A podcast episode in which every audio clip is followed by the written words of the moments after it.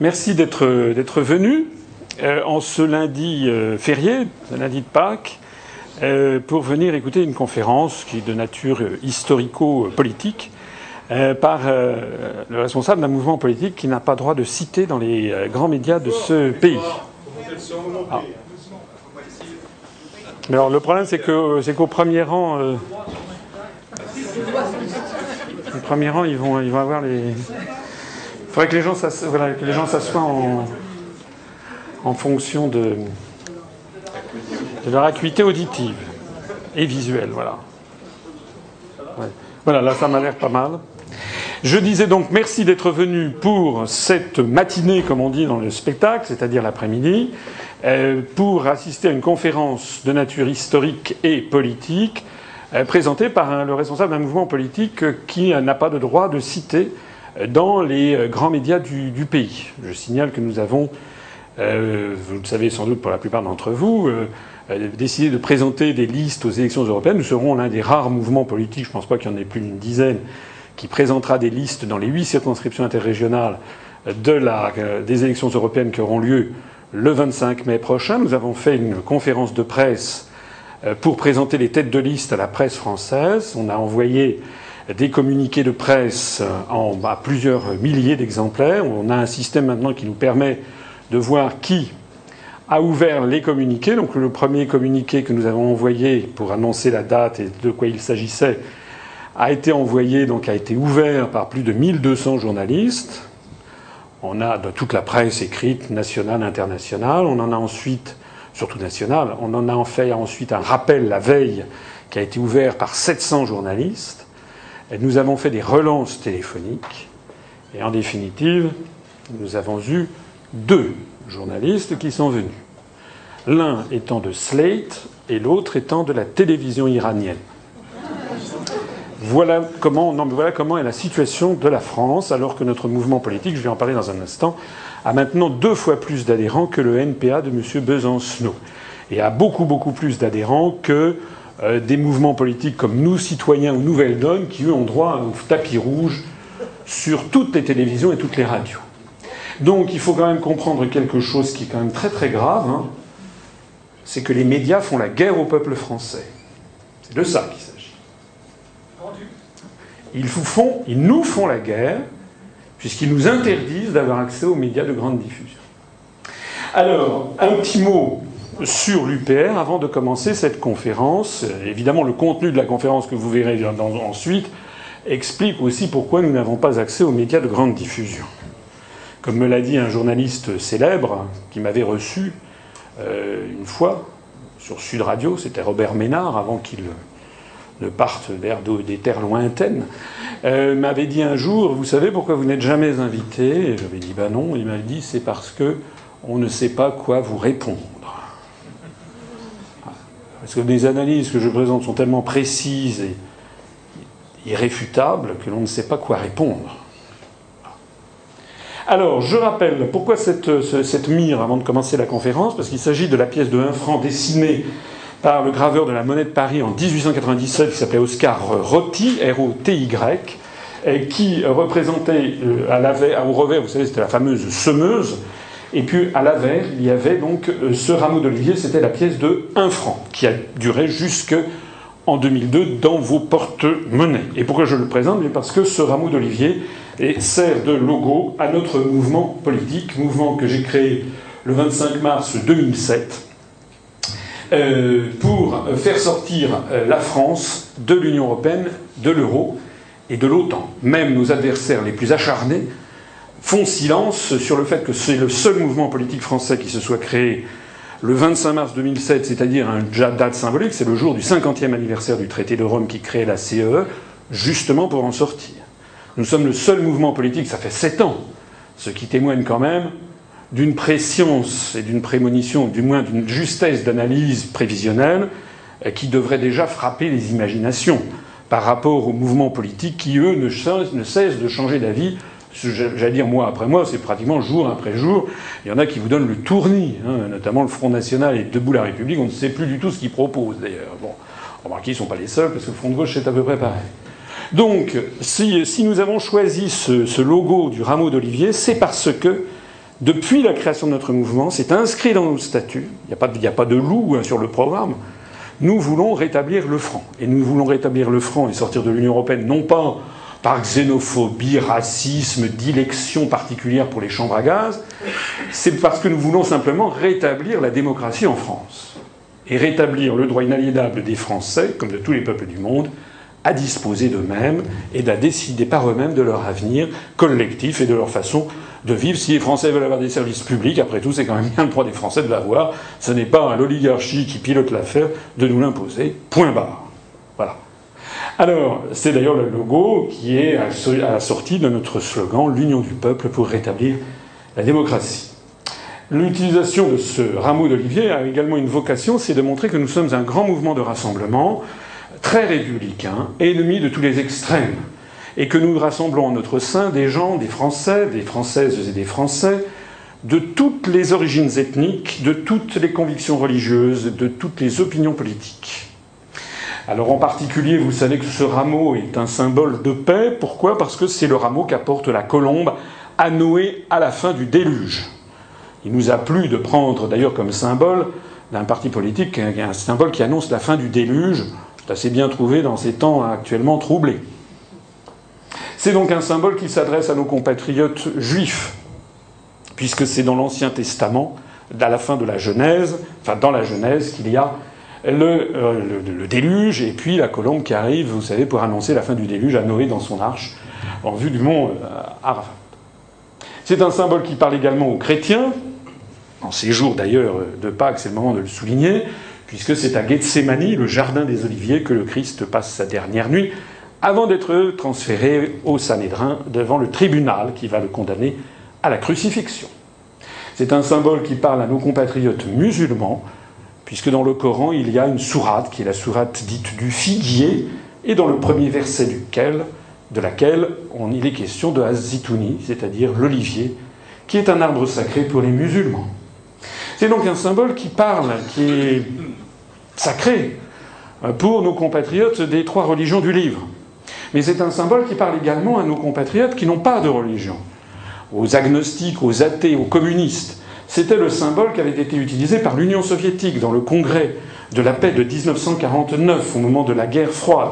On se rappelle les dessins de Picasso qui montraient justement, qui était proche du Parti communiste français, comme vous le savez, et qui utilisait la colombe porteuse du rameau d'olivier. C'était un symbole qui était d'ailleurs largement utilisé par l'Union soviétique. Encore dans les années 80, vous voyez ici cette euh, affiche qui euh, mêle la faucille et le marteau avec la colombe, et puis avec ici marqué Mir en russe. Mir, ça veut dire la paix en russe. C'est un symbole encore qui parle aux amateurs de paix, puisque d'ailleurs le rameau d'olivier a été utilisé, est utilisé par l'Organisation des Nations Unies pour les opérations dites de maintien de la paix, avec les casques bleus. Et puis c'est un symbole bah, qui parle aux écologistes, puisque par définition c'est un végétal, c'est un symbole qui parle aux gens qui aiment bien la bonne vie et la bonne chair, symbole de joie, de, joie, de vacances méditerranéennes, de régime crétois, pour ceux qui s'intéressent à la diététique. Et puis enfin, c'est un symbole qui parle aux gens qui aiment les symboles, puisque l'olivier est l'arbre qui vit le plus longtemps au monde. On a des exemples d'oliviers qui produisent toujours des olives dans les îles du Dodécanèse, alors qu'ils ont été plantés à l'époque de Périclès, il y a 2500 ans. L'olivier est donc un des symboles, peut-être avec le cèdre, de la longévité, et ça fait penser à la longévité des peuples et des nations. Notre mouvement politique présente la particularité euh, également de jouer franc jeu, puisque nous sommes en faveur du rétablissement du franc, nous jouons franc jeu, ça veut dire qu'on dit les choses telles qu'elles sont. Ici, c'est l'évolution du nombre de nos adhérents depuis la création le 25 mars 2007 au 31 décembre de chaque année, sauf pour aujourd'hui où je l'ai mis à jour juste avant d'arriver ici, nous en étions à 4687. Je salue notre tout dernier adhérent qui vient de l'Oise, le 4686e venant de la Lozère. Voilà. Nous avons donc actuellement une, croissance que vous voyez. Nous avions 47 adhérents fin 2007, 88 fin 2008, 158 fin 2009, 343 fin 2010, 707 fin 2011, 2158 fin 2012, 3786 fin 2013. L'UPR est ainsi très certainement le parti politique français qui connaît le plus fort taux de croissance. Alors je sais bien que M. Denis Père, qui a créé Nous, citoyens, a annoncé qu'il avait créé son mouvement fin décembre, et paraît-il qu'en janvier, il avait déjà 6000 adhérents. Ça fait partie de ce, baratin que racontent euh, beaucoup de, de partis politiques qui vous disent absolument n'importe quoi sur le nombre de leurs adhérents. Nous, c'est le vrai nombre de nos adhérents. Je peux vous assurer que ça n'est pas mal. On peut prendre d'ailleurs une comparaison avec euh, le nouveau parti anticapitaliste d'Olivier Besancenot. Olivier Besancenot avait, eu une couverture nationale pendant des mois, des mois. Il avait été candidat à l'élection présidentielle de 2007. Il avait été extrêmement médiatisé. D'ailleurs, il avait fait 5% des suffrages, je crois, en 2007, Olivier Besancenot. En 2009, il a créé un mouvement politique, le NPA, qui avait atteint, au bout d'un an de création, 9000 adhérents ce qui était beaucoup, mais il avait fait 5% des voix au, présidentiel, il était ultra médiatisé. Sauf que le NPA depuis a connu une évolution euh, qui est celle-ci. C'est les chiffres exacts donnés par le NPA. 9000 adhérents en 2009, 2500 en 2011. Allez taper, allez voir sur Google, c'est ce que je racontais faux, c'est vrai. Ils l'ont annoncé, d'ailleurs, ils sont posés à bois. C'est au moins déjà, ils ont eu la franchise de dire la vérité sur le nombre de leurs adhérents. Je voudrais aussi attirer votre attention sur ce qui se passe à l'UMP, par exemple. On apprenait en juin de l'année dernière que l'UMP avait perdu 80% de ses adhérents à Paris. Et d'après le Nouvel Observateur, c'était une tendance qu'on observait au niveau national. Vous voyez comme moi ce qu'écrivait le Nouvel Observateur il n'y aurait plus que 3900 militants à jour de cotisation contre 20 000 il y a un an à l'UMP, un phénomène que l'on retrouve également au niveau national. 3900 adhérents à l'UMP à Paris. Voici une saisie d'écran de notre base de données. Vous verrez qu'à Paris, nous, nous avons 395 adhérents. Ça signifie que nous avons 10% du nombre d'adhérents de l'UMP dans Paris, le fief de Jacques Chirac, quand même. On a 10% du nombre d'adhérents de l'UMP. Si le CSA faisait appliquer les lois sur enfin, son principe d'équité d'accès au traitement, on devrait donc avoir 10% du temps de parole de l'UMP. On n'en a même pas 0,001%. C'est peut-être pour ça qu'on se développe si vite, finalement. Alors, ici, c'est la répartition des adhérents de l'UPR par tranche d'âge. Comme vous le voyez, 50% des adhérents de l'UPR ont moins de 41 ans. Ce qui fait donc, excusez-moi, oula. il y a un petit problème de fond. Voilà. Donc, je disais, 50% de nos adhérents ont moins de 41 ans, ce qui fait que l'UPR est probablement le parti politique français qui compte la plus grande proportion de jeunes. Nos doyens d'âge, on en a deux qui ont 89 ans. Et nos plus jeunes, euh, en fait, on essaye de ne pas faire en sorte d'avoir des adhérents de moins de 18 ans, mais on en a un ou deux qui ont 17 ans, euh, avec dispense parentale. On accepte les, les adhérents de moins de 18, entre 16 et 18 ans. Voilà, je voudrais aussi insister sur quelque chose qui nous est particulier, c'est la très forte présence d'adhérents expatriés. Nous avons des adhérents dans 54 États dont la France, sur les 5 continents. En Allemagne, Australie, Autriche, Belgique, Birmanie, Brésil, Bulgarie, Cambodge, Canada, Chine, Corée du Sud, Costa Rica, Côte d'Ivoire, Danemark, Djibouti, Équateur, Espagne, États-Unis, Finlande, France, Guatemala, Hong Kong, Hongrie, Inde, Irlande, Islande, Italie, Japon, Liban, Lituanie, Luxembourg, Madagascar, Maroc, Maurice, Monaco, Norvège, Nouvelle-Zélande, Pays-Bas, Philippines, Pologne, Portugal, Qatar, Royaume-Uni, Russie, Sénégal, Singapour, Soudan, Suède, Suisse, Taïwan, Thaïlande, Ukraine, Venezuela et Vietnam. La magie d'Internet. En particulier, nous avons 22 adhérents expatriés en Allemagne, 30 en Belgique, 32 au Canada, 6 au Brésil, 6 en Australie, 9 en Espagne, 11 aux États-Unis, 8 en Irlande, 5 au Japon, 33 au Royaume-Uni, 8 à Singapour, 21 en Suisse. Alors si j'insiste sur cet aspect des choses, c'est parce que ça fait donc 254 adhérents de l'UPR qui sont des Français expatriés, ça fait 5,5-5,4% du nombre total de nos adhérents, alors que dans la moyenne nationale, c'est 2%. Ça signifie donc que l'UPR compte une surreprésentation de Français expatriés, notamment des jeunes. Je suis allé faire d'ailleurs une conférence à, Londres qui était tout à fait sympathique, où il y avait d'ailleurs une cinquantaine de personnes qui étaient venues de la communauté française vivant à Londres, et notamment des jeunes qui travaillent sur les marchés financiers ou dans des grandes banques ou dans des grandes assurances à différents types poste de responsabilité. Nous avons des adhérents à New York, on en a à Tokyo, à Singapour, en Corée du Sud, en Australie. Donc c'est la preuve que nos analyses sont lucides et qu'elles sont conformes à la réalité du monde. Nos jeunes, nos expatriés, ils ne sont pas tous jeunes. On a quelqu'un qui est assez âgé, qui est à, qui est à Ho Chi Minh Ville. On a des gens d'âge mûr également dans d'autres pays. Mais c'est intéressant de voir que des gens qui vivent à l'étranger eh bien, peuvent constater de là où ils sont la disparition de la France de la scène politique mondiale. Et ils sont également les mieux placés pour savoir que les, médecines qu'on nous dit que nous devons appliquer ne sont justement pas celles qui sont appliquées par les pays qui réussissent. Il n'y a aucun exemple au monde où l'on force 28 États à fusionner contre leur volonté, d'ailleurs à fusionner tout court, ça n'existe pas. Hein, comme je le dis, on n'a encore jamais entendu parler du fait que le Paraguay, Singapour ou Israël allaient fusionner avec les 27 pays environnants. Donc on voit eux, au contraire, comment ça marche et comment la Chine se développe, comment la Thaïlande, le Vietnam se développent, justement pas avec la libre circulation des mouvements de capitaux qu'on nous impose par l'article 63, mais au contraire en sélectionnant les mouvements de capitaux.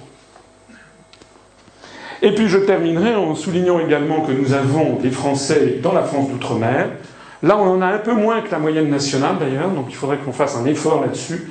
Nous avons 13 adhérents en Guadeloupe, 9 en Martinique, 7 en Guyane, 38 adhérents à l'île de la Réunion, 4 à Mayotte, 3 dans l'île de Saint-Martin et 2 dans l'île de Saint-Barthélemy dans les Antilles, 4 en Polynésie française, 12 en Nouvelle-Calédonie, et puis les deux derniers euh, qui nous ont combien vite, si j'ose dire, deux adhérents à Wallis et Futuna.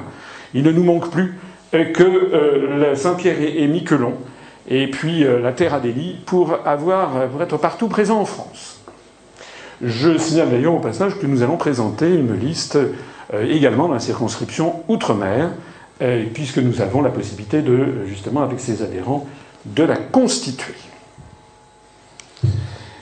Nous voici donc arrivés maintenant au moment de commencer. Je pense que tout le monde est arrivé. Ça permet une petite mise en jambe. Sur la conférence de ce jour, c'est peut-être pas à Viroflay, ça c'était hier, mais à Paris, les origines cachées de la construction européenne. La Commission européenne veut officiellement procéder à une relecture de l'histoire dans l'éducation et l'information. Ce n'est pas moi qui l'invente, c'est une déclaration officielle de Madame Viviane Reding, Hein, que vous connaissez sans doute, qui est commissaire européenne de nationalité luxembourgeoise. Dans un colloque qui s'est tenu le 5 mai 2000, un colloque organisé par l'Association internationale des musées d'histoire à Luxembourg, cette commissaire européenne à l'époque chargée de l'éducation et, de la culture euh, nous, euh, a fait un discours qui s'appelait Vers une histoire européenne. Et voilà ce qu'elle a dit. Mesdames, Messieurs, c'est avec un plaisir tout particulier que j'ai accepté votre invitation à prendre part à ce colloque sur l'histoire européenne, sujet au cœur du projet Euro-Clio et de l'Association internationale des musées d'histoire. Je rappelle à ceux qui auraient une petite faiblesse dans la culture générale que Clio n'est pas uniquement une marque de voiture, c'est aussi une muse, c'est la muse de l'histoire hein, dans la mythologie euh, antique. Je souhaite profiter de cette occasion pour exprimer une conviction profonde je suis persuadé, donc dit la commissaire européenne, que la construction de l'Europe prendra de plus en plus appui sur une relecture et une compréhension nouvelle de son histoire. Une relecture de l'histoire pour mieux répondre aux détracteurs, ils sont malheureusement encore nombreux, de la coopération européenne. Cette relecture de l'histoire européenne doit être entreprise non seulement dans le cadre des actions communautaires en faveur de la culture, mais également dans d'autres programmes d'encouragement, par exemple dans le domaine de l'éducation, de la recherche ou de la société de l'information. Je pense ici aux nouveaux outils de communication, compte tenu de la cohérence et de la complémentarité nécessaire entre les différents programmes communautaires. En d'autres termes, ce que dit cette commissaire européenne, c'est qu'il faut donc refaire. C'est d'ailleurs ce qui est en cours hein, dans les livres, le manuel d'histoire, par exemple en France, où euh, François Ier est en train de passer à la trappe et on est en train de glorifier Charles Quint. En gros. C'est-à-dire que l'on va procéder à une relecture de l'histoire, c'est-à-dire en fait à un reformatage de l'histoire, à une modification de l'histoire, à un trucage de l'histoire à des fins idéologiques. Alors c'est vrai que c'est le principe même de tout travail historique que de remettre en cause les acquis, ce qu'on a dit, essayer de revoir. La critique historique fait partie intégrante de cette science humaine appelée euh, histoire. Mais là, c'est vraiment clairement annoncé, bille en tête, qu'il s'agit d'un objectif politique. Alors, l'objectif politique, qui consiste donc à, refaire l'histoire, nous permet, quant à nous, euh, de nous inciter à voir quelle est la véritable histoire de la construction européenne. Je ne remonterai pas, pour pas alourdir la conférence, au projet de Dante ou au projet de l'abbé Dubois, des projets qui remontent au, Moyen Âge. Je le ferai peut-être dans une version à rallonger de cette conférence, mais il paraît-il que les, mes conférences sont déjà beaucoup trop longues. Il ne faut pas non plus exagérer. Je je vais parler de la naissance de l'idée des États-Unis d'Europe. Dans un débat l'autre jour, quelqu'un me disait Mais euh, vous avez un programme qui s'inspire du programme du Conseil national de la résistance de 1944, vous parlez comme vous êtes ringard. Je dis oui, c'est vrai, c'est ringard. Nous, notre programme on s'inspire d'un programme de 44. je lui ai dit, mais vous, vous inspirez d'un programme de 49. Comment ça? J'ai dit oui, de 1849. Hein.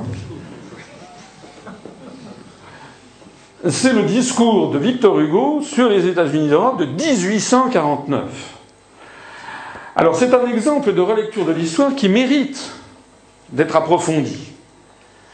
Parce que au moment notamment dans la perspective de la Constitution européenne, on a vu, on fait un peu moins d'ailleurs en ce moment, tous nos, ténors politiques agiter le, fantôme de Victor Hugo qui en impose dans les chaumières, parce que Victor Hugo est quand même considéré comme un grand écrivain, un grand écrivain, un grand penseur.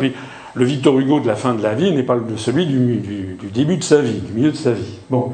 En attendant, on a eu en, en 2002 une année qui s'est appelée l'année Victor Hugo, et qui s'est tenue dans un lycée, euh, qui s'est tenue, hein, donc tout au long de l'année, on a fait des commémorations euh, pour Victor Hugo. Et on a ici un certain nombre de citations, celle-là de Jack Lang, ministre de l'Éducation nationale à l'époque, on a tendance à l'oublier, ça n'était jamais qu'à 12 ans, qui donne le coup d'envoi des festivités de l'année Victor Hugo dans un lycée parisien, c'est une dépêche à effet du 7 janvier, du 7 janvier Monsieur Lang dit Les textes de Victor Hugo sont d'une actualité brûlante, qu'il parle du droit des enfants et de leur droit à l'instruction, du droit des femmes et de la nécessité de faire l'Europe.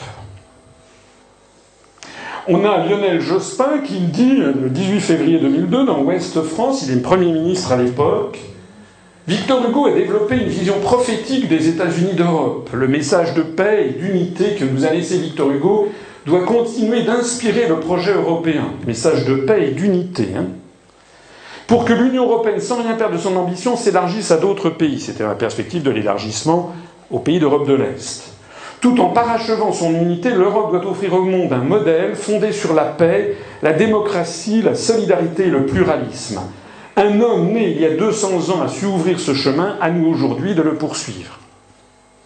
2002, c'était effectivement le bicentenaire de 1802, la date de naissance de Victor Hugo. Vous savez, ce siècle avait deux ans, etc.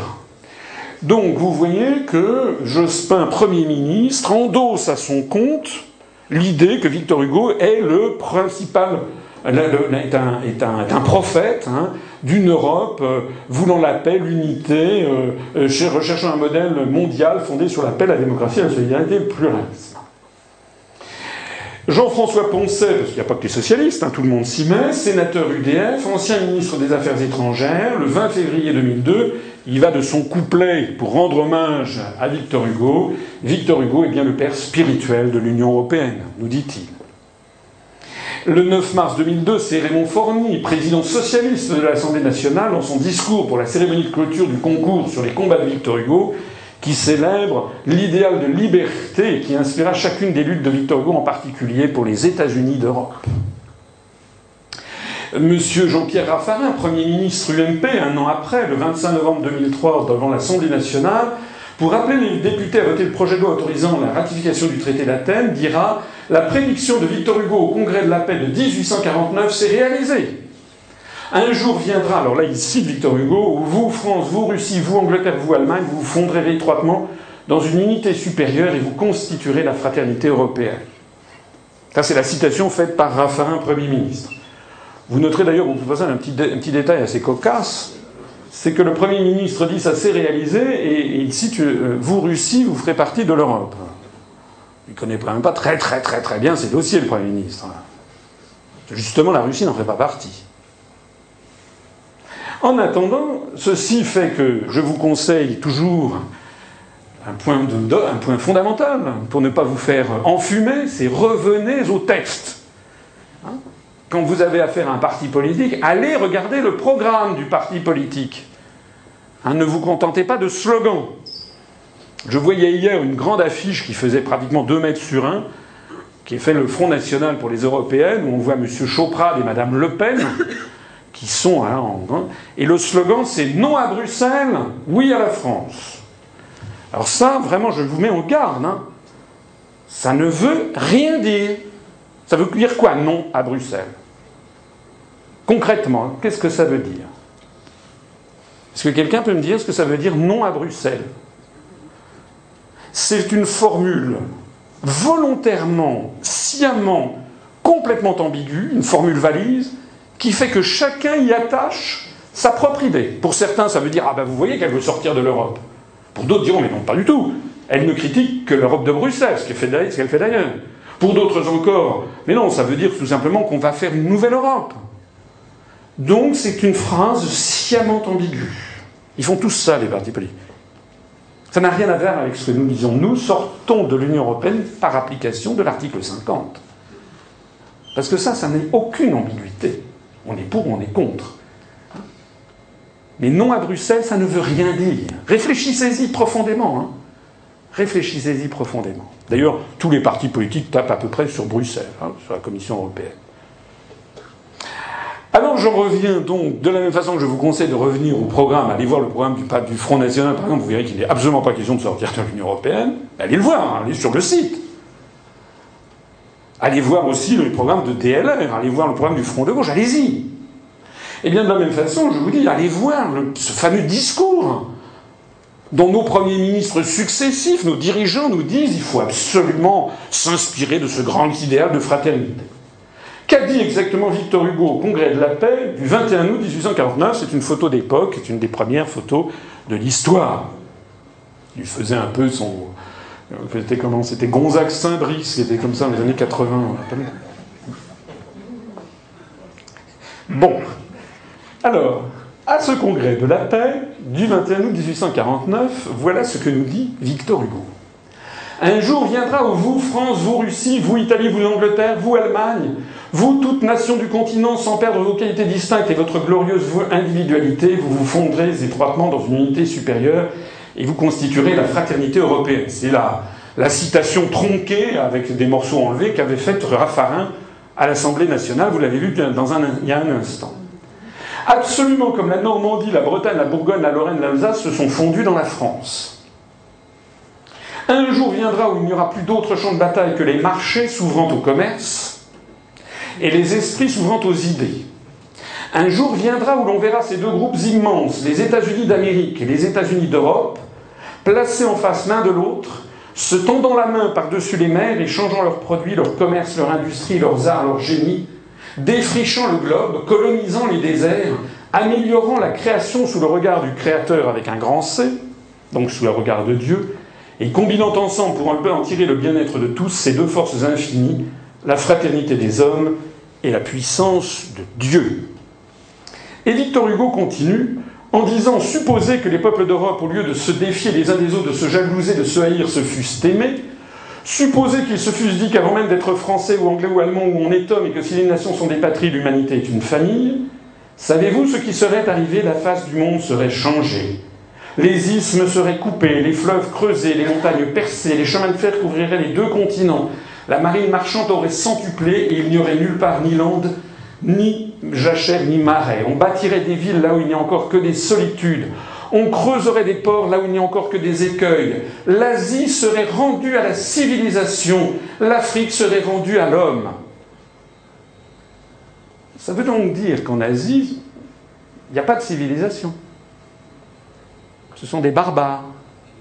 Et quant à l'Afrique, euh, ça veut dire qu'il n'y a pas d'homme dedans. Ce sont des singes.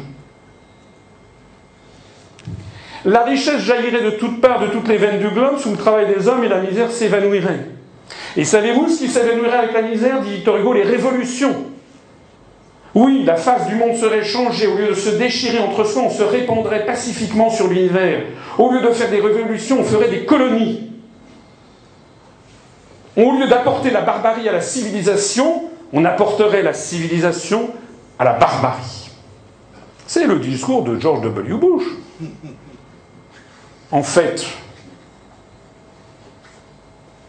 Vous voyez la relecture de l'histoire que l'on fait? En fait, effectivement, Victor Hugo a eu un discours effectivement assez prémonitoire, mais les États-Unis d'Europe qu'il nous propose ressemblent en effet furieusement à ce qui est en train d'arriver, c'est-à-dire des guerres néocoloniales, de, de rapaces, d'appropriation de l'ensemble des ressources minérales en hydrocarbures de la planète au profit du monde blanc d'euro-atlantiste. Avec d'ailleurs, l'Asie serait rendue à la civilisation, l'Afrique serait rendue à l'homme, un discours qui est un discours raciste comme la construction européenne est, en fait un principe fondamentalement racialiste. Puisque je ne cesse de le dire, il postule que les Français devraient fusionner avec les Lettons, les Lituaniens, je n'ai rien contre, mais on ne les connaît pas. Ce ne sont pas des peuples avec qui nous avons eu des liens étroits, jamais. Et pourquoi devrait-on fusionner avec ces peuples-là et se prendre nos distances avec les Tunisiens, les Marocains, les Algériens, les Québécois, euh, les Sénégalais, les Maliens, les Gabonais, les Ivoiriens qui parlent notre langue, mais aussi d'ailleurs avec les Japonais ou avec des Chinois ou avec des, ou avec des Brésiliens. Qu'est-ce que c'est que cette histoire? Qu'est-ce que c'est que cette histoire de construction européenne qui force les Français à appartenir à une espèce de, comment dirais-je, de, complexe obsidional, comme on disait, se sentir agressé par le reste du monde, se défendre contre les autres la construction européenne est fondée sur le principe de distinguer les pays torchons, les peuples torchons et les peuples serviettes. Il y a d'un côté les serviettes, c'est le monde blanc, et puis le reste du monde, c'est les gens dont on doit avoir peur. Parlez avec un partisan de la construction européenne qui vous taxe tout de suite d'être xénophobe, c'est la, réduction ad lepénum. Hein. Tout de suite, on dit Ah, vous êtes. Mais on n'est pas du tout du Front National, on est justement les principaux adversaires du Front National.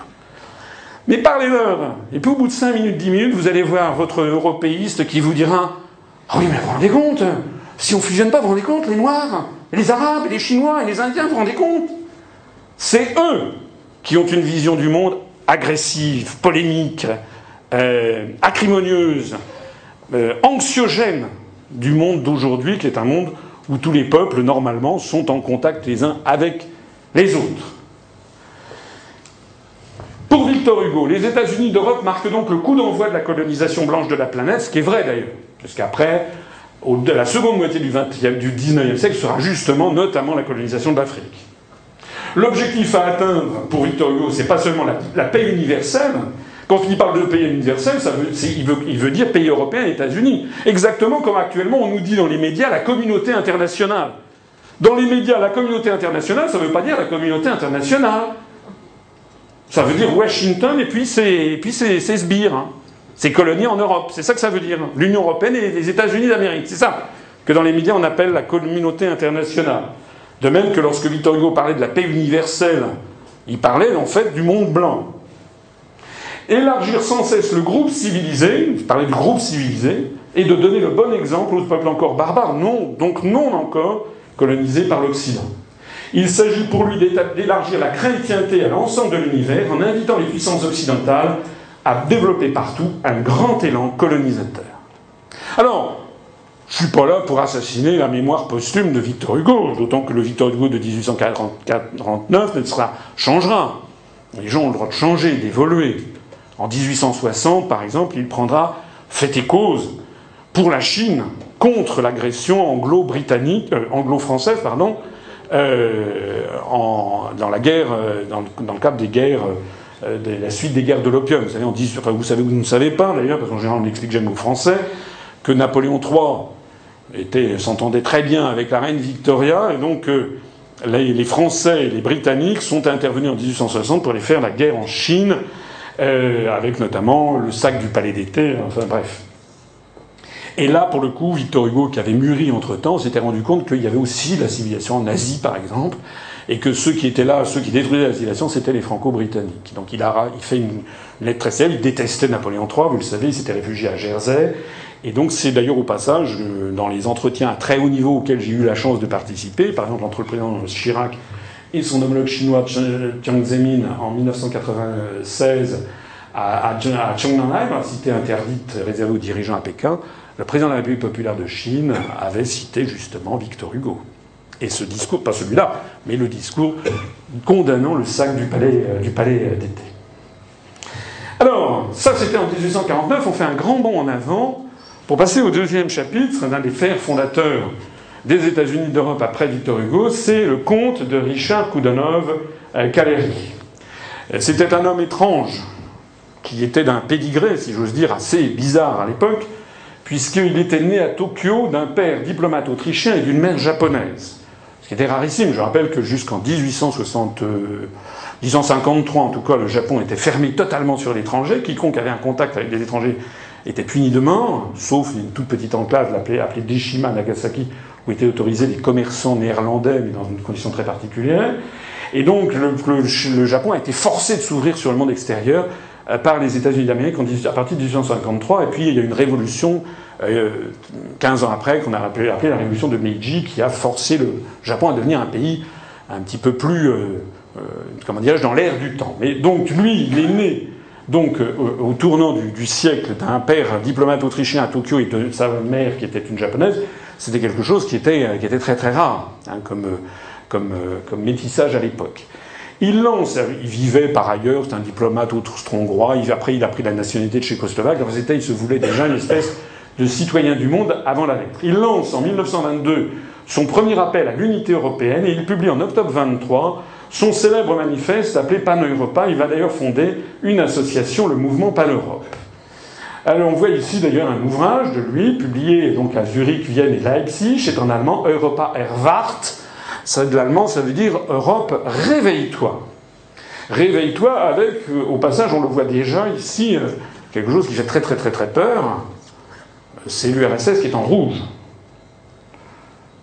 On va le voir d'ailleurs, c'est un fil directeur. La construction européenne a toujours peur du sud et de l'est. Toujours. La pan-Europe serait mise en place en quatre étapes. D'abord, l'organisation d'une conférence pan-européenne, par exemple à l'initiative d'un pays neutre qui serait la Suisse. Deuxièmement, la mise en place d'une cour d'arbitrage obligatoire afin d'assurer une paix durable sur l'espace européen. Troisièmement, à l'époque, l'ONU n'existe pas. Hein. Il y a la SDN qui vivote, mais l'ONU n'existe pas. Je signale qu'après 1945, il y a quand même l'Organisation des Nations Unies avec la Cour internationale de justice qui ont été créées par la Charte des Nations Unies de San Francisco en 1945.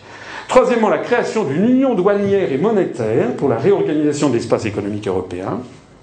Et quatrièmement, la mise en place des États-Unis d'Europe, ou pan-Europe, grâce à l'abolition des frontières qui seraient devenues de simples limites administratives entre les États membres. Cette union serait gouvernée par une Chambre des peuples, constituée de 300 députés, c'est une préfiguration de ce qui deviendra le Parlement européen, et serait gouvernée par une Chambre des États, qui aurait 26, 26 représentants, c'est-à-dire un député par État membre, 26 États dans cette Union pan-européenne, c'est en fait la préfiguration exacte de la Commission européenne. Si je vous renvoie à ma conférence sur l'histoire de France, c'est également très très proche du mode de fonctionnement euh, du, de l'Empire bismarckien, avec la même chose. L'empire de Bismarck recréé, enfin, le Second Reich, hein, créé à partir. Euh, vous savez que le Premier Reich était le Saint-Empire romain germanique qui avait été créé par Othon Ier en 962, qui disparaît en 1815 avec, euh, en 1806 avec Napoléon, et puis qui est recréé en 1871 dans la Galerie des Glaces après que les Prussiens aient battu les Français à Sedan. Ce deuxième Reich disparaîtra en 1918, après la fin de la, Première Guerre mondiale, et Adolf Hitler, en 1939, prétendra recréer un troisième Reich qui durera mille ans, qui est donc le troisième avatar de ce Reich. Et donc, dans ce deuxième Reich bismarckien, il y avait une chambre des peuples et une chambre des États. C'est de ça qu'un s'inspire, en fait, Richard de Koudenov-Kaleri. Il prend d'ailleurs un drapeau. Le drapeau est bleu, bleu couleur mariale, et avec une croix qui est la croix du Christ, c'est un peu la croix des croisés. Il s'agit de faire triompher la chrétienté. Il s'inscrit tout à fait dans le prolongement, enfin une partie du prolongement de la pensée hugolienne de 1849. Dans cette nouvelle Europe, l'idée de nationalité serait réduite à ne plus être une simple affaire privée, comme l'est aujourd'hui la religion. Ça, c'est le drapeau de l'Union pan-européenne telle qu'elle existe aujourd'hui. Ils ont rajouté les douze étoiles de la Sainte Vierge, hein, tirées du chapitre 15 de l'Apocalypse de Jean. Je signale que cette union pan-européenne existe encore et que c'est notamment la fondation Koudenov-Kalergi est installée à Vienne, en Autriche. elle était présidée par Otto de Habsbourg, SMI, ça veut dire Sa Majesté impériale, a pas tant que ça dans le monde quand même. Hein.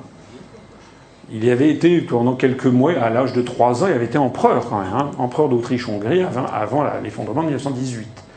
Il est mort il y a quelques années, je crois qu'il est mort il y a 2 ans ou 3 ans, à l'âge canonique de 104 ans, quelque chose comme ça.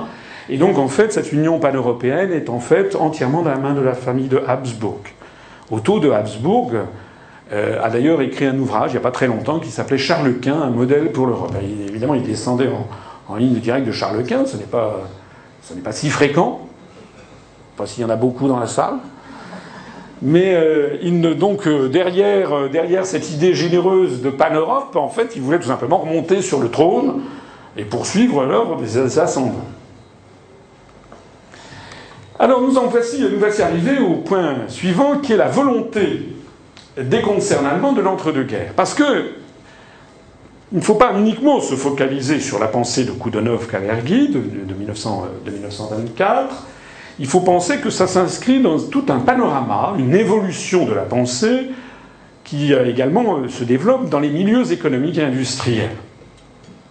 Un certain nombre de grandes entreprises qu'on va appeler les concerns, des grands groupes allemands, vont se réunir euh, dans des espèces de conglomérats et vont, pour des raisons d'efficacité, voulant bâtir un grand marché, pour abolir, pour avoir plus de consommateurs, pour supprimer les différences de normes euh, qui handicapent la production à grande échelle, vont essayer de militer justement pour la création d'un grand marché européen.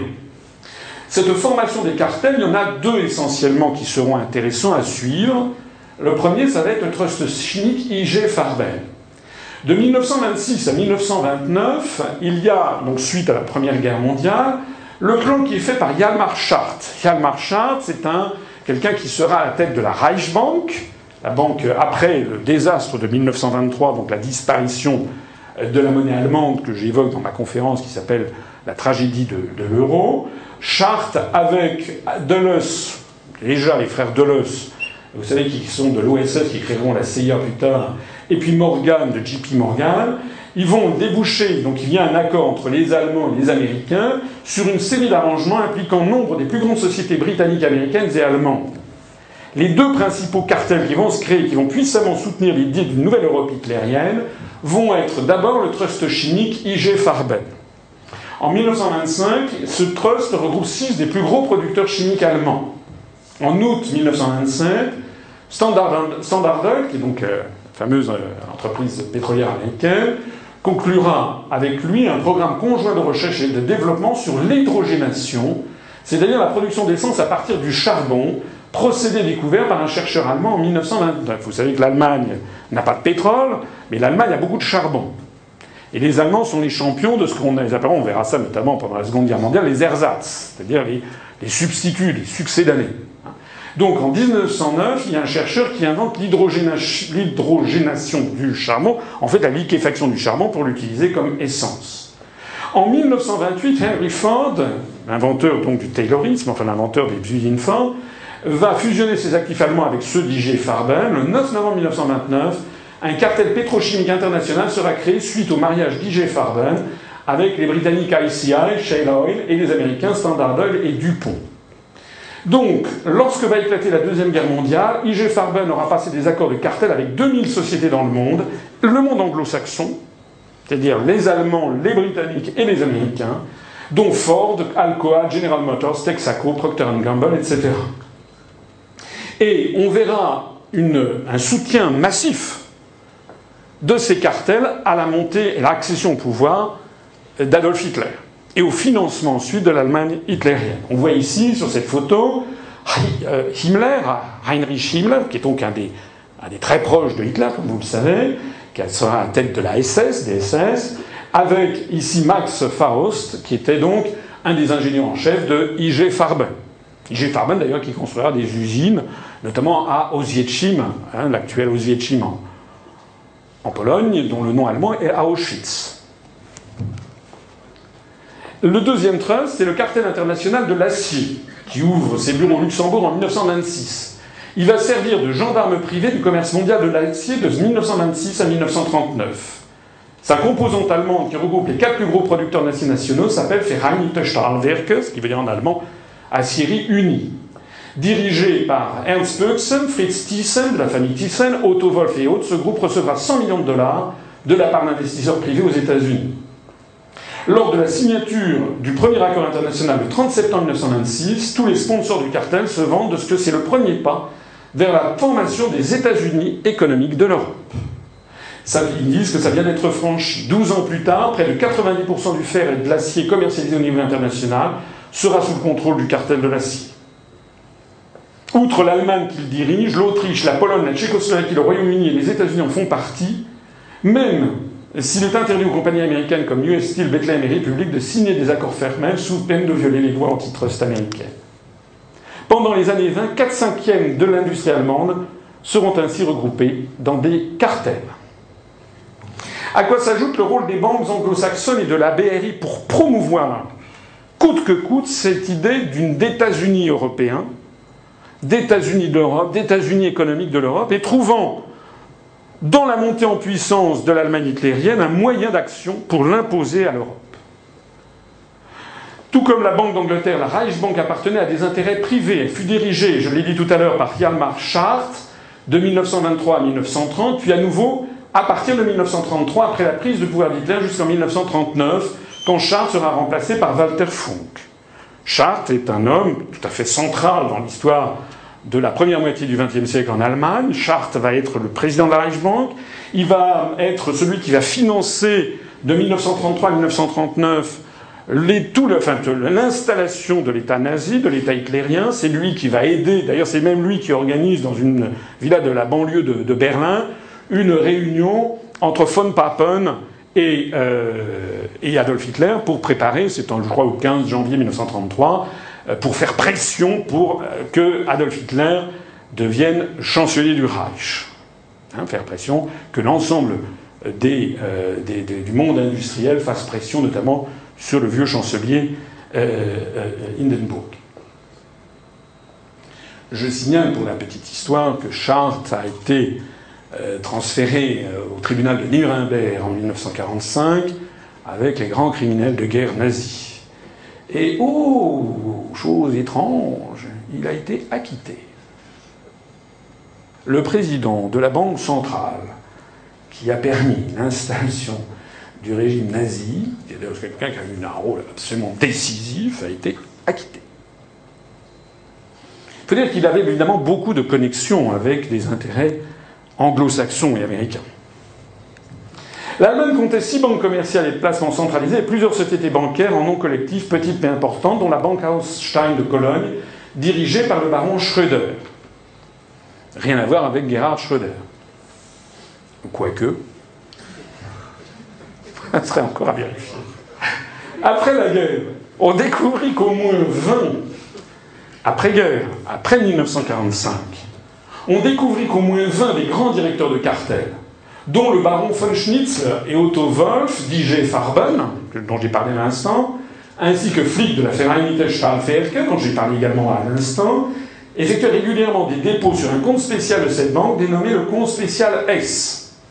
Ils auraient même pu mettre SS, puisqu'en fait, c'était lorsque le chef des SS Heinrich Himmler avait besoin d'argent que les donateurs déposaient de l'argent sur ce compte qui servait alors à financer les SS. À l'issue de cette conférence, il y aura un petit compte U où vous pourrez financer l'UPR. Hormis ces banques privées, ont été créées la Banque des règlements internationaux, la BRI 6 à Bâle. Depuis sa création jusqu'à aujourd'hui, on la surnomme la Banque des banquiers. La BRI repose sur le modèle anglo-hollandais de la Banque centrale, échappant au contrôle des États-nations souverains. Elle fut créée en 1930 dans le cadre du plan Young par les banques centrales internationales, dont la Banque d'Angleterre, la Réserve fédérale des États-Unis, toujours à l'initiative de Hjalmar Schacht. Cet homme a quitté lors du tribunal de Nuremberg. Il était alors directeur de la Reichsbank. Parmi les directeurs de la BRI, donc, si vous m'avez suivi, puisqu'il y avait notamment la Réserve fédérale des États-Unis, il y avait la Fed, donc avec la complicité des présidents américains successifs, et des présidents américains de la Réserve fédérale, figurait donc Armand Schmitz, directeur d'IG Farben, le baron Kurt von Schröder, directeur de la Steinbank de Cologne et principal financier de la Gestapo, de la brigade SS tête de mort, Walter Funk de la Reichsbank, l'économiste nazi Emile Poul. Les deux derniers ont été personnellement nommés au conseil d'administration par Hitler.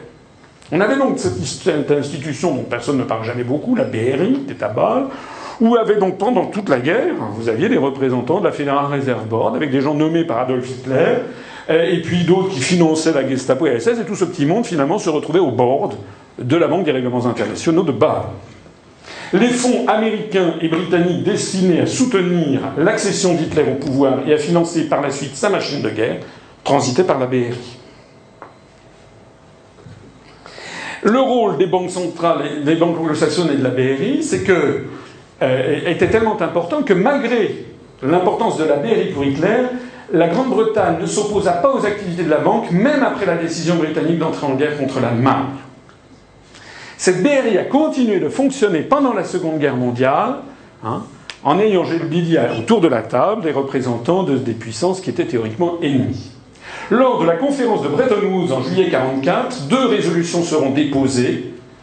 Le système de Bretton Woods, qui s'est tenu aux États-Unis hein, et qui a accouché du système euh, financier international avec notamment le Gold Exchange Standard, l'étalon de change or reconnu aux États-Unis, euh, qui disparaîtra le 15 août 1971. Donc, lors de cette conférence de Bretton Woods, il y a eu quand même deux résolutions qui ont été déposées, l'une appelant à la dissolution de la BRI, compte tenu justement du rôle pour le moins trouble qu'elle a pu jouer euh, pendant le financement de cette Allemagne hitlérienne qui était en train d'installer, on va le voir dans un instant, une nouvelle Europe correspondant tout à fait aux souhaits des, euh, des concerns allemands et d'une oligarchie financière, et l'autre qui demandait de faire une enquête sur ses comptes. La première résolution sera retirée suite aux pressions, la seconde résolution se perdra dans l'ensemble. Aucune enquête ne sera jamais ouverte après la guerre sur ce qui s'est passé à la Banque des règlements internationaux, qui existe toujours à bas. Alors, tout ceci était pour financer quoi? Mais tout ceci parce que cette oligarchie a pensé qu'elle allait pouvoir utiliser Adolf Hitler comme un moyen pour imposer son projet d'Europe, d'États-Unis économiques de l'Europe, dans le contexte des années 20, dont j'ai pas, enfin dans le contexte que j'ai rappelé depuis le discours de Victor Hugo de 1849, et dans le discours, euh, puisque le discours de Victor Hugo préfigure la colonisation de l'Afrique, préfigure la marchandisation généralisée du monde, et puis dans les années 20, cette volonté de la communauté des affaires euh, euh, allemande, britannique et américaine de bâtir un projet de grand marché européen apte à développer le business en Europe. Donc, l'Allemagne nazie va développer des projets de nouvelle Europe et de communauté européenne. Le discours d'Adolf Hitler au Parlement le 7 mars 1936, au Parlement de Berlin, l'humanité et en particulier les peuples européens auraient évité bien des problèmes lorsque l'espace vital et la coopération économique en Europe ont été façonnés politiquement, s'ils avaient respecté des conditions de vie naturelles et évidentes. Les peuples d'Europe représentent une seule famille dans le monde. Il n'est pas très intelligent d'imaginer que dans un espace aussi étroit que celui de l'Europe, une communauté de peuples puisse longtemps maintenir des systèmes de loi reposant sur des conceptions différentes. 7 mars 1936, donc euh, Hitler est au pouvoir depuis trois ans, vous voyez que c'est le coup d'envoi. On est encore en, paix hein, à l'époque, en 1936. C'est le coup d'envoi de l'idée euh, d'une construction européenne au forceps. Euh, parmi les proches, parmi les juristes qui seront dans l'entourage d'Hitler, il y a ce monsieur dont j'ai déjà parlé, sur lequel je reviens. Walter Einstein, né en 1901, mort en 1982. C'était un professeur de droit, un éminent juriste allemand qui fut nommé doyen de la faculté de droit de l'université de Rostock en 1936. On le voit ici. Euh, le représentant du gouvernement de l'université, c'est le professeur, le docteur Walter Einstein, qui fait un serment, enfin au moment de sa prise d'entrée en fonction, il transmet un document dans lequel il met Je déclare que pendant la, dans la période de l'après-guerre, c'est-à-dire après Première Guerre mondiale, j'ai été membre des organismes suivants. Pendant la période que j'ai passée en tant qu'assistant d'avocat, j'appartenais à l'association des, assistants d'avocats du Reich. En tant que professeur, j'appartenais à l'association des universités allemandes du Reich. Aujourd'hui, je suis membre de l'association des juristes allemands nationaux socialistes. Bund Nationalsozialistischer Deutscher Juristen, les BNSDJ, et de l'Association nationale socialiste des enseignants, la Nationalsozialistischer Lehrerbund, et des maîtres de conférences. Alors, j'ai eu monsieur. Autrefois, j'étais à, BFM Business à, Bruxelles, quand j'ai évoqué que, Walter Einstein était un, nazi, Jean Quatremer euh, m'a aboyé euh, en disant que c'était scandaleux, que c'était par là, que c'était ici, que c'était là. Euh, on n'a pas la certitude absolue que ce monsieur fut membre du NSDAP, du Parti national socialiste allemand. Et néanmoins, qu'il a été membre du Parti national socialiste allemand, mais ce dont on a la certitude absolue, c'est qu'il a été membre d'associations comme l'Association des juristes allemands nationaux socialistes. vous voyez que la nuance est quand même ténue. Bon, voilà. Alors, d'autre part, ce monsieur, donc, en 1936, a reçu confirmation d'être nommé au poste de doyen de la faculté de droit et d'économie. C'était le chancelier de l'université de Rostock qui lui dit, sur la base de l'autorité qui m'est conférée par le ministère de l'Éducation du Reich, le 18 mai 1936, je suis au plaisir de vous nommer au poste de doyen de la faculté de droit et d'économie. Je vous demande de m'informer de la personne que vous avez nommée en tant que votre adjoint. En 1936, nommé à la tête d'une des grandes universités allemandes, fallait quand même pas être non plus un communiste, n'est-ce pas? Fallait pas être bon. C'est bon fallait quand même plutôt être du côté du manche. Alors, Walter Einstein, ensuite, comme je l'ai déjà expliqué, va entrer en scène suite euh, à la visite que Adolf Hitler fait le 9 mai 1938 à Rome pour rencontrer Benito Mussolini, le duce de l'Italie fasciste, et ils conviennent de mettre sur pied une nouvelle Europe qui sera donc une dictature européenne placée sous leur contrôle et qui sera donc conforme à ce que souhaite l'oligarchie financière, hein, ceux qui se rencontrent autour du bord là, du tapis vert de conseil d'administration de la Banque des règlements internationaux à Bâle, ou bien de la puissance de toutes ces concerns de IG Farben, la euh, Vereinigte Stahlwerke, etc., et puis de tous ces fonds qui vont américains qui vont financer cette affaire. Je n'ai pas parlé, je vous renvoie aux travaux d'Anthony Sutton euh, sur euh, la famille Bush, Prescott Bush, qui, dont le nom sera à nombreuses reprises prononcé. Est-ce que cette famille texane elle-même contribuera à ce genre de financement? C'est une vision d'ailleurs de l'histoire qui est assez novatrice, parce qu'on s'aperçoit qu'Adolf Hitler n'était pas forcément uniquement cette espèce de tyran absolu que l'on peut imaginer, lui-même était utilisé par des, des, oligarques financiers pour essayer de faire la politique qu'eux souhaitaient qu'ils fassent. lorsque après, progressivement ça a mal tourné, à ce moment-là, ils ont changé leur cheval. C'est comme ça que ça se passe. Donc, suite à cette rencontre à Rome, du 21 au 25 juin 1938, Walter Einstein représente le gouvernement nazi pendant les négociations d'État avec l'Italie fasciste concernant la mise en place d'un cadre juridique de la Nouvelle Europe. On a recours tout simplement un juriste éminent pour savoir comment on pourrait bâtir une espèce d'union européenne, d'Europe, de communauté européenne, hein, qui permettrait au passage de retirer le pouvoir au peuple. Voilà. Donc c'est M. Ashton qui aura le premier l'idée d'une organisation. Enfin, c'est pas exactement le premier mais il reprendra l'idée euh, qui est née déjà dans le cerveau de, de Koudenov Kalergi, qui l'avait reprise euh, euh, au, Deuxième Reich, c'est-à-dire l'idée d'une chambre des États, hein, l'idée d'un un représentant par État, sauf que le représentant par État ne sera pas élu par les peuples, il sera nommé, seront nommés, et puis en fait on aura une, oligarchie qui sera complètement coupée du suffrage universel, et puis surtout comme il n'y a pas de peuple européen, il ne peut pas y avoir de démocratie, puisqu'il n'y a pas déjà, il manque le, truc de base, c'est-à-dire le démos, il n'y a pas de peuple européen. Alors, euh, on retrouvera tout à l'heure euh, Walter Einstein euh, après-guerre. Au moment de l'Anschluss, voici quelqu'un que vous connaissez peut-être, qui est Arthur Seyss-Inquart, qui était l'artisan de l'Anschluss en 1938. C'était un Autrichien d'origine, nazi, qui, l'Autriche ayant étant née, vous savez, des décombres de la Première Guerre mondiale, c'était Deutsche Österreich, c'est-à-dire la partie qui parlait l'allemand de l'Empire austro-hongrois.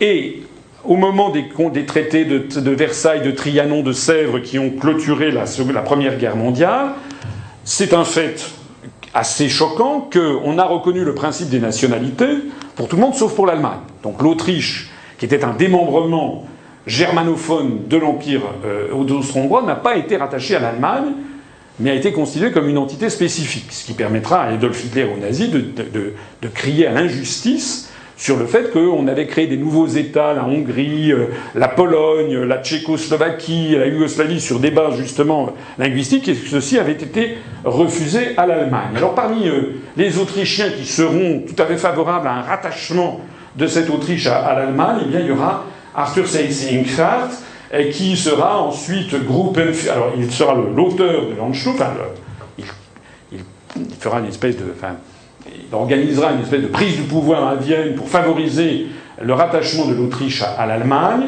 et euh, il deviendra ensuite Gruppenführer de la SS et gouverneur des Pays-Bas, de l'Allemagne nazie, où il commettra d'ailleurs des atrocités épouvantables. Il sera d'ailleurs euh, transféré au tribunal de Nuremberg et lui sera condamné à mort et pendu. Il, 26 euh, juillet 1940, dans, il rencontre l'Organisation pour l'étranger du parti nazi, la Auslandsorganisation, et il dit ceci, au-dessus et au-delà du concept d'État-nation, l'idée d'une nouvelle communauté transformera l'espace vital dont l'histoire nous a fait cadeau en un nouveau royaume spirituel. La nouvelle Europe, caractérisée par la solidarité et la coopération entre ses peuples, une Europe sans chômage ni crise économique et monétaire, toujours les mêmes arguments. Hein. Alors, une Europe de la planification et de la division du travail, ayant à sa disposition les techniques de production les plus modernes, et un système continental de commerce et de communication, développé sur une base commune, sera fondé sur des bases solides et connaîtra une rapide croissance une fois que les barrières économiques nationales auront disparu. Honnêtement, vous prenez ce texte ici en jaune, vous l'extrayez, vous le mettez, vous faites une conférence, enfin je le fasse un jour, en mettant ça dans la bouche de Jacques Delors, les gens diront très très bien. C'était M. Seyss-Inquart. Condamné à mort par le tribunal de Nuremberg pour crime contre la paix, crime de guerre, crime contre l'humanité, exécuté par pendaison le 16 octobre 1946. Vous voyez au passage d'ailleurs comment le discours d'ouverture euh, des euh, générales pacifiques, etc., recouvrait une réalité beaucoup plus sordide, qui était la force, la violence, le crime, l'assassinat. Donc le discours européen, c'est une des constantes que l'on va retrouver dans le discours européiste, c'est que l'emballage est toujours extraordinaire, mais quand vous ouvrez le paquet, ça sent très très mauvais. Pendant euh, toute la Seconde Guerre mondiale, on a un peu tendance à l'oublier, parce que les Français, on ne leur explique pas quelle est la vraie histoire de la Seconde Guerre mondiale, L'Allemagne n'a jamais prétendu, en tout cas dans les autorités, les, autorités d'occupation en France, l'Allemagne n'a jamais prétendu transformer la France en Allemagne. Pas du tout. Ils avaient, comment dirais-je, euh, Hitler avait, euh, comment dirais-je, aussitôt après la, la défaite de 1940, rattaché au Reich allemand l'Alsace-Moselle qui avait été perdu en 1970, regagné en 1918, qui était repassé en 1940 à l'Allemagne. Mais le reste de la France, Adolf Hitler n'avait jamais dit que son objectif était de le transformer en pays allemand. Pas du tout. La les, textes, enfin, le discours officiel de l'Allemagne nazie consistait à dire nous allons bâtir tous ensemble une Europe et nous sommes nous extrêmement généreux. Pour la première fois dans l'histoire, vous avez un vainqueur qui est d'une extraordinaire magnanimité, puisqu'en fait, on va faire tous ensemble un truc formidable qui s'appelle l'Europe. D'ailleurs, c'est notre intérêt aussi d'avoir un grand marché, etc. Hein, c'est ce discours-là qu'il faut bien comprendre, qui va être à l'origine, on va le voir tout à l'heure, de tout le discours des collaborationnistes français. Hein, un discours de rationalité économique, d'ouverture sur le monde, de grand marché efficace. Hein, c'est ça qui va être le discours des Allemands. Et dans la propagande au quotidien, eh bien, on voyait que Adolf Hitler, ici c'est de la propagande qui est diffusée notamment dans les pays sous occupation, mais aussi en Allemagne, Das neue Europa ist unschlagbar. Ce qui veut dire en allemand, la nouvelle Europe est invincible. Europa siegt dein Vollstand. L'Europe se bat pour ton bien-être. Europa Freiheit. On voit ici un soldat SS qui terrasse l'hydre bolchevique, la liberté de l'Europe. C'est pour ça que se bat la SS. Échec à l'ennemi de l'Europe. Ça, c'est une, brochure publiée en France en 1941 à Paris. L'ennemi de l'Europe, c'est l'Angleterre. Et là, on voit un Stuka allemand qui bombarde des navires britanniques ou américains qui sont les ennemis de l'Allemagne. C'est présenté les ennemis de l'Europe. S'il vous plaît, on n'interrompt pas pendant, la conférence, il y aura des questions après coup. Hein. Échec à l'ennemi de l'Europe. L'année historique du grand regroupement de l'Europe, telle qu'elle est présentée aux Français, ça n'est pas 1992, le traité de Maastricht, ça n'est pas l'élargissement de 2005. L'année historique du grand regroupement de l'Europe, eh ça nous est révélé par Paris Soir de 1941, le 1er février 1941. 1941 sera l'année historique du grand regroupement de l'Europe, a déclaré le Führer au Sportspalast de Berlin. Le grand regroupement historique de l'Europe. En fait, Adolf Hitler, facialement, a un discours tout à fait comparable à celui de Robert Schuman. Le point de vue du ministère nazi des Affaires étrangères en 1943, que l'on voit ici à Berlin, à cette époque, voici des notes qui ont été retrouvées de fonctionnaires allemands. L'Europe est à présent trop petite pour des souverainetés querelleuses et indépendantes. Une Europe fragmentée est trop petite pour préserver sa nature individuelle et rester en paix tout en se maintenant comme une puissance dans le monde. Ça, c'est Cécile von Rentefink dans une note sur l'établissement d'une confédération européenne rédigée en août 1943, reproduite dans un, texte d'un Américain qui s'appelle Walter Liebkens, Documents on the History of European Integration, paru à Berlin et New York en 1985, page 150, c'est cité par John Logland dans La liberté des nations, paru chez François-Xavier de Guibert, ou pour ceux qui voudraient faire des recherches quant aux citations. L'Europe est à présent trop petite pour des souverainetés querelleuses et indépendantes, une Europe fragmentée trop petite pour préserver sa nature individuelle et rester en paix, tout en se maintenant comme une puissance dans le monde. C'est exactement, exactement ce que l'on dit aujourd'hui. Ça peut être repris tel quel. La preuve, en 1998, Madame Nicole Fontaine, dont vous avez sans doute oublié qu'elle fut présidente du Parlement européen, c'est une Française, nous disait pour approuver l'entrée de l'euro, la mise en commun d'une prérogative aussi régalienne que l'antique pouvoir de battre monnaie n'était pas facile à accepter pour des États toujours jaloux de prérogatives irréelles à l'heure de la mondialisation. En acceptant l'euro, les différents États se lieront par un pacte de solidarité qui mettra un terme à ces velléités anachroniques. Dans son esprit, c'est exactement le même discours. On est trop petit, c'est des trucs complètement ringards, il faut passer à autre chose, il faut avoir une Europe puissante. Exactement le même discours. Alors, en 1943, la pensée du gouvernement nazi également s'exprime euh, chez ce monsieur qui est Roland Freisler. Roland Freisler, il écrit, c'est un, des grandes autorités de l'Allemagne hitlérienne, on va le voir, il écrit un ouvrage qui s'appelle Le pensée juridique de la jeune Europe. Et vous y verrez notamment ce document de l'histoire de l'Allemagne. Euh, ça, je vous se de bonheur hein, pour trouver le document. Hein.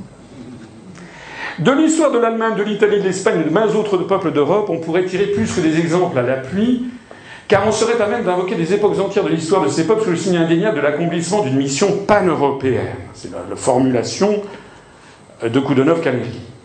Parmi les tumultueux fracas et luttes de notre temps, luttes auxquelles la destinée nous a donné de prendre largement part, surgit à nos regards, par nos efforts, une Europe nouvelle. Cette Europe veut être libre, Europe veut être, quand vous allez voir de qui il s'agit, cette Europe veut être libre. Elle veut vérité de fiers peuples indépendants. Tous ceux qui, ayant leur foyer dans ses confins et qui croient en elle, agissent en conséquence et sont résolus à poursuivre dans cette voie. L'Europe aux Européens, poursuit-il. Cette Europe désire être unie, car ce n'est qu'alors qu'elle sera à même de conserver sa liberté.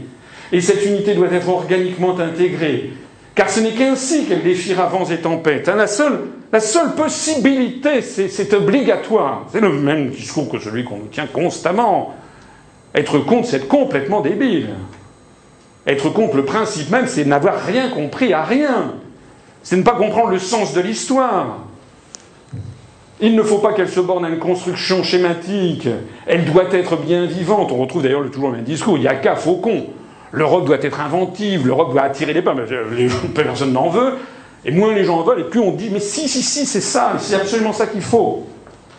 Ces individualités collectives doivent de leur côté disposer d'avoir un progrès personnel dans la symbiose de l'Europe, enfin, etc., etc. Alors, qui est Roland Freisler Qui est cet homme qui nous dit l'axe italo-germanique vise les forces vivantes de l'Europe Il veut s'intégrer avec elle dans une communauté familiale des peuples européens, communauté dans laquelle chaque membre trouvera pour ses forces, etc., l'ordre juridique de cette communauté européenne. Le premier qui va penser, après Walter Einstein, mais qui va penser réellement en termes de communauté européenne, pensée juridique, c'est M. Roland Freisler. Enfin, monsieur, il ne faut pas dire monsieur puisqu'il est mort. C'est Roland Freisler. Alors, Roland Freisler, Roland Freisler, le concepteur de la communauté européenne, il était avait été nommé par Adolf Hitler le président, premier président de la Volksgerichtshof, la principale cour suprême allemande. Roland Freisler fait partie des 14 membres de la conférence de Wannsee de 1942, du 20 janvier 1942, qui a organisé l'Holocauste des Juifs. Et Roland Freisler s'est rendu célèbre à la fin du Reich, notamment après l'attentat contre Adolf Hitler en 1944, pour envoyer des centaines de, de personnes à la mort. En fait, c'était un, un sadique, un boucher, un juriste qui a envoyé des centaines de personnes à la mort, qui d'ailleurs a été euh, tué lors d'un bombardement en 1945. Ici, c'est une petite bande d'actualité. Vous allez voir un petit peu à quoi ressemblait comme personnalité ce monsieur Freisler dans un tribunal. Dans un tribunal voilà comment il conduisait ses, comment il conduisait ses, euh, procès, euh, l'inventeur de la communauté européenne. Je lui laisse la parole.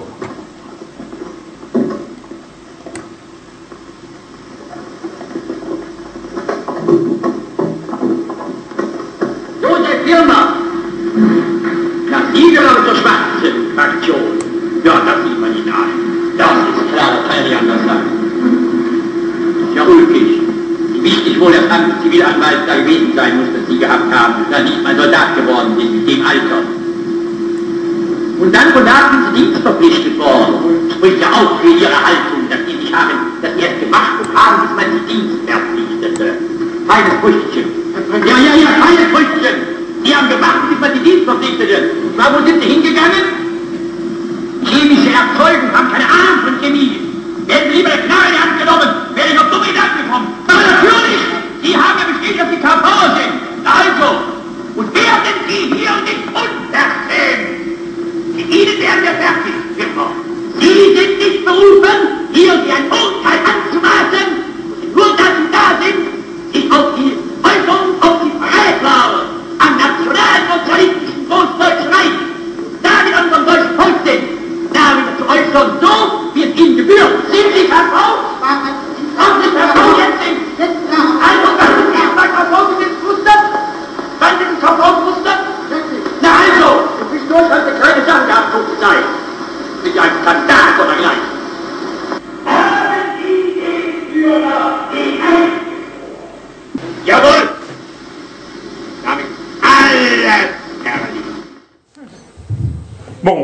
Là, vous voyez un petit peu le type de jugement euh, pondéré, serein, à charge et à décharge qu'il y avait dans les cours de l'Allemagne hitlérienne. Et ce Roland Freisler est donc celui qui nous a gratifié du pensée juridique de ce que va être la nouvelle Europe, avec le premier à nous parler de la communauté européenne, ou du moins l'un des premiers. Bon, il, n'arrête pas de vociférer, ce sont des bandes d'actualité de l'époque. On va le laisser. Hein.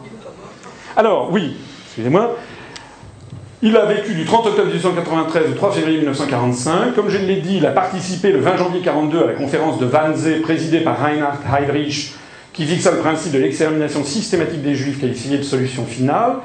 Président du tribunal du peuple en août 1942, je viens de vous le montrer, créé pour juger les crimes politiques, il présida notamment le procès des inculpés dans le complot de juillet 1944 contre Adolf Hitler. Il condamna des centaines d'hommes à mort avec les jugements expéditifs que vous venez de voir. Il fut tué lors d'un raid aérien allié par un éboulement de maçonnerie en février 1945. Alors, tout ceci, qu'est-ce que ça donnait en France? Eh bien, en France, ça donnait la France européenne des collaborateurs français. Les affiches de la propagande de Vichy de 41 et 42 consistaient à inciter les Français à prendre exemple sur le modèle allemand. C'est à peu près la même chose qu'on nous dit aujourd'hui. Pas tout à fait. Qu'on nous dit à l'époque, c'était le STO. Je travaille en Allemagne pour la relève, pour ma famille, pour la France, fais comme moi. Aujourd'hui, on dirait je dois travailler avec les mêmes salaires que les Allemands, c'est-à-dire 2 euros euh, par heure pour un, pour un, jeune diplômé, hein, pour la France. État français travailler en Allemagne pour une France plus forte. Le discours qui consiste, qui commence à s'imposer à partir de 1940, la France battue, c'est que la France a péché, elle travaillait, elle pas, elle a eu pris des jours de congé en 1936, euh, les congés payés, on a pris du bon temps, les Français sont pas sont, sont nuls. En fait, les Français sont nuls. Voilà. En 1941, les Français sont nuls, donc deux, il faut faire comme les Allemands. Même discours qu'aujourd'hui. Et d'ailleurs, si vous étiez contre, c'est que vous étiez un imbécile. Les affiches de Pétain, c'était Connaissez-vous mieux que lui les problèmes de l'heure?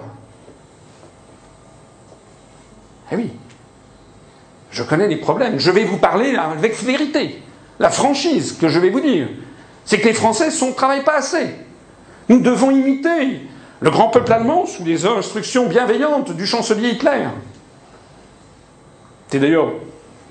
Qu'est-ce qu'a dit M. Valls quand il a pris ses fonctions? Il allait dire la vérité aux Français. Les Français ne travaillent pas assez. Il faut. Euh, M. Pascal Lamy vient de sortir un ouvrage pour expliquer que la France est en train de dormir. Hein, quand la France se réveillera, dit-il, s'éveillera. Il faut que les Français se mettent au diapason de ce que font les autres peuples du monde. Allez, retroussez-vous, arrêtez de lambiner. Donc c'est ce que dit exactement Pétain.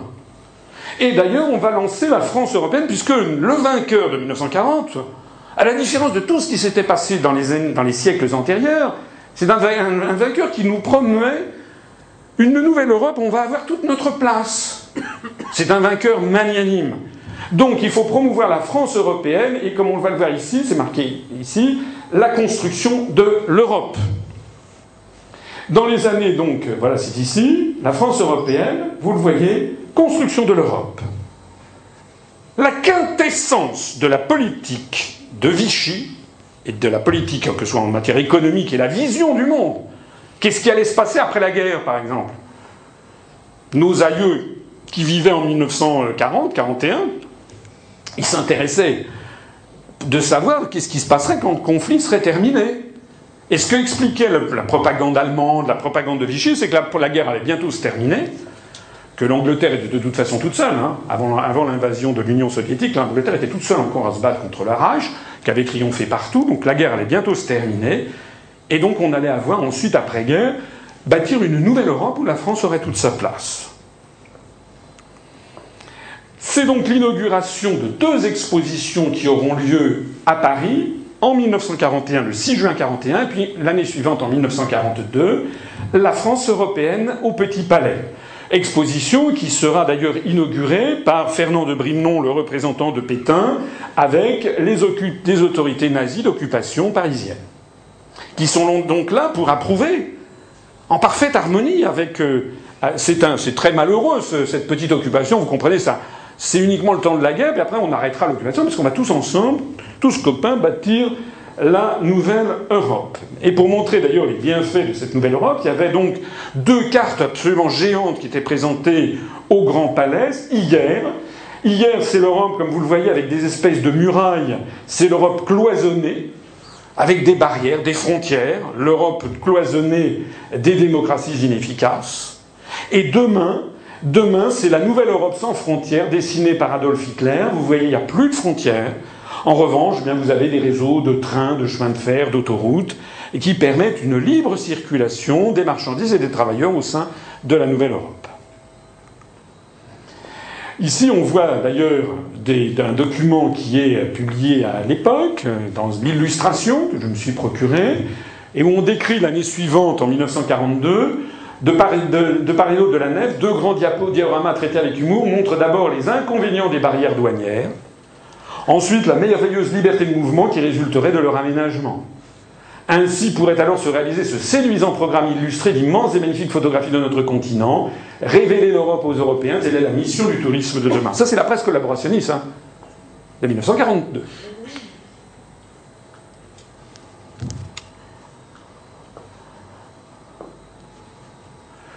on pourra aussi d'autres textes, n'est-ce pas? De ces divers tableaux se dégage cette morale, cette morale que l'Europe ne connaîtra la paix que lorsque toutes les nations qui la composent se décideront à s'unir. Cette vérité de l'apalice ne pouvant se réaliser, l'expérience des, siècles le prouve dans la bonne volonté générale, des périls extérieurs en imposent peu à peu la nécessité, même aux esprits timorés ou récalcitrants. Timorés, on le dit aujourd'hui, hein. Si vous êtes contre vous êtes, vous êtes timoré, n'ayez pas peur, voyons. De toute façon, c'est la seule possibilité de faire la paix, c'est de s'unir. Sous une gigantesque photographie de deux mains qui se serrent, on lit cette définition de la collaboration, la définition.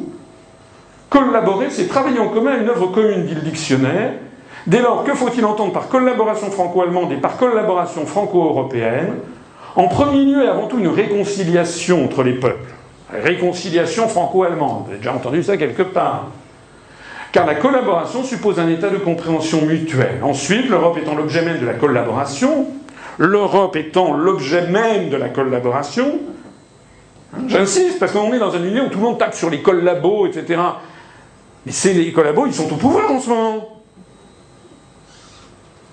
L'Europe étant l'objet même de la collaboration, un aménagement rationnel de toutes ces économies considérées sur le plan européen et non sur le plan étroitement national étriqué, étroitement national, nationaliste, etc. Enfin, une mise en commun solidaire de tous les moyens de développement économique des terres nouvelles appelées, de par leur situation géographique, à s'incorporer à l'espace européen. De ce qui précède, il ressort que c'est avec toutes les nations du corps européen que la France devra collaborer. Toutes les nations du corps européen. Vous voyez que l'Allemagne n'apparaît finalement que, comme peut-être le pays le plus important, mais, pas du tout le donneur d'ordre. C'est exactement la même chose aujourd'hui d'ailleurs. Hein. L'Allemagne n'est que le pays le plus important de l'Union européenne. Ainsi s'affirmeront par la communauté du travail la réalité de l'unité européenne et celle de l'espace vital européen. En avril 1942, c'est donc cette inauguration de la seconde exposition de la France européenne sur le thème de la vie nouvelle. Hein. Vous voyez, nous les Européens, par notre union et notre foi, créons le continent de la vie nouvelle.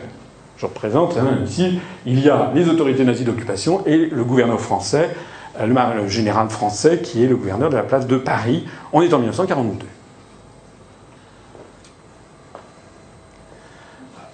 Et toujours dans cette inauguration, vous voyez, par leur nombre, leur rapidité, leur confort, les transports de l'Europe nouvelle seront de véritables traits d'union entre les peuples européens. L'Allemagne ne se, euh, ne se mettait pas en avant. Hein. C'est vraiment une vision, euh, je me permets d'insister, de la période 1941, 42, 43 que personne ne vous explique jamais qui est la vraie vision que défendaient les collabos. Ça, c'est une carte postale. Une carte postale qui a été vendue dans cette exposition La France européenne. Elle a été timbrée le 14 mai 1942. Je l'ai trouvée sur Internet, je l'ai achetée, pensez bien. Elle a été timbrée, d'ailleurs, vous voyez, il y a ici, euh, mal timbrée, d'ailleurs, c'était le portrait du maréchal Pétain. Bon. Mais surtout, ce qui est intéressant, c'est pas ça, c'est surtout le revers de la carte postale qui était donc vendue lors de cette exposition la France européenne. En 1942, les autorités allemandes d'occupation se sont avisées qu'il fallait célébrer le 1200e anniversaire de la naissance de Charlemagne.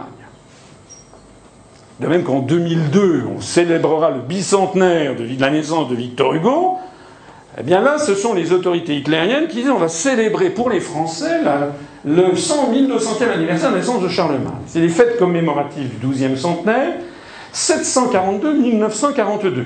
Sur cette carte postale, vous voyez ici Saint-Denis, statue de Charlemagne érigée dans la basilique par Napoléon Ier, et ici, Aix-la-Chapelle, tombeau de Charlemagne dans la cathédrale millénaire. Donc dans un cas c'est en France, dans cas c'est en Allemagne. C'est pour montrer qu'il y avait en fait un empereur qui était à la fois l'empereur de l'Allemagne et de la France. Alors pourquoi chipoter? C'est ce qu'on vous propose, disent les Allemands. La même chose, hein et c'est d'ailleurs explicité ici par ce petit encadré qu'il faut absolument que j'agrandisse pour que vous en dépreniez plein les yeux. L'Empire européen de Charlemagne, douze siècles, avant que ne s'esquisse aujourd'hui la communauté européenne. On est en 42. Hein. Charlemagne avait réuni sous son sceptre les principaux pays de l'Europe. Ce qui est faux. l'Espagne, le Portugal, tout le sud de l'Italie, euh, toute euh, l'Angleterre, l'Irlande, toute la Scandinavie, euh, et tout ça n'a échappé complètement à l'empire de Charlemagne. Bon, la Hongrie actuelle, la Pologne, ça n'y était pas. Son empire n'était ni allemand ni français, il était européen. Après sa mort, ce premier essai d'Union européenne était détruit.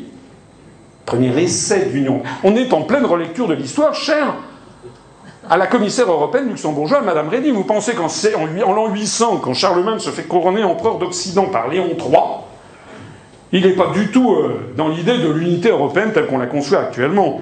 Il veut reprendre le, il je l'ai écrit dans la conférence sur l'histoire de France, je vous y renvoie, il veut reprendre le titre de souverain pontife, de pontifex maximus, d'impérator, c'est-à-dire se descend de l'empereur universel, parce qu'il est talonné par le sud-ouest par les morts, les musulmans, Hein, qui sont l'émirat de Cordoue, d'un côté, et puis par le sud-est, par l'Empire byzantin, qui prétend, lui, descendre de l'Empire romain. Ça n'a rien à voir avec le projet de l'unité européenne. On est en plein délire, on est en plein réécriture de l'histoire. Après sa mort, ce premier essai de l'Union européenne était détruit, et, pendant, et durant près de mille ans, ça c'est je crois la, la cerise sur le gâteau, durant près de mille ans, les nationalismes s'entrechoquèrent dans un esprit de rivalité l'Allemagne nazie qui se bat contre les nationalismes qui s'entrechoquent dans un esprit de rivalité. C'est formidable. C'est exactement la même chose qu'on nous dit de nos jours. Hein. Ceux qui sont contre l'Europe seraient des nationalistes qui voudraient des guerres. Moyennant quoi, on est en train de passer sous la férule d'un empire, d'une dictature qu'on n'a jamais vue. C'est vrai. L'histoire ne se répète jamais, elle bégaye tout le temps. D'ailleurs, je rappelle que Charlemagne est devenu l'une des figures éponymes de la construction européenne. Je rappelle que le Karlspreis, le prix Charlemagne, est distribué par les Allemands à Aix-la-Chapelle, justement, où on remet à l'heureux récipiendaire une, une médaille qui représente Charlemagne avec l'orbe et le sceptre, je renvoie encore une fois à ma conférence sur l'histoire de France pour que vous compreniez de quoi il retourne. Et puis vous voyez l'aigle impérial du Saint-Empire romain germanique. Je rappelle que ce Karlspreis a été attribué récemment à Angela Merkel en 2009, à Donald Tusk, le Premier ministre polonais, comme son prénom l'indique, à Jean-Claude Trichet en 2011, à Wolfgang Schäuble, le ministre des Finances allemand, en 2012. Je rappelle aussi qu'il a été attribué en 1950 à M. de Koudenov Kalergi, justement celui dont on parlait tout à l'heure. C'est même le premier, Karl Price, qui a été attribué à l'inventeur de la pan-Europe. Il a été attribué en 1953 à Jean Monnet. Il a été attribué en 1957 à Paul-Henri Spaak et en 1958 à Robert Schuman. Puis en 59, à George Marshall, l'Américain responsable du plan Marshall. Mais Paul-Henri Spack et Robert Schuman, je rappelle aussi, on le sait, d'après les documents déclassifiés de l'administration Clinton, que vous connaissez, que je présente à presque toutes mes conférences, j'en profite, révélés le 19 septembre 2000 par le Daily Telegraph, des documents secrets du gouvernement américain qui viennent d'être classifiés montrent que la communauté des services secrets américains a mené une campagne tout au long des années 50 et 60 afin de promouvoir l'unification européenne. Les dirigeants du mouvement européen, Reitinger, le visionnaire Robert Schuman, l'ancien Premier ministre belge Paul-Henri Spaak, étaient tous traités comme des employés par leurs parrains américains. Le rôle des États-Unis fut camouflé comme pour une opération secrète. L'argent de la, l'AQE, American Committee for United Europe, le comité, américain pour l'Europe unie, provenait des fondations Ford et Rockefeller, aussi bien que de milieux d'affaires ayant des liens étroits avec le gouvernement américain. Le département d'État jouait aussi un rôle. Une note émanant de la direction Europe datée du 11 juin 65 conseille au vice-président de la communauté économique européenne, Robert Marjolin, de poursuivre de façon subreptice, de façon cachée, l'objectif d'une union monétaire européenne. Cette note recommande d'empêcher tout débat jusqu'au moment où l'adoption de telles propositions deviendrait pratiquement inévitable.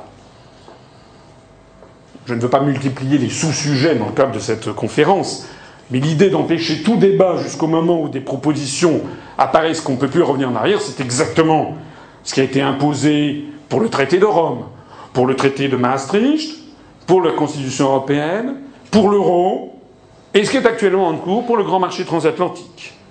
On empêche tout débat. En attendant, ces messieurs, donc, qui étaient des agents américains, ont obtenu le Carls Prize. D'ailleurs, comme le, chef d'État américain George Marshall. Et puis, si vous descendez comme ça la, ligne, la lignée de ces, de ces, de ces récipiendaires, vous trouverez également, en 1961, Walter Hallstein. Coucou le revoilou. Celui que nous avions laissé tout à l'heure, en 1938, en train de concocter, à la demande d'Adolf Hitler suite à son voyage à Rome en 1938, un projet de nouvelle Europe. Walter Hallstein. Walter Hallstein, on va revenir tout à l'heure dessus, également en 2000, William Clinton, président des États-Unis d'Amérique, qui va donc recevoir le prix Charlemagne du grand européen.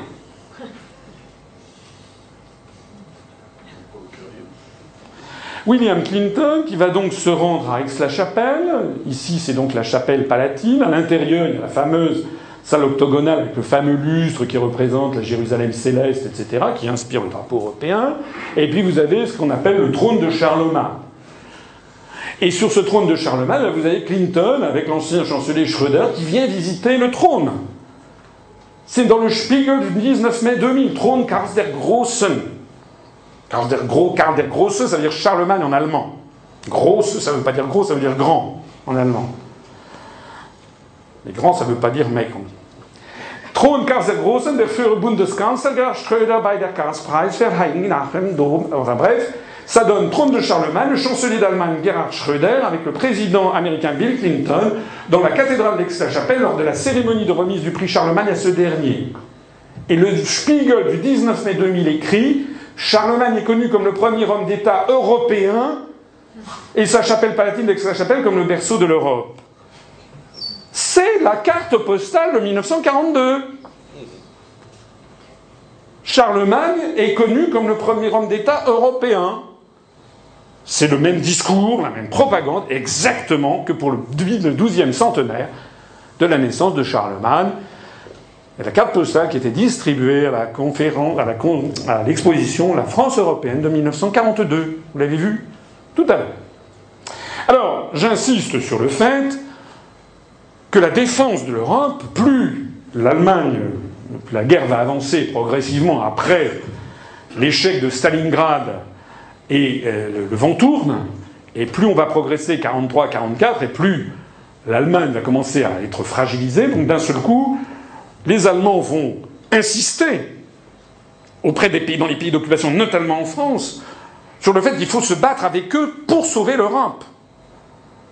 Il faut bien comprendre que les gens, les Waffen-SS, ceux qui sont allés euh, travailler, là, les collabos, hein, ou les pro-nazis français qui sont allés travailler avec les Waffen-SS à la fin de, la fin de la Seconde Guerre mondiale, le faisaient, comme on le montre ici, ces affiches, avec tes camarades européens sous le signe SS, tu vaincras avec tes camarades européens, pas tes camarades allemands. Sous les plis du drapeau français, la LVF, la Légion des volontaires français, combat pour l'Europe. Ici, c'est l'appel du, Gauleiter Saukel aux ouvriers français. Europe, réveille-toi. Europe, réveille-toi. Europa Erwacht, c'est le thème même du livre de Kudenov-Kalergi dont je parlais tout à l'heure. C'est le Gauleiter nazi Saukel, Fritz Saukel. On voit ici une réunion européenne, l'Europe se bat, et vous voyez que sous l'aigle impérial de l'Allemagne hitlérienne, vous avez tous les drapeaux des pays de l'Europe. C'est un. Au risque de faire se hérisser le poil d'un certain nombre de gens, ça ressemble quand même furieusement aux réunions européennes où on monte tous les drapeaux, n'est-ce pas? Et Dans le cadre d'ailleurs de l'OTAN avec l'aigle américain.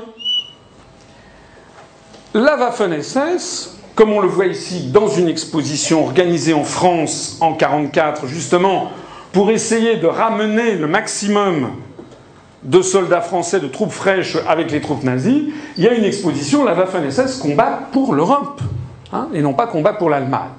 Encore une fois, j'insiste sur l'aspect très important des choses pour bien comprendre quelle était la mentalité des gens de cette époque. Le 4 mai 1941, d'ailleurs, quand on prend toute la presse de l'époque, la collaboration de l'industrie automobile européenne décidait à Berlin la collaboration de l'industrie automobile européenne décidée à Berlin, l'Allemagne, l'Italie et la France assumeront sur un pied d'égalité cette coopération. C'est exactement ce qu'on nous dit, il faut faire une fusion des industries, ça ne marche d'ailleurs jamais, puisque vous le savez, Peugeot et, Citroën, PS1, euh, ou fait, alliance avec les Chinois de Dongfeng, Renault euh, rachète euh, le japonais Nissan, pendant que Volkswagen ou que Daimler-Benz se font des collaborations avec d'autres Chinois ou d'autres Japonais. Hein donc de toute façon, c'est euh, euh, euh, le même type de discours. Hein. On voit d'ailleurs ici, dans ce petit Parisien de 1941, 800 000 familles françaises retrouveront ainsi au lendemain de l'appel l'essentiel de leurs ressources d'avant-guerre. C'est exactement l'illustration de ce que je vous dis. Hein. On explique en 41 en français que la guerre est bientôt terminée et que c'est une nouvelle Europe de collaboration où c'est tout ça, c'est sur un pied d'égalité. Très très très important à comprendre. Pourquoi il y a eu autant de collabos en France d'ailleurs hein? Parce que jamais personne ne vous l'explique. Et on expliquait du coup que De Gaulle, avec sa principe, c'était un énergumène. D'ailleurs, il avait été condamné à mort à deux reprises, parce que c'était un fou. Parce qu'il fallait être fou. Parce qu'il ne fallait pas comprendre les contraintes économiques, la nécessité d'avoir un grand marché. C'était pour ça que De Gaulle était fou. C'était pour ça que d'ailleurs toutes les élites françaises étaient derrière Pétain. Dans son discours du 20 août 1941 au Conseil d'État, Pétain dit on joue pas ces détails, je suis sûr que la révolution nationale triomphera pour le plus grand bien de la France, de l'Europe et du monde. Sa prise de pouvoir. Dans le 10 novembre 1941, c'est au moment donc où Hitler lance, a lancé donc l'opération Barbarossa, la lutte actuelle n'intéresse pas seulement l'Allemagne, mais toute l'Europe. C'est une lutte pour la vie ou la mort, déclare le Führer à Munich. Hein. Tout est possible, ajoute-t-il, sauf une seule chose, c'est que l'Allemagne capitule un jour. Ben, c'est quand même possible. C'est en fait une. Vous voyez, le Führer dresse le bilan des succès des armées du Reich en Russie, puisqu'il faut se battre. L'Europe se bat pour protéger la civilisation face à la méchante Russie. C'est exactement ce qu'on entend aujourd'hui, en ce moment sur l'affaire ukrainienne. Poutine est une horreur épouvantable, une dictature terrible. Et est ce pauvres Ukrainiens, là, il faut les protéger. On verra d'ailleurs que sont des Waffen-SS ou des SS, la chose se répète à presque à l'identique. Alors, en France, il y a aussi des intellectuels pendant cette période. Et ces intellectuels vont développer un discours qui est celui que je viens de vous présenter, que l'on peut trouver dans des ouvrages, parfois difficiles à trouver, pas toujours. Ça, c'est une conférence de Henri Clay qui s'appelle La collaboration vers une économie européenne. Qu'est-ce qu'on y lit dans ce document? La collaboration. Ben, il y aura une forme de collaboration, ça sera le tourisme. N'oublions pas que des fonds les plus fructueux de l'activité nationale, c'est le tourisme étranger en France, c'est toujours vrai. Dans une Europe apaisée et organisée, il ne fait aucun doute que la France recevra d'innombrables visites, non seulement des pays partenaires de l'organisation continentale, donc de l'Europe unique est en train de bâtir le chancelier Adolf Hitler, mais aussi d'Amérique du Sud et même assez vite d'Amérique du Nord, et enfin parce que ses habitants auront toujours besoin de fuir le brouillard d'Angleterre. L'essor de notre agriculture, résultat certain de la collaboration. C'est évidemment dans le domaine agricole que la France sera le principal de son apport à la communauté économique européenne. Ils ne se sont pas foulés en 57. Hein. Ils ont repris tel quel le truc qui était déjà existant, communauté économique européenne. D'ailleurs, la politique agricole commune sera issue de ça. Toujours dans ce même ouvrage, la collaboration, c'est la fin du chômage. Ah oui, c'est comme l'euro, c'était la fin du chômage. Une question préoccupe particulièrement les Français, le chômage. La collaboration avec l'Allemagne nous apporterait-elle sûrement la résorption puis la fin? Cette question a été envisagée tout récemment par deux conférenciers, l'un notre compatriote Jacques Dubois, l'autre allemand, le docteur Kirchner, chef des services économiques de l'ambassade d'Allemagne à Paris. On est en 1941. Hein, qui fut apparu une conférence singulièrement réconfortante pour ses auditeurs français. Donc ce que propose l'Allemagne, c'est dans cette Europe nouvelle, il y aura la fin du chômage. La collaboration se fera dans le climat d'une Europe socialiste. M. Gershner ne s'inquiète évidemment que fort peu du financement de ses travaux. L'expérience nazie lui a montré que ce problème est toujours soluble dans une économie socialiste. Car, déclara-t-il, l'économie de l'Europe de demain sera socialiste. Il est certain que le changement de statut de la monnaie, la substitution de sorte d'étalon travail à l'étalon or, très important pour les nazis. Il faut supprimer l'étalon or pour avoir une monnaie de singe, en fait. C'est ce qui se passera à partir du 15 août 71 avec la rupture des accords de Bretton Woods. Vivra de la monnaie un simple bon de consommation facilitera beaucoup l'éclosion de cette économie socialiste. Toujours dans cette même conférence, trop de Français ne considéreraient malheureusement pas la collaboration en partant de telles prémices. Ils se réfèrent à des principes périmés et leurs aspirations vont le plus souvent vers l'impossible résurrection du passé. Ça c'était pour tous ceux qui faisaient de la résistance. Mais mon pauvre ami, c'est terminé. Vous êtes complètement ringard. C'est ce qu'on nous dit d'ailleurs à nous. Hein. quoi, vous voulez revenir au fond? Vous êtes ringard. Il faut cependant que l'opinion publique se place en face de la réalité, même si la technique l'obscurcit. Il faut que cette opinion comprenne que le moment est venu de prendre à bras le corps ses préjugés anciens, ses préférences personnelles et de les jeter définitivement au rencard. J'ose affirmer d'ailleurs, mais ce serait l'objet d'une autre conférence, que le problème se fut posé dans très peu d'années d'une façon presque aussi lancinante que si la guerre n'avait pas eu lieu. L'espèce de fatalité historique qu'on nous dit à nous. Faut construire l'Europe, de toute façon, Europe ou pas Europe, ou bien s'unir. Vous l'avez déjà entendu, ça aussi. Alors après, c'est les naïves objections à la collaboration. Ceux de nos compatriotes qui ont acquis la connaissance de, ces choses de son chemin à poser des questions quelque peu naïves que suscite d'ordinaire le mot collaboration. Mais ces questions sont couramment posées. Hein. Donc on est naïf quand on est contre. Cet ouvrage se termine en disant Voici que, contre toute attente, le vainqueur clairvoyant, l'Allemagne nazie, affirme sa volonté d'associer dans la construction de l'Europe unie les peuples que ses armes ont dominés. Ne laissons point échapper cette occasion tragique, à force d'être solennelle, de montrer que rien de grand ne peut se faire dans le monde sans notre pays. Dans un autre ouvrage de la collaboration, c'est intéressant d'aller voir ce que disaient les gens de l'époque, hein, c'est très intéressant. Curieux d'ailleurs que personne jamais ne s'y intéresse. Premier contact France-Allemagne, publié en 1941 par Géo Wallis. c'est un pseudonyme d'un type qui s'appelait Jules Gros. Les dernières lignes de la page 126, le maréchal Pétain et Hitler se rencontrent en France. C'est entrevue de Montoire. Mon cœur bat à cette information. Il me semble que c'est l'aube enfin d'un temps réellement nouveau. La paix s'assoit en Europe, la race blanche est sauve. Et puis nous avions le groupe Collaboration. Le groupe Collaboration, c'était des intellectuels français qui se réunissaient à la Maison de la Chimie, pas ici, ici c'est la Maison des Mines, la Maison de la Chimie, où vous aviez sur cette photo que l'on à l'Opéra de Paris Robert de Noël, Marcel Jouando, Ramon Fernandez. Ramon Fernandez, qui est le père de Dominique Fernandez, qui s'est marié avec Diane de Margerie, vous connaissez l'écrivain, et qui ont un fils qui s'appelle Ramon Fernandez, qui est actuellement directeur du Trésor et qui est, euh, qui est l'un des grands partisans de l'euro. Le grand-père, donc Ramon Fernandez, était un grand collabo. Et donc, dans les conférences du groupe Collaboration, il y a eu toute une série de réunions qui se sont tenues à Paris, Maison de la Chimie, où on faisait des, conférences comme celle que je vous administre en ce moment, sans doute moins, il n'y avait pas de vidéoprojection, et où on expliquait tous les bienfaits de la collaboration avec l'Europe dans une vision géopolitique du monde qui était tout à fait intéressante. Donc par exemple, mince, euh, j'ai... Bon, on va s'arrêter là, parce que je sais qu'on va faire un petit signe là, peut-être pour faire apprendre un, une petite... Euh, un petit, un petit verre, un petit entracte, si vous me le permettez. Ça va me permettre en plus, je m'aperçois que là j'ai un petit bug, que je vais pouvoir corriger pendant que vous prendrez à boire. Voilà. on est à peu près, pas tout à fait, à la moitié de la conférence, pour ceux que ça intéresse. Voilà.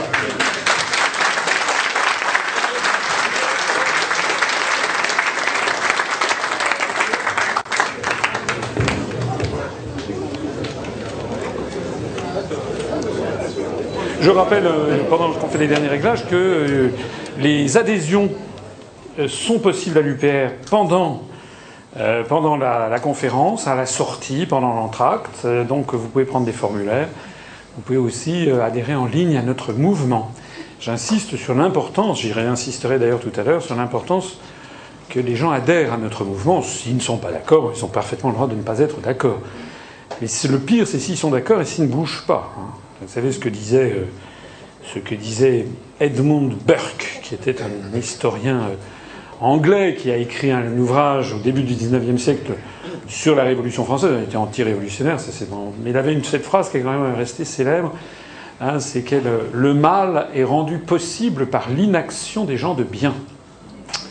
Voilà. Donc, si vous pensez que notre combat pour une France indépendante, souveraine, républicaine, ouverte sur le monde, rassembleuse sur les grands idéaux de la, notamment du Conseil national de la résistance, sont légitimes et justifiés.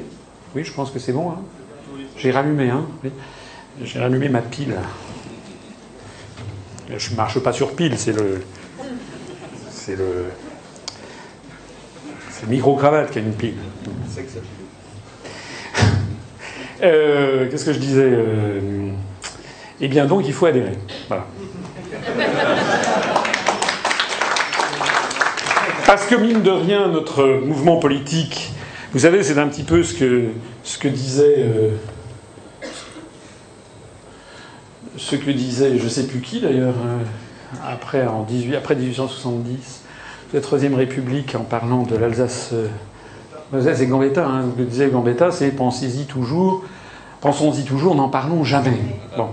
Donc les grands médias, les grands journalistes, à notre, à notre, au sujet de l'UPR, ils y pensent toujours, ils n'en parlent jamais. Quand je dis ils y pensent toujours, parce que Vincent Brousseau, qui est un économiste euh, un des deux économistes français qui travaillait au département de la politique financière à la Banque Centrale Européenne, où il travaille depuis 15 ans, quand même le cœur nucléaire de la BCE, euh, quand euh, il, a, il a claqué la porte après 15 ans pour rallier, notamment pour revenir en France et pour rallier l'UPR, je me permets d'insister sur le fait qu'il n'a pas d'emploi, qu'il est au chômage, et que compte tenu des prises de position qu'il vient de faire pour quelqu'un qui était dans la BCE, euh, c'est quand même quelqu'un qui ne va pas être euh, immédiatement embauché dans une banque centrale ni dans une banque.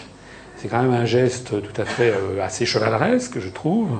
Quand on a envoyé ce, communiqué de presse, il a été lu par plus de 1800 journalistes. Hein, donc ça, c'est quand même important. On a eu deux journalistes, d'ailleurs, l'un d'une très grande radio française et l'autre d'un très grand journal français, qui l'ont approché pour faire un entretien. Puisque normalement, c'est un scoop. Enfin, c'est un truc. voilà c'est un peu comme si, toute proportion gardée, euh, on me permettra cette, cette euh, comment dirais-je, c'est un petit peu une insolence en ce jour de lundi de Pâques, mais c'est comme si on apprenait que le pape avait décidé de, bâtir un mihrab dans les appartements du Vatican. Euh, quelqu'un de la BCE qui d'un seul coup rallie un parti qui veut sortir de l'euro, c'est évidemment quelque chose de tout à fait inattendu, qui a fait énormément de, buzz d'ailleurs.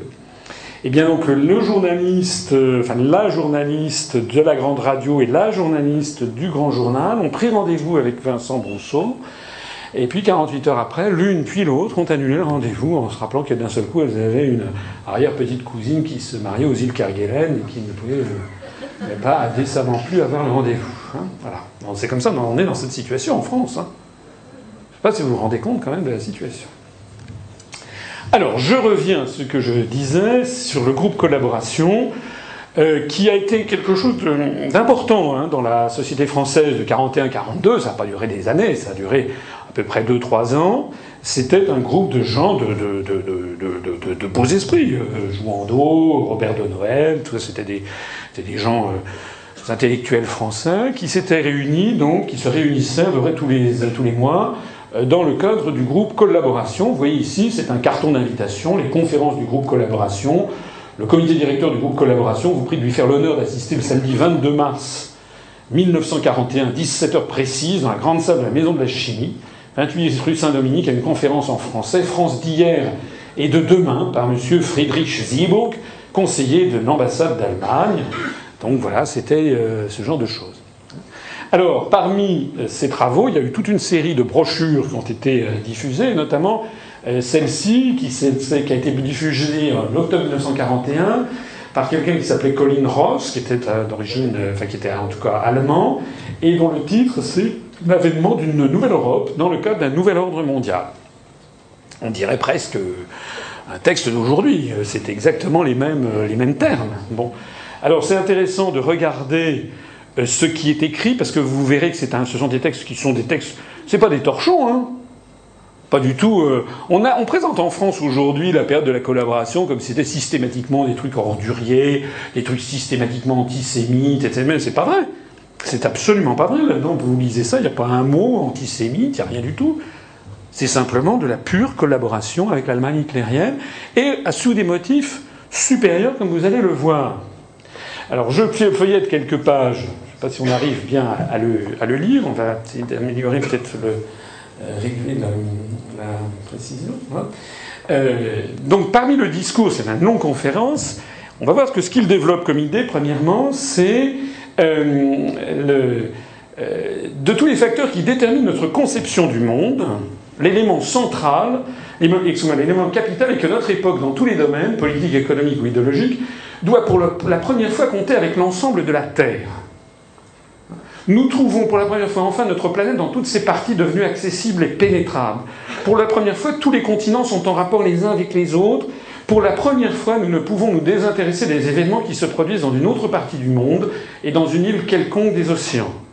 c'est le thème de la mondialisation, hein, avant la lettre. D'ailleurs, il le dit ultérieurement. Hein. Voilà, c'est la période de commerce mondial, de trafic mondial, hein, politique mondiale, cela signifiait jusqu'au début de ce siècle le concert des grandes puissances européennes, Bismarck pouvait encore dire que tous les Balkans ne valaient pas pour lui les eaux d'un seul, seul, grenadier de Poméranie, et pourtant, le Bismarck du Congrès de Berlin était incontestablement à la tête des hommes d'État de l'Europe et par suite du monde. Commerce mondial, trafic mondial, certes la liberté économique était alors à l'apogée du libéralisme plus grande qu'aujourd'hui, mais les voies du commerce et du trafic étaient encore très réduites. Enfin, il y a tout un discours sur le thème on ne peut plus faire la politique maintenant comme on la faisait naguère et jadis, parce que maintenant nous sommes dans un univers où tout le monde est en contact avec tout le monde. C'est le mot de mondialisation n'est pas utilisé, mais c'est exactement ça. Et donc exactement les mêmes arguments que ceux qui nous sont servis. On voit ici, c'est toujours, il enfonce le couloir, c'est l'avion seulement qui a fait de la, de la Terre une petite sphère qui constamment se rapetisse d'une façon effrayante.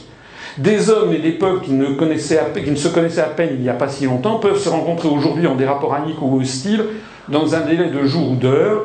À cela s'ajoute la TSF, vous savez, télégraphie sans fil, et qui rassemble toute l'humanité en un unique et gigantesque auditoire.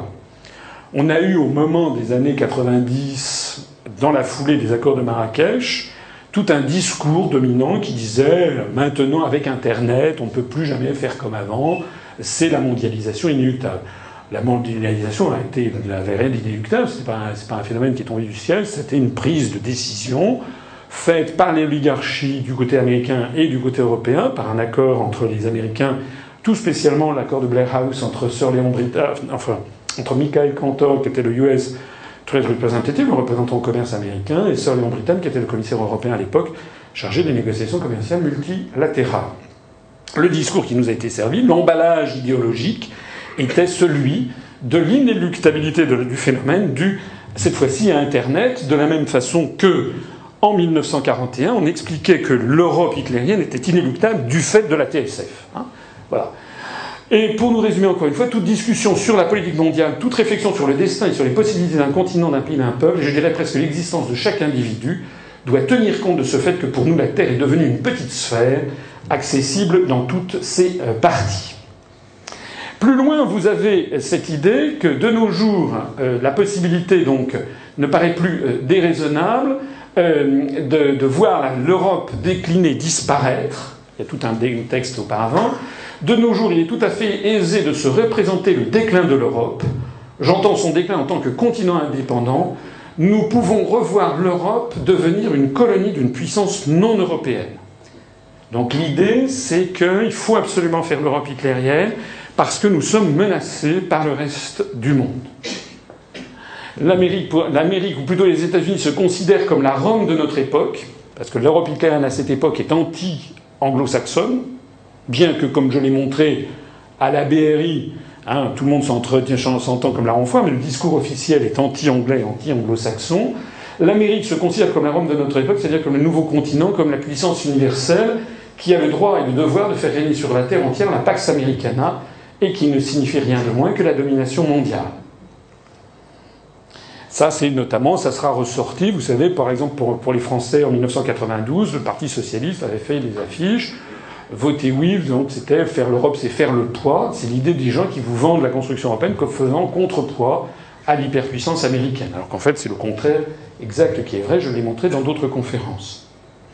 Plus loin, vous avez un bilan de la Première Guerre mondiale, établissant, établissant le bilan de cette Grande Guerre numéro 1, non pas le bilan particulier pour chaque vainqueur ou vaincu, mais le bilan d'ensemble pour l'Europe. L'Europe y a d'abord perdu toutes ses possessions orientales.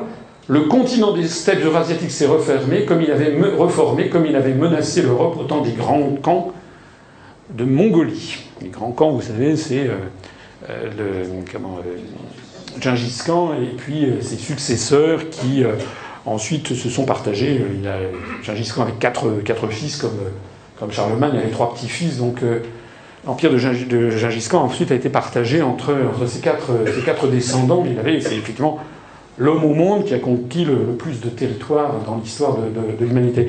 Alors ce qui est intéressant, c'est de voir qu'on présente la Première Guerre mondiale comme finalement une guerre civile européenne, ce que disent les européistes aujourd'hui sur la Première et la Seconde Guerre mondiale, et on voit bien que l'idée, c'est qu'il y a une menace, une menace qui vient notamment de l'Eurasie. On va le retrouver d'ailleurs ensuite, plus loin. L'Europe, y compris la France, est menacée au sud et à l'est, bien que mains Français ont pu voir dans les rouges des amis et des camarades. Les rouges, en place, c'est les communistes. Vous voyez donc bien que l'idée, c'est une des raisons fondamentales pour lesquelles il faut faire la nouvelle Europe proposée par Adolf Hitler, c'est un Allemand qui parle devant un public de collabos euh, français, c'est que l'Europe, y compris la France, sont menacées au sud, au sud par la démographie des pays du sud, et à l'est, parce que c'est les rouges. Et ça se termine, cette conférence, de la façon suivante. Rappelons-nous que Karl der Grosse et Charlemagne, décidément, c'est, c'est une. Ça, sert à toutes les sauces, hein. Pauvre Charlemagne. Rappelons-nous que Karl der Grosse et Charlemagne ne sont que des noms différents pour un héros commun à nos deux peuples. C'est une telle communauté qu'il faut recréer, nous la recréerons en dépit de tout, je ne crois pas seulement au rapprochement franco-allemand, je crois à l'Europe, à notre Europe, à la nouvelle Europe qui sera la grande patrie commune des Français et des Allemands. pour la petite histoire, j'ai pas voulu pousser le bouchon trop loin, mais notre Europe, c'est quand même le, titre, le nom qui a été retenu par Jacques Delors pour son think tank qui s'appelle Notre Europe, justement, euh, qui euh, milite exactement et qui reprend d'ailleurs des thématiques qui sont extraordinairement voisines de toutes celles-ci. Donc vous voyez quel était le, type de réflexion des élites françaises en 41-42 qui collaboraient, qui poussaient à la collaboration. Alors ce qui est très étonnant dans l'histoire contemporaine, c'est qu'on nous présente ces gens, les collabos, comme des horreurs absolues, mais ceux qui présentent ces gens comme des horreurs absolues font exactement la même chose. Parce que De Gaulle combattait ces gens comme nous, nous les combattons aujourd'hui et pour les mêmes raisons. Mais le discours tenu par l'école Labo était un discours qui était empreint d'une rationalité économique, euh, historique, euh, et ça pouvait se défendre, hein, comme se défendent ici aujourd'hui euh, les partisans de la construction européenne. Alors nous voici arriver à notre nouveau chapitre, ce que j'appelle le recyclage de la belle idée européenne par les Américains.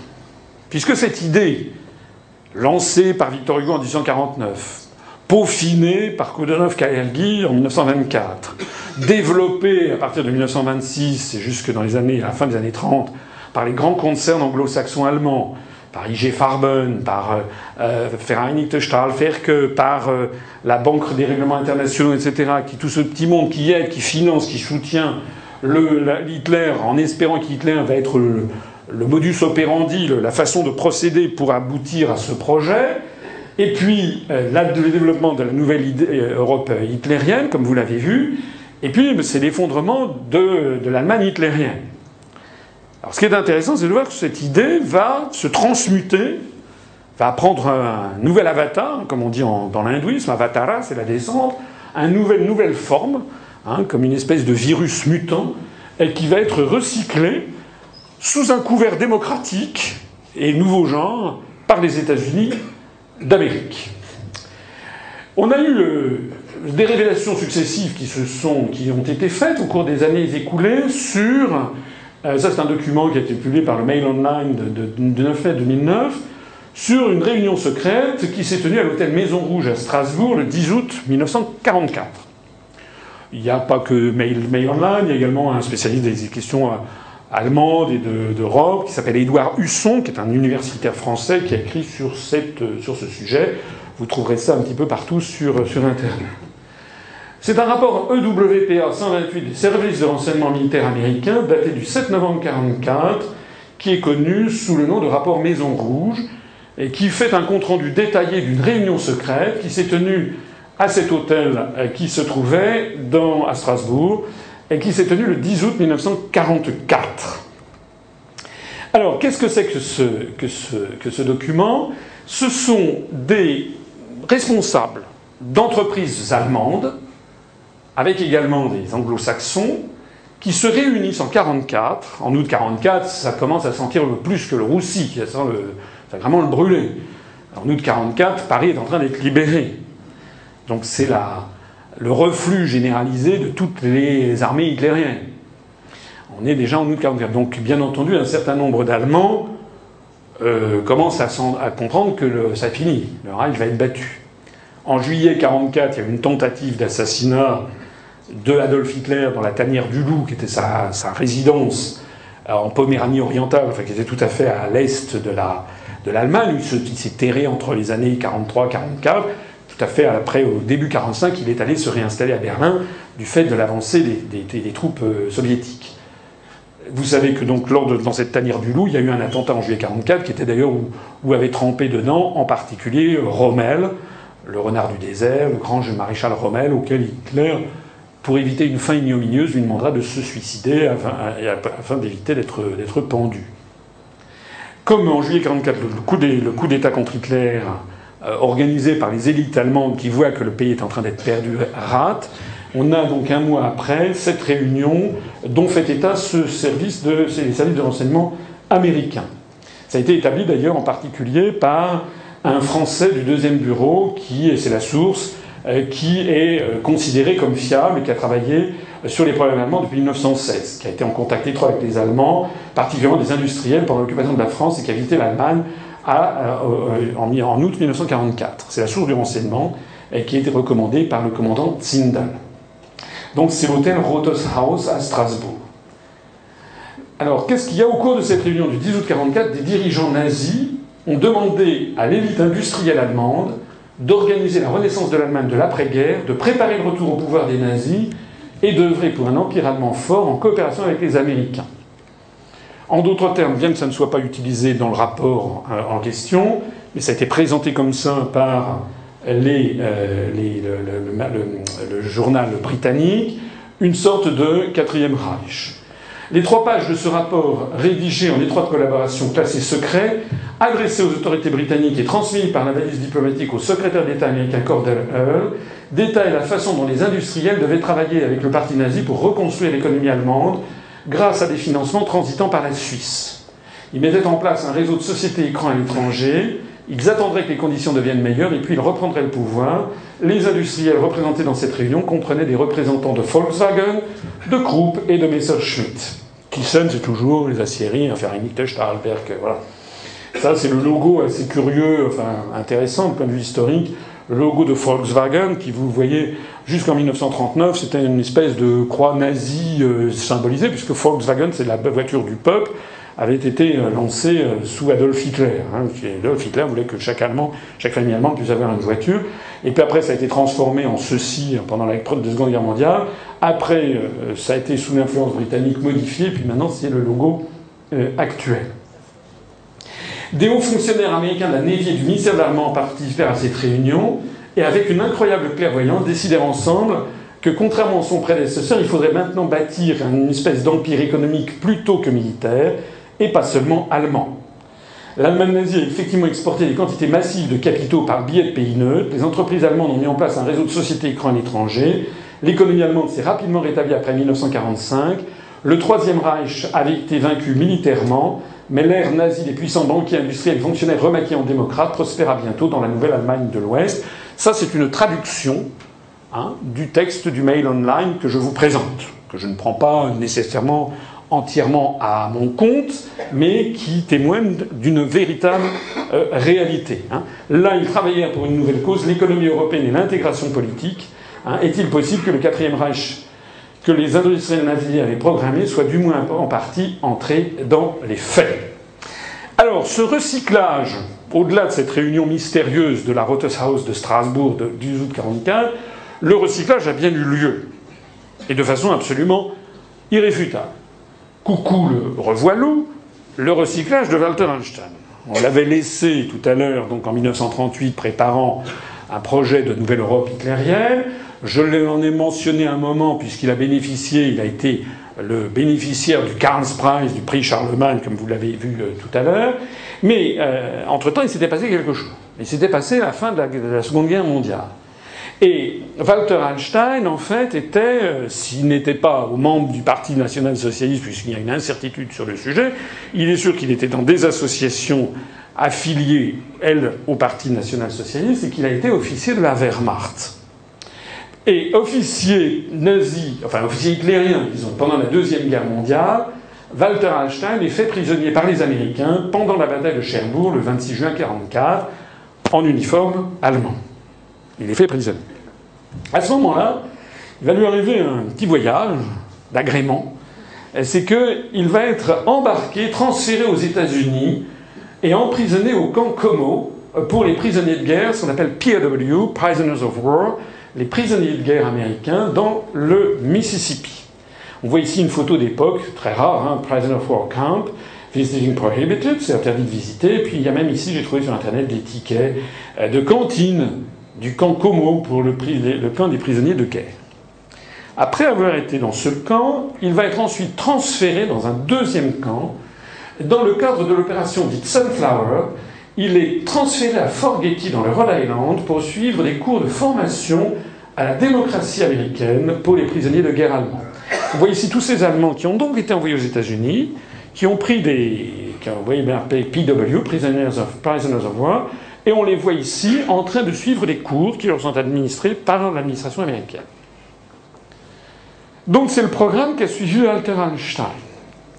Et puis ensuite, fin, 40, euh, fin 45, je crois, je reprécise d'ailleurs, donc après avoir été euh, détenu pendant à peu près un an et demi aux États-Unis, a souvent suivi des cours. Mais qu'est-ce qu'il a suivi à part des cours?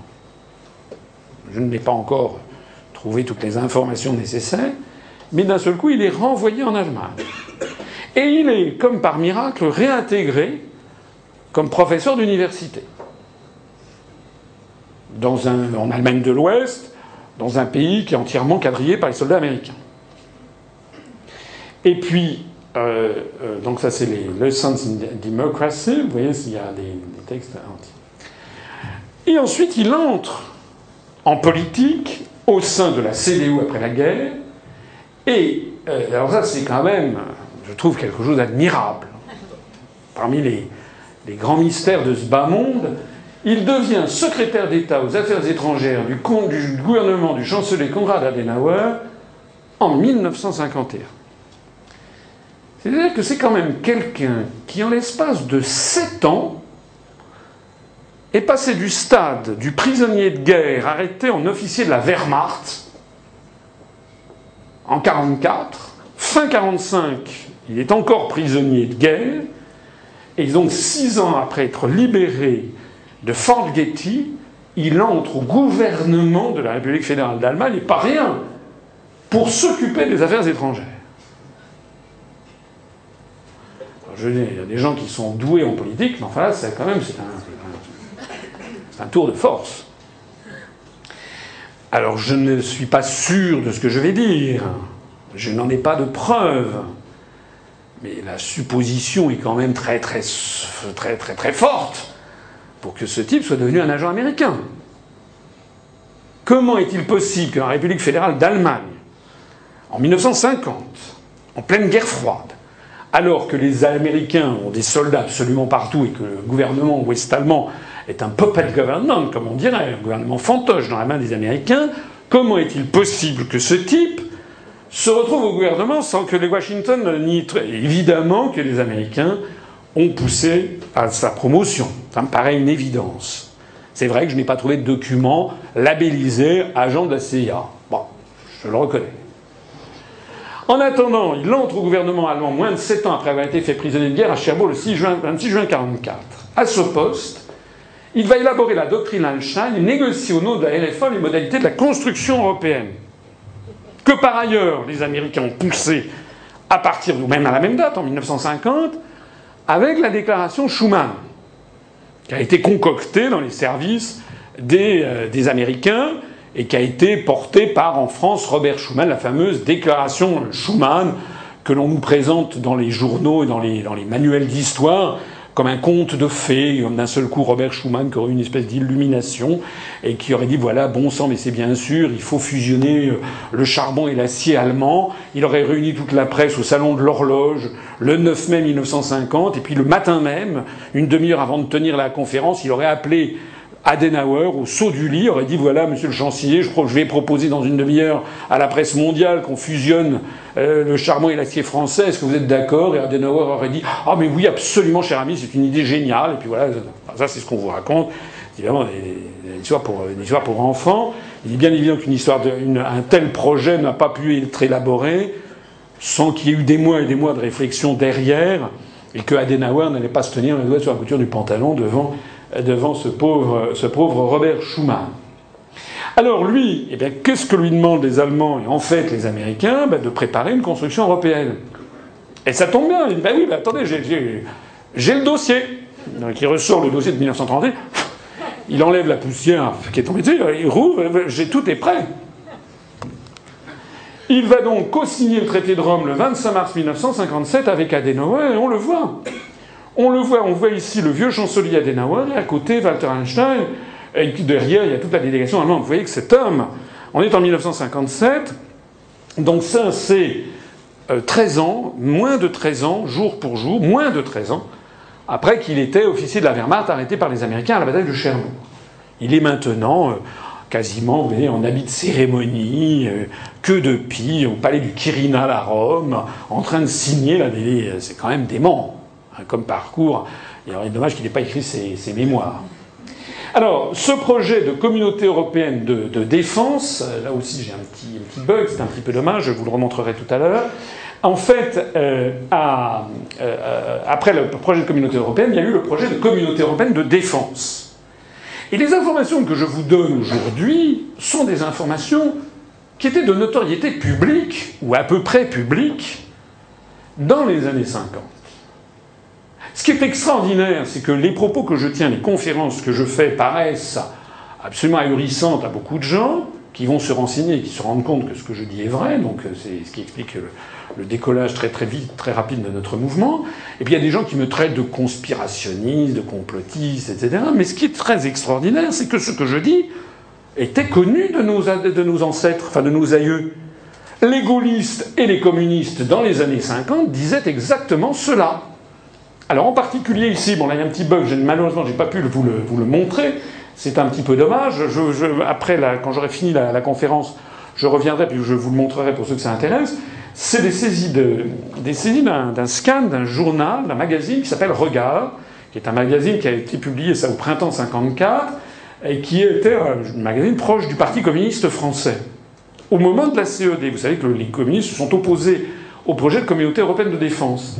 Et parmi les, articles, on voyait des photos de euh, un type qui s'appelait Ramik, le bourreau de Brest, Brest-Litovsk, hein, en, en, confins de la, Russie, libéré en 1951, on ne le voit pas derrière parce que j'ai un bug, et qui, après avoir été libéré en 1951, et porté en triomphe par les Allemands. Et dans ce document, publié donc par un magazine proche du Parti communiste français, donc proche de l'URSS, vous aviez ces articles inventeurs de l'Europe. Inventeurs de l'Europe. Heinz Guderian, dans sa préface au livre de Paul Hauser, Les Waffen-SS en guerre. Guderian, c'est celui de l'offensive Guderian qui a contourné la ligne Maginot, qui est à l'origine de la, défaite euh, cinglante de la déroute de 1940. Donc, il le cite dans ce journal communiste français. Nous ne voulons pas oublier que l'idée européenne a trouvé pour la première fois son incarnation dans les formations SS et qu'à cet effet, on a établi entre les nations de l'Europe des liens qu'il aurait été préférable de ne pas briser. Autre citation d'un commandant SS Piper N'oubliez pas que c'est dans les rangs des Waffen-SS que sont tombés les premiers Européens. Ne restez pas à mi-chemin, l'Europe est le seul idéal politique digne aujourd'hui qu'on se batte pour lui.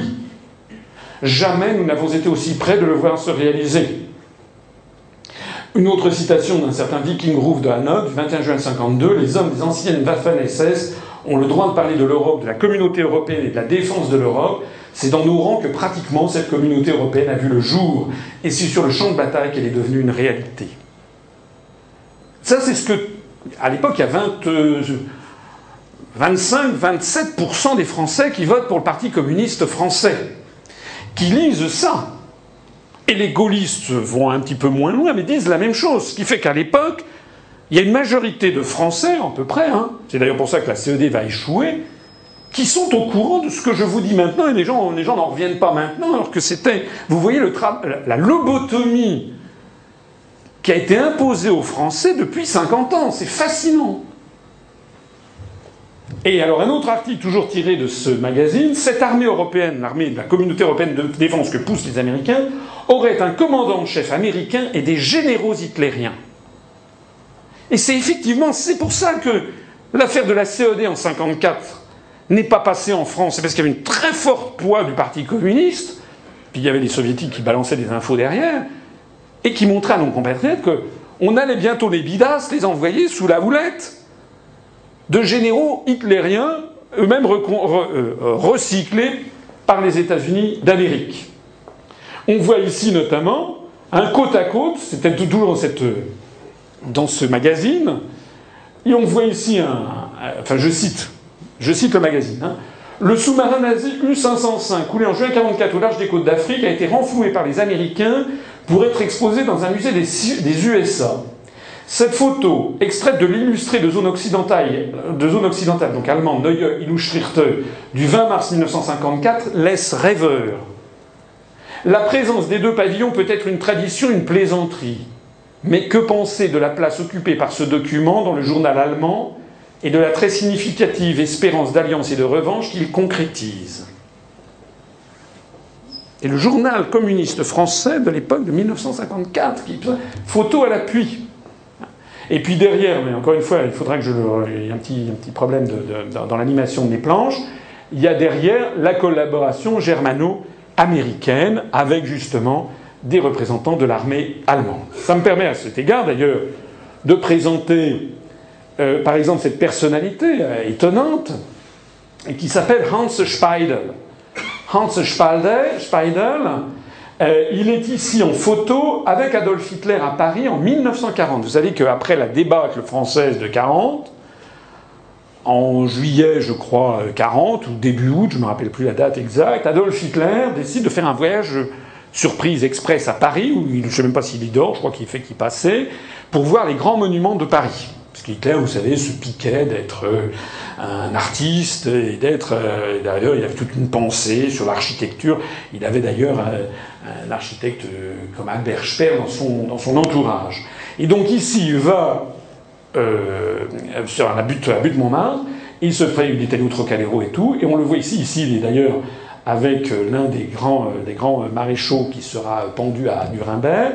Et ici, il est donc avec Speidel, qui est l'un de ses, de ses proches. Euh, c'est pas, c'est un, c'est un, un, militaire allemand. On va le retrouver, Hans Speidel, ici avec le maréchal Rommel, le 18 avril 1944 dans le Pas-de-Calais. Donc c'est un général d'Adolf Hitler. Rommel je vous l'ai dit tout à l'heure, se suicidera sur la demande d'Adolf Hitler pour avoir trempé dans le euh, projet d'attentat, où il y aura plusieurs morts d'ailleurs, mais Hitler miraculeusement réchappe à l'attentat. Et Speidel faisait partie d'ailleurs de la conjuration. Alors si je vous montre ce Hans Speidel, c'est que en 1953, on le retrouve, beaucoup le revoilou, hein, c'est comme Walter Einstein, on le retrouve dans l'armée allemande de l'Ouest. On le voit ici en, civil. Et en 1957, il est ici. On le voit, nouveau commandant en chef de la zone centre-Europe de l'OTAN à Fontainebleau. Donc ce que disait le journal communiste de l'époque est vrai. Il s'agissait de placer la France sous l'autorité de types comme ça, qui avaient été très proches d'Adolf Hitler et de Rommel. vous l'avez vu dans le combat contre euh, de l'Allemagne nazie. On le voit ici, nouveau commandant-chef de la zone centre-Europe de l'OTAN, diriger des exercices conjoints germano-américains, avec d'ailleurs ici, vous voyez, il porte un brassard, ça n'est plus la croix gammée, comme c'était encore le cas euh, une quinzaine d'années, une douzaine d'années auparavant, désormais c'est le drapeau de la République fédérale avec le drapeau américain. Donc ce recyclage d'un certain nombre de responsables militaires, juridiques, de la société civile, de savants, mais aussi de SS par les Américains, est un des grands, des grands sujets sur lesquels il, est de bon ton de ne jamais s'interroger. Hein. Je rappelle par exemple que le, tortionnaire euh, de Jean Moulin, euh, Klaus euh, Barbie, qui était un SS, qui a, torturé à mort Jean Moulin, le chef de la résistance française, arrêté lors de la réunion de Caluire, vous connaissez cette histoire, eh bien, Klaus Barbie a été ensuite recyclé, embauché par les services américains.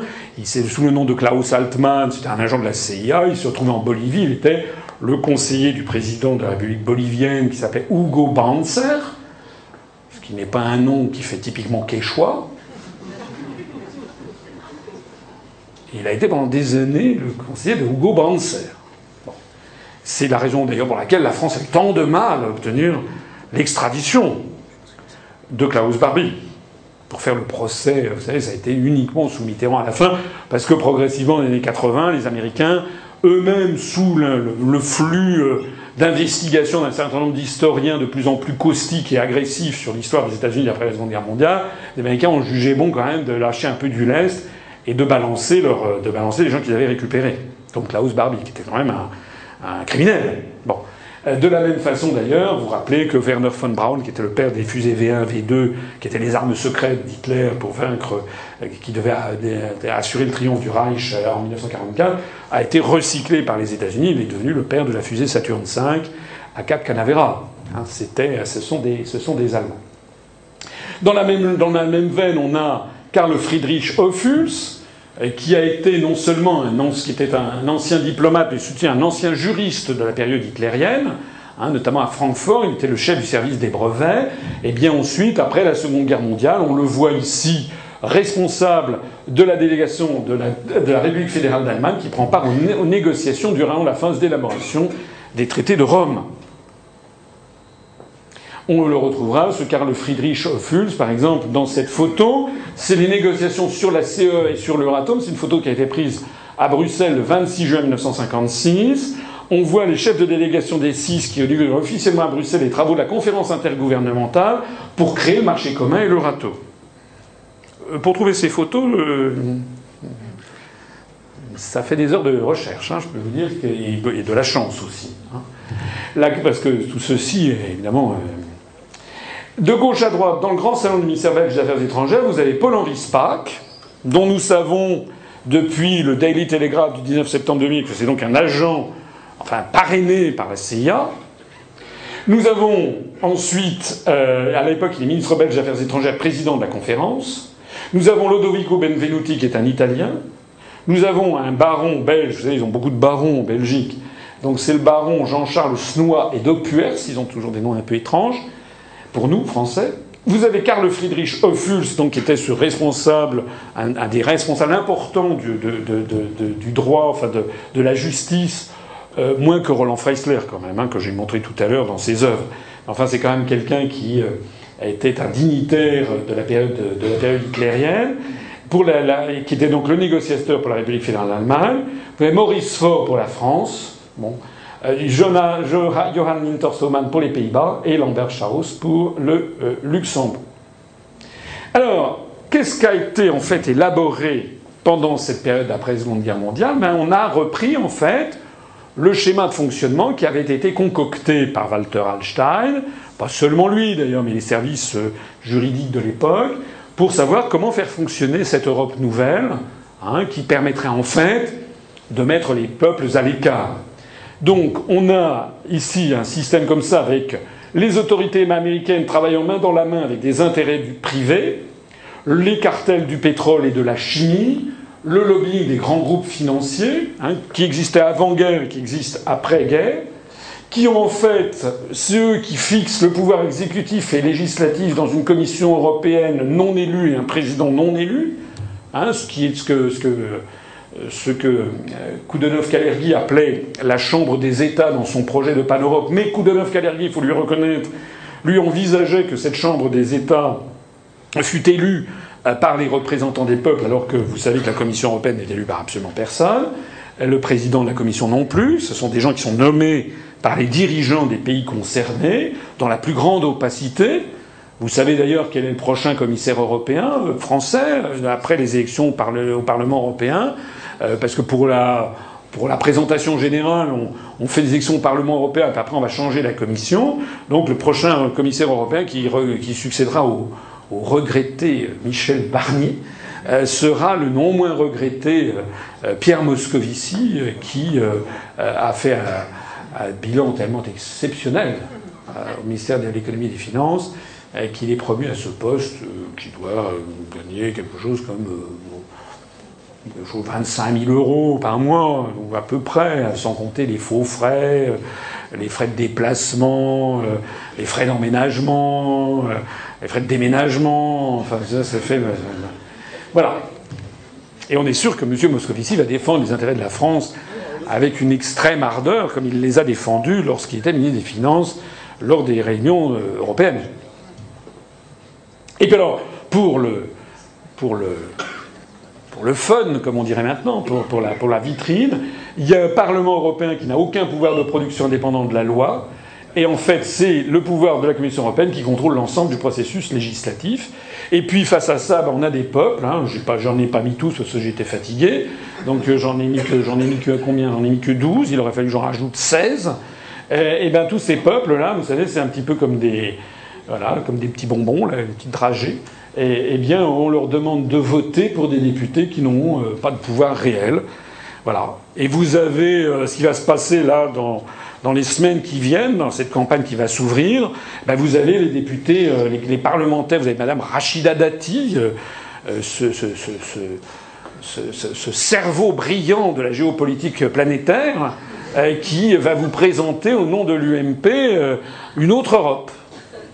Vous aurez Alain Lamassoure également, prix Nobel d'histoire, plein d'histoire contemporaine, qui va nous promettre une autre Europe. Dans ce temps-là, les socialistes vous, proposeront de changer d'Europe. Voilà. Et puis, euh, vous aurez euh, le Front de gauche qui vous proposera une Europe des travailleurs. Vous aurez M. Cohn-Bendit ou Mme Kos ou je ne sais pas qui qui va vous proposer une Europe écologiste. Et puis, vous allez avoir le Front national qui va vous proposer de renégocier les traités. Mais qui ne vous propose surtout pas d'en sortir. Sinon, ne passerait pas dans les médias comme ça que ça se passe. Donc si vous voulez voter pour ces fakes, pour ces hoax, pour ces leurres qui vous promettent tous une nouvelle Europe, qui je citais au passage, s'agissant du Front National, que ça fait quand même 30 ans que Papy Le Pen est député européen. 30 ans Vous vous rendez compte? 30 ans qu'il est député européen. En 30 ans, il n'a pas trouvé une instant pour proposer de sortir de l'Europe. C'est bête c'est quand même mis 5 600 000 euros dans la poche net d'impôts. Sans compter les 7 800 000 euros pour les frais menus de son secrétariat, on ne sait pas à quoi ça a servi. On le sait pour sa fille, qui est députée européenne depuis 10 ans, puisque elle, elle utilise les frais de secrétariat pour financer euh, M. Louis Alliot. Hein, ce qui est interdit par les règlements, euh, règlements européens, puisque les règlements européens interdisent que l'on utilise, que l'on embauche sur les frais du Parlement européen quelqu'un de sa famille. Alors elle a dit, mais il n'est pas de ma famille. Enfin, c'est des familles ou des liens, ou des liens, euh, ou des liens euh, matrimoniaux. Donc elle a dit, mais ni de ma famille, nous pas de liens matrimoniaux. Bon. Et comme elle s'est fait prendre en photo ensuite dans Paris Match, en train de se, tenir là, enfin de se relancer des regards énamourés, de se caresser sous les, photos de Paris Match, euh, alors c'est qui? Et il est payé pour quoi? Le père Le Pen, qui est quelqu'un qui manie très bien la langue française, aurait certainement trouvé le mot adéquat pour définir ce que c'est qu'un monsieur qui est payé par une dame, sur fond public, pour tenir le museau de, museau l'impétrante devant les médias. Bon, j'arrête ici mon persiflage, mais c'est quand même un vrai, c'est pas seulement un persiflage, c'est quand même, c'est quand même très très grave. C'est quand même très très grave. Hein, c'est que les Français, on les met dans la situation actuelle de dire si vous êtes pour l'Europe, alors vous votez pour le UMP ou le PS, etc. Et si vous êtes, euh, si vous êtes très très mécontent, alors euh, il faut voter pour le Front National. Ça, alors ça, ça me fait très très peur. Oh, on espère que vous n'allez surtout pas voter pour le Front National. Hein. Et on fait 45% du temps pour le Front National, 50%, qui dit mieux? On invite constamment le Front National, toutes les télés, toutes les radios. On dit, il nous fait très très peur. Alors les gens vont dire, bah, tiens, je vais leur faire peur, je vote pour le Front National. Bah, c'est fait pour. Mais le Front National, on sait ce que c'est. Ça fait 30 ans que Papy Le Pen est. Au, est euh, ils ont, voté, vous savez, c'était plutôt en faveur du grand marché transatlantique, d'ailleurs. Vous vous rappelez? Bon, alors, Walter Hallstein, revenons à lui, a été ensuite, comme sur le thème qu'on n'est jamais aussi bien servi par soi-même, non seulement il a prévu le traité de Rome, il l'a signé, mais ensuite il s'est installé dans les meubles. Non, mais il n'était pas bête, hein. objectivement, il n'était pas bête. Donc il a créé le poste de président de la Commission européenne, puis il s'est dit, je m'y verrai bien. Et puis voilà, il a été premier président de la Commission européenne de 58 à 67, la Commission Hallstein. C'est quand même dingue. Ce type qui est, j'ai fait euh, un petit voyage à Bruxelles il y a quelques temps de ça, j'avais fait, si vous avez vu, une présentation hein, de visite, euh, il y a quand même la salle Walter Hallstein. Ce type était quand même un juriste hitlérien, quoi. Nous, on n'a pas fêté à Austerlitz parce que Napoléon a rétabli l'esclavage en Guadeloupe et Martinique à la demande de Joséphine de Beauharnais il y a deux siècles. Donc vous voyez comment on peut manipuler les opinions publiques. Je ne suis pas là pour défendre Napoléon d'ailleurs, c'est pas mais je veux dire comment on peut faire monter en épingle des événements pour, euh, neutraliser un pays en revanche, des événements absolument scandaleux comme le parcours de Walter Hallstein est complètement caché au public. En plus de ça, il est, euh, promu, il a eu le prix, euh, Charlemagne, voilà, le Karl Prize. Alors, c'est quand il était à la commission Hallstein que le père de Gaulle, en 65, lorsqu'il a présenté le plan Hallstein dans lequel il préconisait l'organisation d'une Europe fédérale, donc c'était le chapitre 2 de sa note de 1938, que le père de Gaulle, qui était au pouvoir à l'Élysée, qui était quand même autre chose que ce qu'on a. je crois que ça n'a échappé à personne. Hein. Non, mais c'est vrai. Hein. Même un QI de 20, les gens. Il y a un petit problème. Eh bien, c'est donc De Gaulle qui a mis son veto. La fameuse crise de la chaise vide de 65, vous savez, lorsque De Gaulle a dit on n'envoie plus aucun représentant à Bruxelles. Je rappelle d'ailleurs que le traité de Rome, j'insiste toujours, a été signé en 1957, le 25 mars 1957. Le père de Gaulle, il était à Colombey, les deux églises. Il finissait sa traversée du désert, sa longue méharée, euh, qui avait commencé lorsqu'il avait démissionné le 20 janvier 1946. Hein, donc le traité de Rome, De Gaulle pas lu du tout qu'il a négocié. Il est arrivé au pouvoir en France en 58 selon des formes euh, constitutionnelles contestables. Il est arrivé en France au pouvoir parce qu'il y avait la guerre d'Algérie qui menaçait de dégénérer en guerre civile en France. À l'époque, on appelait ça pudiquement les événements d'Algérie. Donc il est arrivé au pouvoir là-dedans pour régler. Euh, bon, on ne va pas s'étendre là-dessus, c'est un sujet encore extrêmement brûlant et polémique 50 ans après euh, sur cette question. Mais néanmoins, il a fini par régler cette affaire et la, question européenne était complètement, ça n'existait quasiment pas. Le traité de Rome n'avait pas été mis en place en fait. Hein. Et donc c'est seulement en 62 les accords d'Évian qui règlent l'affaire d'Algérie avec l'indépendance de l'Algérie, avril 62, et le 15 mai 62, donc quelques semaines après, de Gaulle se prend maintenant, il prend l'autre dossier brûlant sur la table hein, qu'il avait laissé de côté, c'est la question de la construction européenne qu'il n'avait pas voulu. Je vous renvoie à ma conférence Qui gouverne la France où vous aurez euh, tout ça est très très bien expliqué, enfin très bien. J'espère que c'est bien expliqué. Voilà. Euh, alors c'est là que donc De Gaulle en 65 qui euh, voit cette confusion. Alors je vous renvoie à tout ce que j'explique. De Gaulle dénonce la construction européenne pour ce qu'elle est. Hein, en disant qu'il y aura un fédérateur extérieur qui ne, qui ne, sera pas européen. Aussitôt, les ministres MRP de son gouvernement claquent la porte. Il se retrouve sans majorité. De Gaulle a compris qu'il s'agit d'une stratégie américaine de vassalisation de la France. Un projet génial, auto-bloquant hein, qui remonte d'ailleurs à loin, qui a des filiations qui sont celles que je vous explique depuis le début de cette conférence.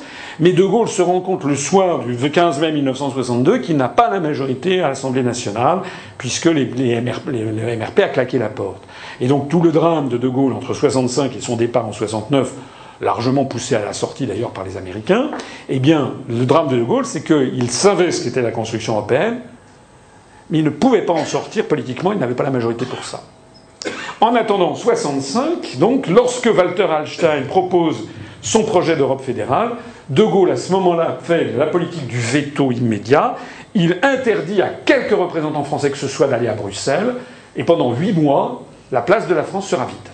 Et la France ne verse plus un rotin à la euh, Commission euh, européenne. C'est la crise de la chaise vide.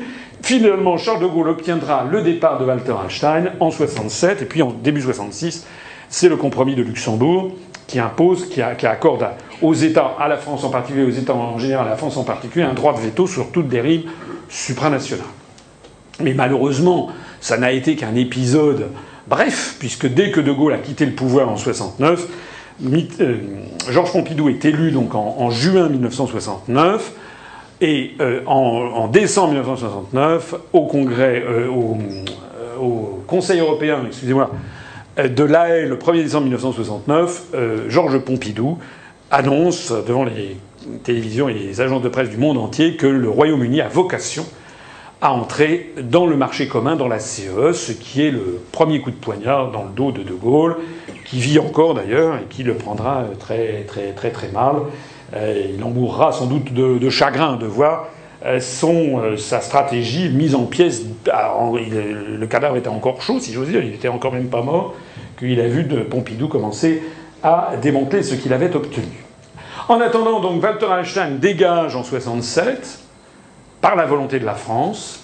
Et en fin de carrière, eh bien, il terminera sa carrière en 74 euh, donc à, l'âge de 60, 73 ans, euh, comme président du mouvement européen.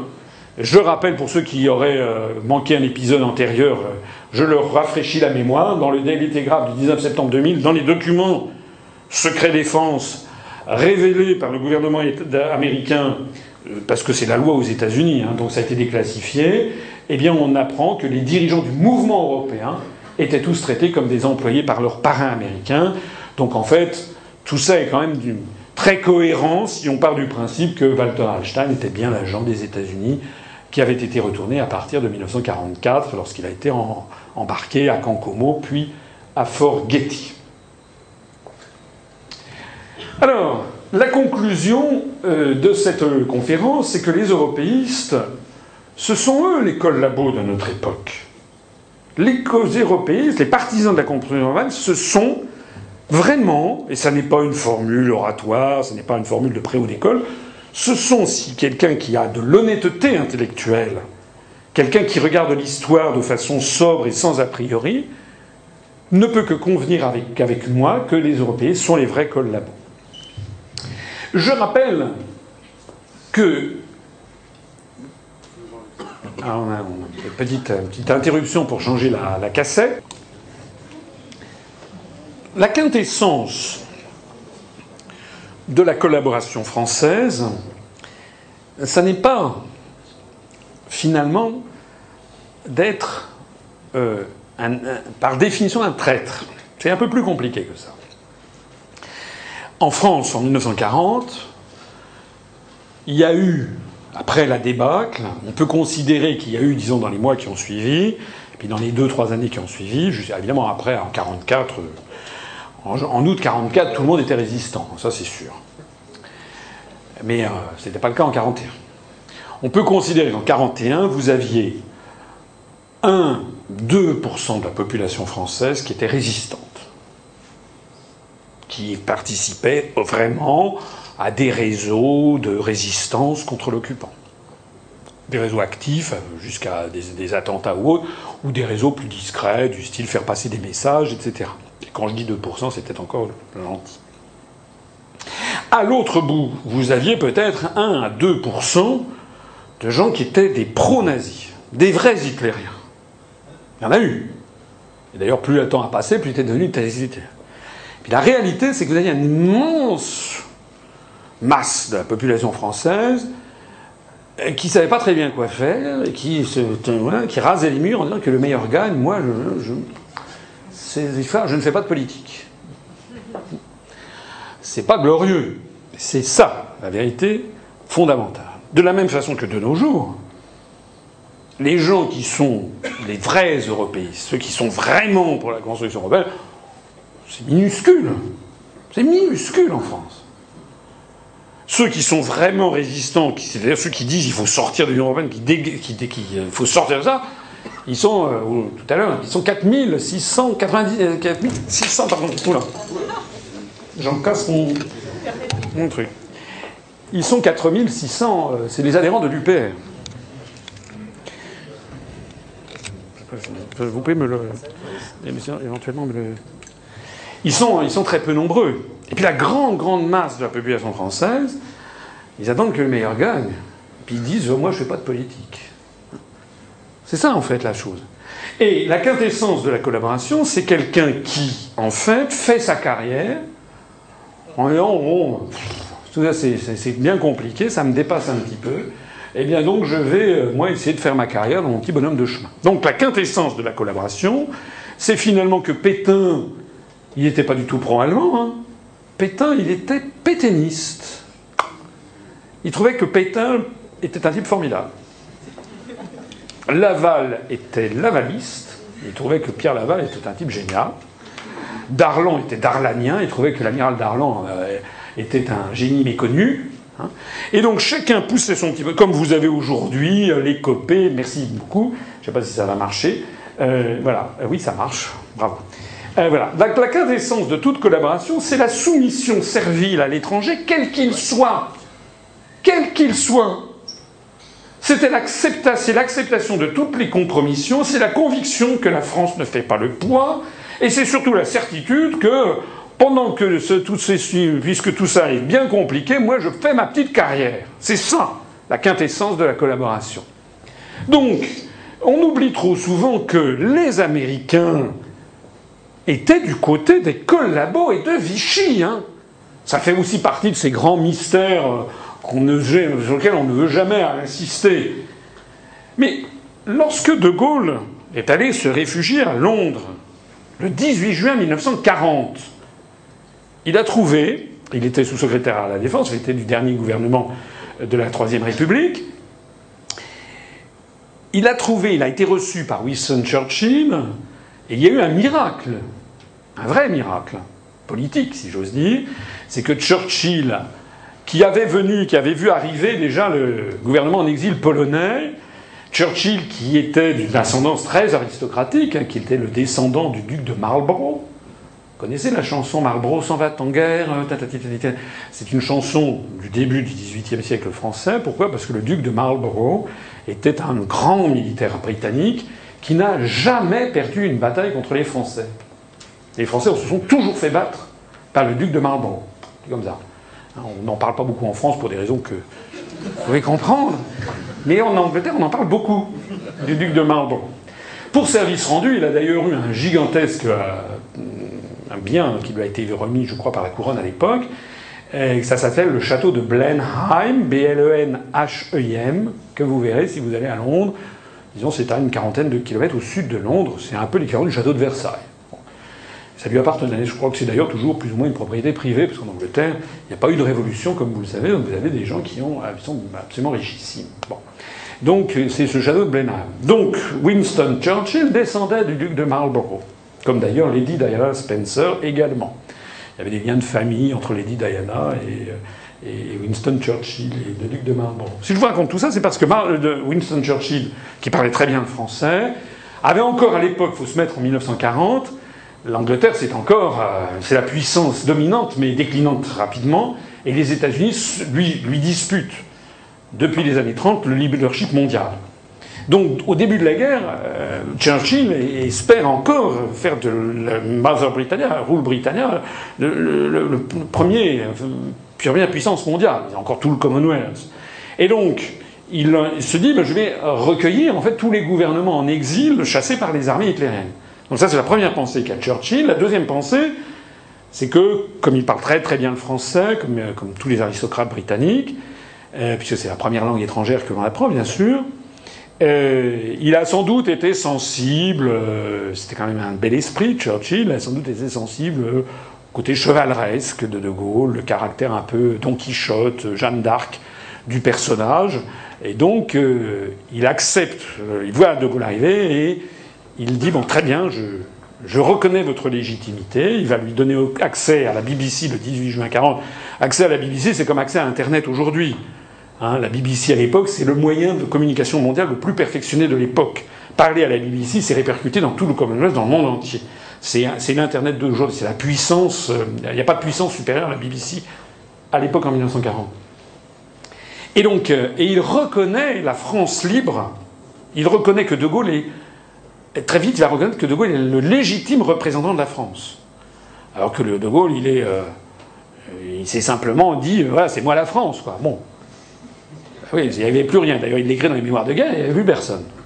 Tout le monde était. Euh, voilà, et donc, dans ce genre de situation, ben, il faut bien que quelqu'un prenne le truc, et c'est moi qui le fais. Donc, c'est ce que fait De Gaulle. Et c'est Churchill qui le reconnaît. Mais ce qu'il faut bien voir, c'est que Churchill sera le seul à le faire. En particulier, en 1940-41, l'Allemagne hitlérienne ne reconnaît pas De Gaulle. Vous pouvez le comprendre. Bon l'Allemagne reconnaît l'État de Vichy. Il y a d'ailleurs eu une entrevue avec Montois, une entrevue de Montois. L'Espagne de Franco reconnaît l'État de Vichy, qui d'ailleurs, il y a une dévolution des pouvoirs faite par les, assemblées à Vichy euh, euh, qui ont signé la mort de la Troisième République, mais ce sont les parlementaires, notamment du Front populaire d'ailleurs, puisque ceux qui ont mis fin à la Troisième République et qui ont créé l'État de Vichy, c'est une majorité, la majorité du Front populaire, ce qu'on oublie trop souvent de dire d'ailleurs, c'est une majorité de gauche donc qui donne les pleins pouvoirs à Pétain. Donc Franco, évidemment, reconnaît l'État de Vichy. Le Portugal de Salazar, du dictateur Salazar, reconnaît l'État de Vichy.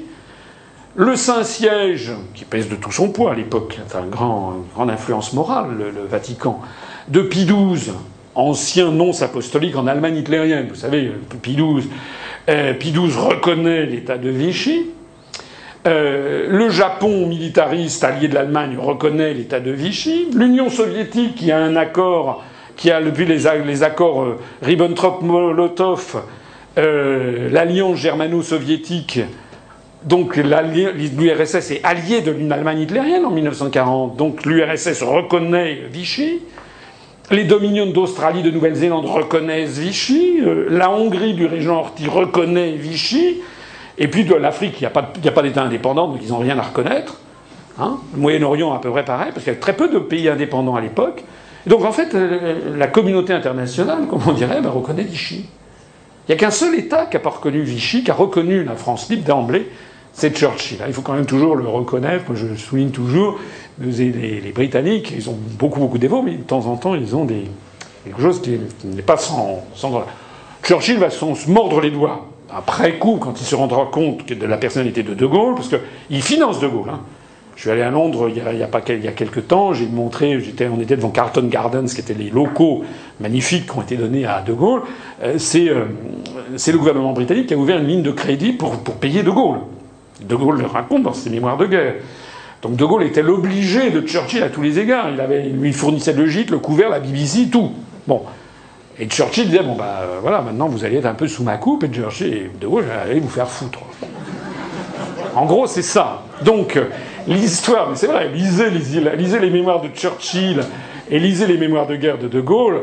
C'est une espèce de vieux couple qui passe son temps à, s'envoyer des coups de des coups de pied dans les tibias, qui se hait, qui se détestent, etc. Puis quand même, à peu près tous les trois mois, ils tombent dans les bras l'un de l'autre et ils s'embrassent sur la bouche parce qu'ils sont devenus, ils ont lié un peu leur destin. Mais il y a un autre État qui n'a pas reconnu euh, la France libre, qui reconnaît Vichy, ce sont les États-Unis d'Amérique. Et donc il y a, si vous allez à Vichy de nos jours, une jolie euh, sous-préfecture, euh, vous avez l'hôtel du parc où il y avait les, les, bureaux du gouvernement et Pétain qui avait son bureau ici dans un des appartements de l'hôtel du parc. Vous avez un parc très joli avec des trucs Napoléon III. Et puis de l'autre côté du parc, vous avez des immeubles bourgeois style boulevard, euh, style euh, immeuble haussmannien, dans l'un d'entre eux, c'était l'ambassade des États-Unis. Curieusement, il n'y a pas de plaque.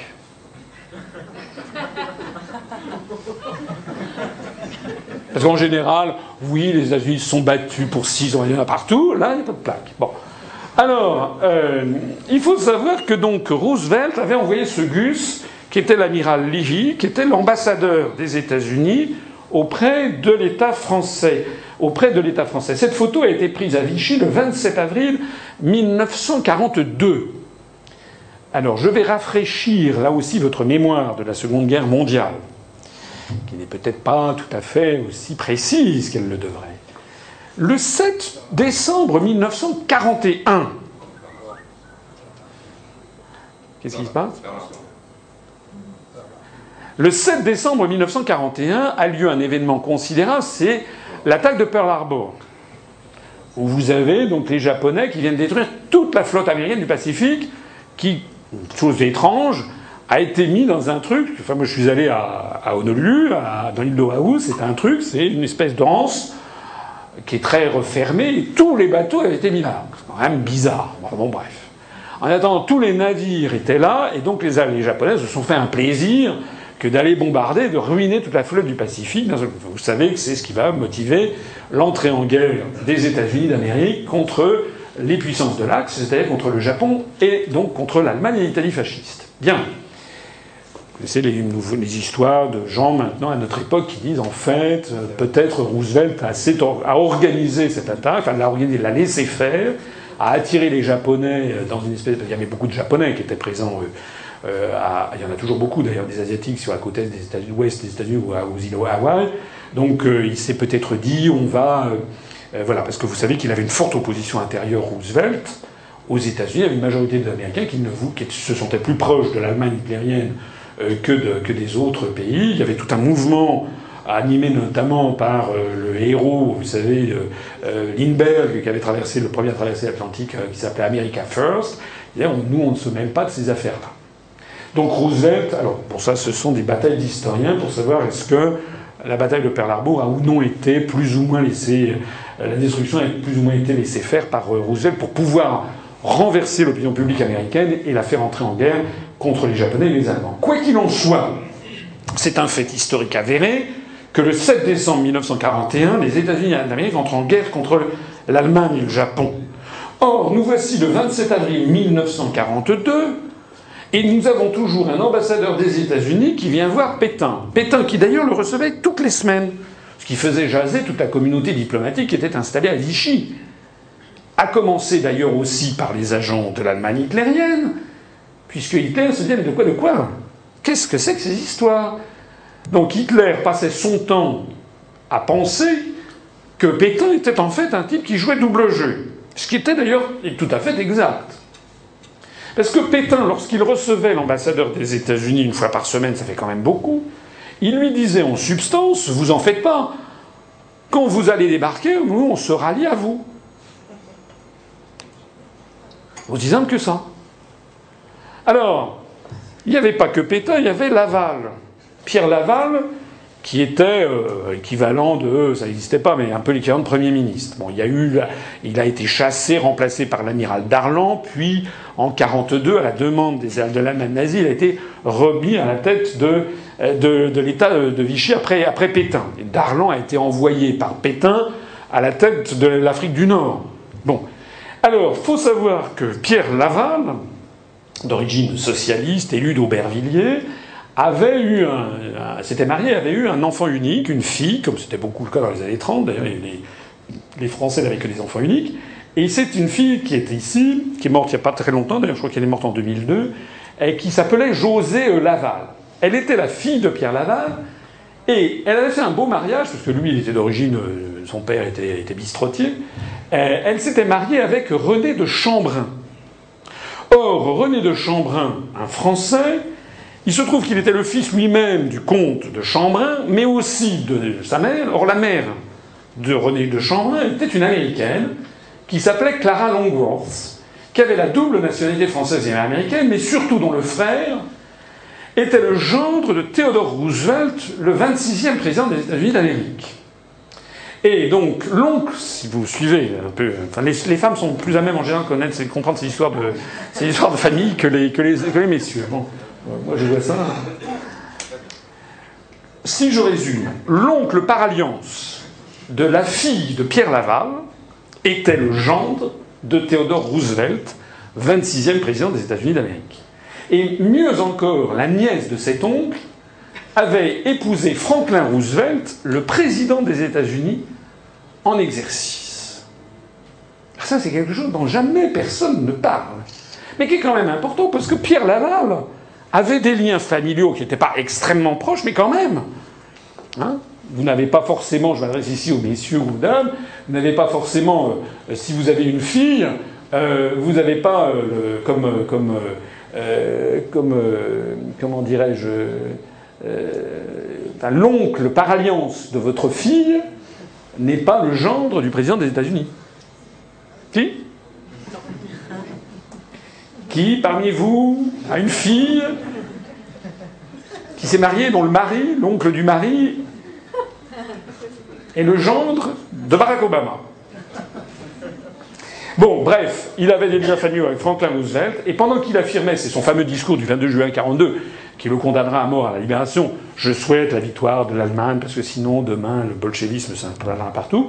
Pendant qu'il affirmait souhaiter la victoire de l'Allemagne, son gendre René de Chambrun était reçu par Franklin Roosevelt, ou par l'entourage de Roosevelt, à la Maison-Blanche pour négocier la suite des événements. Lorsqu'il y aura d'ailleurs l'opération Torche, en torche T-O-R-C-H, il n'y a pas de E, c'est une torche. Euh, lorsque les Anglo-Américains vont débarquer en Algérie, en Tunisie, donc en Maghreb français, au début, euh, début novembre 1942, ce sont des territoires qui sont sous domination française de l'État français, dirigés par l'amiral Darlan, qui est le, numéro 2 du régime avec Pierre Laval. Il se partage entre Darlan et Pierre Laval, donc c'est le dauphin de Pétain. Et donc les Américains débarquent dans cette opération Torche, et puis Darlan va faire semblant de se battre avec les Américains pendant 48 heures, puis va dresser le drapeau blanc.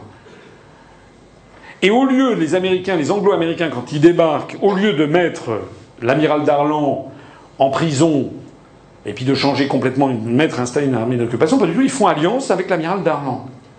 Ils disent bah, très bien, on va maintenir au pouvoir. Vous n'avez pas d'inconvénient Darlan dit non. Je m'y verrai très bien. Et donc Darlan, d'un seul coup, bascule du côté américain. Et les, Anglo-Américains maintiennent en Algérie, en Tunisie, les camps de concentration. Allez, en France, on, a des pudeurs, on appelle ça des camps de rétention, dans lesquels il y avait les communistes, les juifs. C'était les lois de Pétain, les lois de l'état de Vigie qui étaient appliquées en Afrique du Nord. Alors, le père de Gaulle, qui est à Londres à ce moment-là, il apprend ça par la presse, ce qui est quand même pas très sympathique, c'est moins qu'on puisse dire, et il apprend que les États-Unis, qui ont toujours refusé de reconnaître la France libre, qui continuaient à reconnaître l'État de Vichy, disent maintenant non, viennent de reconnaître Darlan comme légitime dirigeant pro-américain désormais de l'Afrique du Nord francophone. De Gaulle envoie aussitôt, c'est dans les mémoires de guerre, son, euh, le, ministre de la guerre euh, et André Dittem et puis un autre collaborateur qui vont à la Maison Blanche, qui sont reçus par Roosevelt, lequel tape du poing sur la table, et c'est repéré dans les mémoires de guerre. Le Roosevelt dit oui, je, négocie avec Darlan parce que Darlan me donne Alger, et demain je négocierai avec Laval lorsque Laval me donnera Paris. Sous-entendu, votre De Gaulle, il peut aller se faire cuire un œuf, je n'en voudrais jamais. Et pourquoi ça? Parce que les Américains, comme l'a dit De Gaulle beaucoup plus tard, ils ne veulent que des marionnettes. Ils ne veulent que des larbins. Ils ne veulent que des Hamid Karzai. Ils ne veulent que des Pierre Laval. C'est ça qu'ils veulent. Pierre Laval, donc, euh, dont je rappelle au passage quelles étaient les convictions pour moi français, je voudrais que demain nous puissions aimer une Europe dans laquelle la France aura une place qui sera digne d'elle. C'était le discours de tous les collabos, tout ce que je vous ai montré avant. Nous voilà placés devant cette alternative, ou bien nous intégrer, notre honneur et nos intérêts vitaux étant respectés dans une Europe nouvelle, et pacifier, ou bien nous résigner à voir disparaître notre civilisation. C'est la théorie du choc des civilisations qu'on nous ressort. Hein. Quand je vous dis que cette politique est la seule qui puisse assurer le salut de la France, et garantir son développement dans la future, vous devez me croire et me suivre. C'est le fameux discours de Pierre Laval du 22 juin 1942 où il dira plus tard, enfin plus, un peu plus bas dans le discours, je souhaite la victoire de l'Allemagne. Et ça, les Français, là, ils auront dit ah, c'est pas possible. C'était, apparu comme la somme, le summum de la trahison. Mais vous voyez bien que le discours de Laval, c'est exactement le discours de l'Allemagne hitlérienne. L'Europe nouvelle est pacifiée, il n'y a pas d'autre solution, etc. Hein? Voilà. Ben, je signale que donc Pierre Laval était très très très apprécié aux États-Unis. Bien avant, bien avant ces événements, 11 ans avant, il avait fait le voyage aux États-Unis. Il avait été fait Man d'ailleurs, l'homme de l'année en 1931 pour le magazine Time lorsqu'il était déjà arrivé au gouvernement. Il pointait d'ailleurs du doigt le président de l'époque, le président Harding, pour montrer une espèce de proximité, de sympathie avec, euh, euh, euh, avec le chef d'État américain, comme on verra beaucoup plus récemment un autre de nos présidents, enfin, du doigt comme ça pour montrer une, une proximité avec le chef d'État américain. Vous voyez dans un cas comme dans l'autre qu'ailleurs que le chef d'État américain, il a l'air de penser intérieurement qu'est-ce que que ce zouave. L'esprit de collaboration, c'est ça. Faire carrière à tout prix, en servant les puissants du moment, que ce soit l'Allemagne, que ce soit les États-Unis, plutôt que l'indépendance de la France et la liberté des Français. Nous en sommes là. Hein. Nous en sommes là. Je pense que malheureusement, enfin, si vous euh, parcourez le spectre politique français, vous vous rendrez compte qu'il n'y a qu'un seul mouvement politique qui vous donne toutes les clés de compréhension de la situation, c'est nous. Aucun autre mouvement politique français, de l'extrême droite à l'extrême gauche, ne vous parle de tout ceci, alors que c'est la clé de compréhension du système. Alors Roosevelt, alors De Gaulle dira à, à, Perfit, dans le C'était de Gaulle de Perfit, qui est un ouvrage auquel je me réfère constamment, notamment le tome 2, De Gaulle fera cette révélation. C'est au début du tome 2. Procurez-vous cet ouvrage, il est indispensable. De Gaulle dira résumera la politique américaine à perfit dans les termes suivants. Roosevelt était un type qui voulait dominer l'univers et bien entendu décider du sort de la France. Alors De Gaulle, ça l'embêtait. Il ne le trouvait pas assez souple. C'est De Gaulle qui parle de lui-même. C'est quand même rigolo. Il pensait que le jour où les Américains auraient débarqué en France, si le maréchal était encore là, il n'aurait rien à leur refuser, ce qui était bien vrai. Ce qui est exact. Les Américains étaient arrivés, euh, avaient trouvé de Pétain dans l'hôtel du parc. En plus, Pétain, il devait avoir 90 ans ou 92 ans. Euh, s'il avait trouvé un hôtel du parc, euh, Pétain, il n'aurait pas pu faire grand-chose. En plus de ça, il avait passé tous les lundis son temps à dire à l'ambassadeur des États-Unis Mais si vous arrivez, je me mets de votre côté. C'est d'ailleurs ce qu'a fait Darlan. Euh. Ensuite, Vichy étant devenu vraiment impossible, il a laissé tomber Vichy, il a essayé de se rattraper sur Giraud. Vous savez, le fameux général Giraud qu'on a mis dans les pattes de De Gaulle, notamment l'entrevue de Anfa, etc. Giraud était un pétainiste.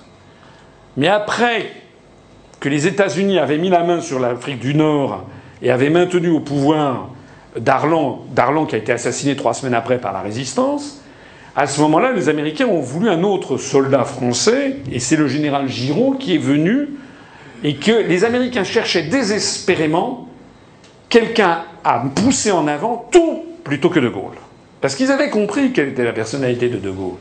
Que De Gaulle, c'était quelqu'un qui serait inachetable qui, n'était, qui dans son âme était un résistant, c'était quelqu'un qui s'inscrivait dans 1500 ans d'histoire de France, l'indépendance et la souveraineté de la France.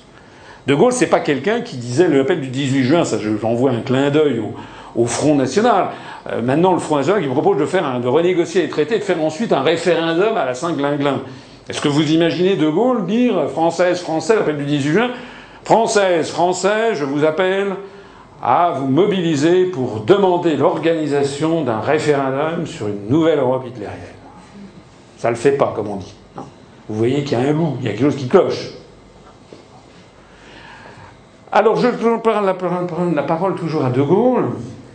Puis, voyant que ça ne donnait rien, parce que Giraud c'était euh, un peu, on disait de ça de Michel Noir, vous vous rappelez le ministre français euh, du RPR de, des années 86, qui était beau gosse, etc., un grand mec. On disait de lui, c'était un, Concorde avec un moteur de deux chevaux, vous rappelez pas? Donc Giraud, c'était un peu ça. C'était non, c'était quelqu'un qui était, euh, médiocre. Euh, voilà. Donc, puis, voyant que ça ne donnait rien, il a essayé de se rabattre sur Herriot, Édouard Herriot, un des grands, présidents du Conseil de la Troisième République qui était, qui était en prison. Il a même tenté de fabriquer un gouvernement à Paris au moment où j'y allais y entrer avec Laval et Rio. Tout ça a été manigancé avec Otto Abetz. C'est lui qui était le représentant de, Hitler à Paris sous l'occupation, et avec Alan Dulles qui était à Genève pour le compte de la CIA. C'est pas François Asselineau qui dit ça, c'est Charles de Gaulle. Hein. Il a quand même. On peut imaginer qu'il sait quand même de quoi il parle. Il raconte ça à Perfip le 17 juin 64 à l'Élysée. C'est la confidence qui fait à Perfip, c'est dans, page 52 du tome 2 si vous avez l'édition de Fayard. Donc vous voyez que Roosevelt a tout fait pour empêcher que De Gaulle arrive au pouvoir, et même en 1944, alors que les troupes françaises, enfin que tout le monde arrive, il va y avoir l'épisode, le, maréchal Leclerc de Haute-Cloque, etc. Donc, les Américains, au dernier moment, essaient encore une nouvelle stratégie, qui est de sortir un gouvernement entre Édouard Herriot, Pierre Laval, Otto Abetz, le représentant de Hitler, et, Alan Dulles, qui est le représentant de la CIA qui est à Genève, ils organisent un gouvernement pour essayer d'empêcher De Gaulle d'arriver au pouvoir. On est en 1944. L'affiche clandestine de la résistance française en juin 1942 reprend la déclaration de De Gaulle publiée dans les journaux clandestins, lui montre ce que c'est en revanche que l'esprit de résistance. Nous voulons que tout ce qui appartient à la nation française revienne en sa possession. Que le peuple français soit seul maître chez lui, que toutes nos libertés intérieures nous soient rendues, que tout ce qui porte atteinte aux droits, aux intérêts, à l'honneur de la nation soit châtié et aboli, que l'idéal séculaire de liberté, égalité, fraternité soit mis en pratique, que cette guerre ait pour conséquence une organisation du monde établissant la solidarité et l'aide mutuelle des nations, qu'une fois l'ennemi chassé du territoire, tous les hommes et toutes les femmes de chez nous élisent l'Assemblée nationale qui décidera souverainement des destinées du pays. On pourrait reprendre exactement le même thème aujourd'hui, puisque tout s'applique exactement de la même façon. Et c'est signé Charles de Gaulle, mais aussi les mouvements de résistance, combat, francs-tireurs, libération, la voie du Nord. Ici, nous avons une affiche des FFI du 14 août 1944, au moment où les Américains, Allen Dulles, fricotaient avec le représentant d'Hitler, Otto Abetz, pour essayer de mettre au pouvoir Pierre Laval et Édouard Herriot. Les FFI publient, ça vous voyez, c'est le commandement régional de Bourgogne et de Franche-Comté, le, le, GPRF, le gouvernement président de la République française, au moment où se livre sur notre sol la bataille décisive dont l'enjeu est pour nous la libération de la France, il importe que tous les Français prennent conscience de leurs responsabilités et apportent leur contribution au succès des opérations. Ce manifeste a pour but de situer la position de la résistance et des FFI, ainsi seront dissipés les malentendus et les équivoques qu'une propagande mensongère a voulu créer pour égarer l'opinion. Écoutez bien, la résistance française est née du refus de la défaite, refus non motivé qui ne s'appuyait sur aucun raisonnement ni aucun intérêt, il venait du plus profond de notre être, du sentiment instinctif que malgré un tel effondrement, l'honneur du pays pouvait être sauvé. C'est important comme phrase, parce que quand ils disent aucun raisonnement, aucun intérêt, parce que justement, l'école labo, ce sont des raisonnements, des intérêts. Hein? C'est la nécessité du grand marché, c'est la nécessité de l'Europe nouvelle, c'est ci et c'est ça. Ça, c'est quelque chose qu'il faut avoir à l'esprit que je dis parfois aux gens qui, dans les conférences, à la fin, me disent Oui, mais alors si on sort de l'euro, mais qu'est-ce qui va se passer? Et si on sort de l'Europe, alors vous vous rendez compte? Et et ça. Mais... Et alors? J'ai réponse d'ailleurs à ces choses-là. Mais la première chose que devraient se demander les Français, c'est comme disait De Gaulle redressez-vous. À supposer même qu'il y ait de l'inflation, à supposer même qu'il y ait des difficultés de ravitaillement pendant quelques temps, ce ne sera d'ailleurs pas le cas, à supposer même qu'il y ait euh, des problèmes avec les autres. Il s'agit de la libération de la France et de notre pays quand même. C'est exactement ce que, disaient les FFI. Hein. Ça n'est non motivé, ça ne s'appuie sur aucun raisonnement, aucun intérêt. Moi, si j'ai créé UPR, c'est pas pour mon intérêt personnel. J'ai brisé ma carrière administrative Si Vincent Brousseau, il a claqué la porte de la BCE, il se retrouve au chaume du, il a 52 ans. C'est pas par intérêt, hein. Il y a aussi, et c'est ça qui, se révèle, c'est en des temps, de, drame, c'est qu'il y a des gens qui comprennent, et j'espère que vous en faites partie, que notre pays est en danger de mort.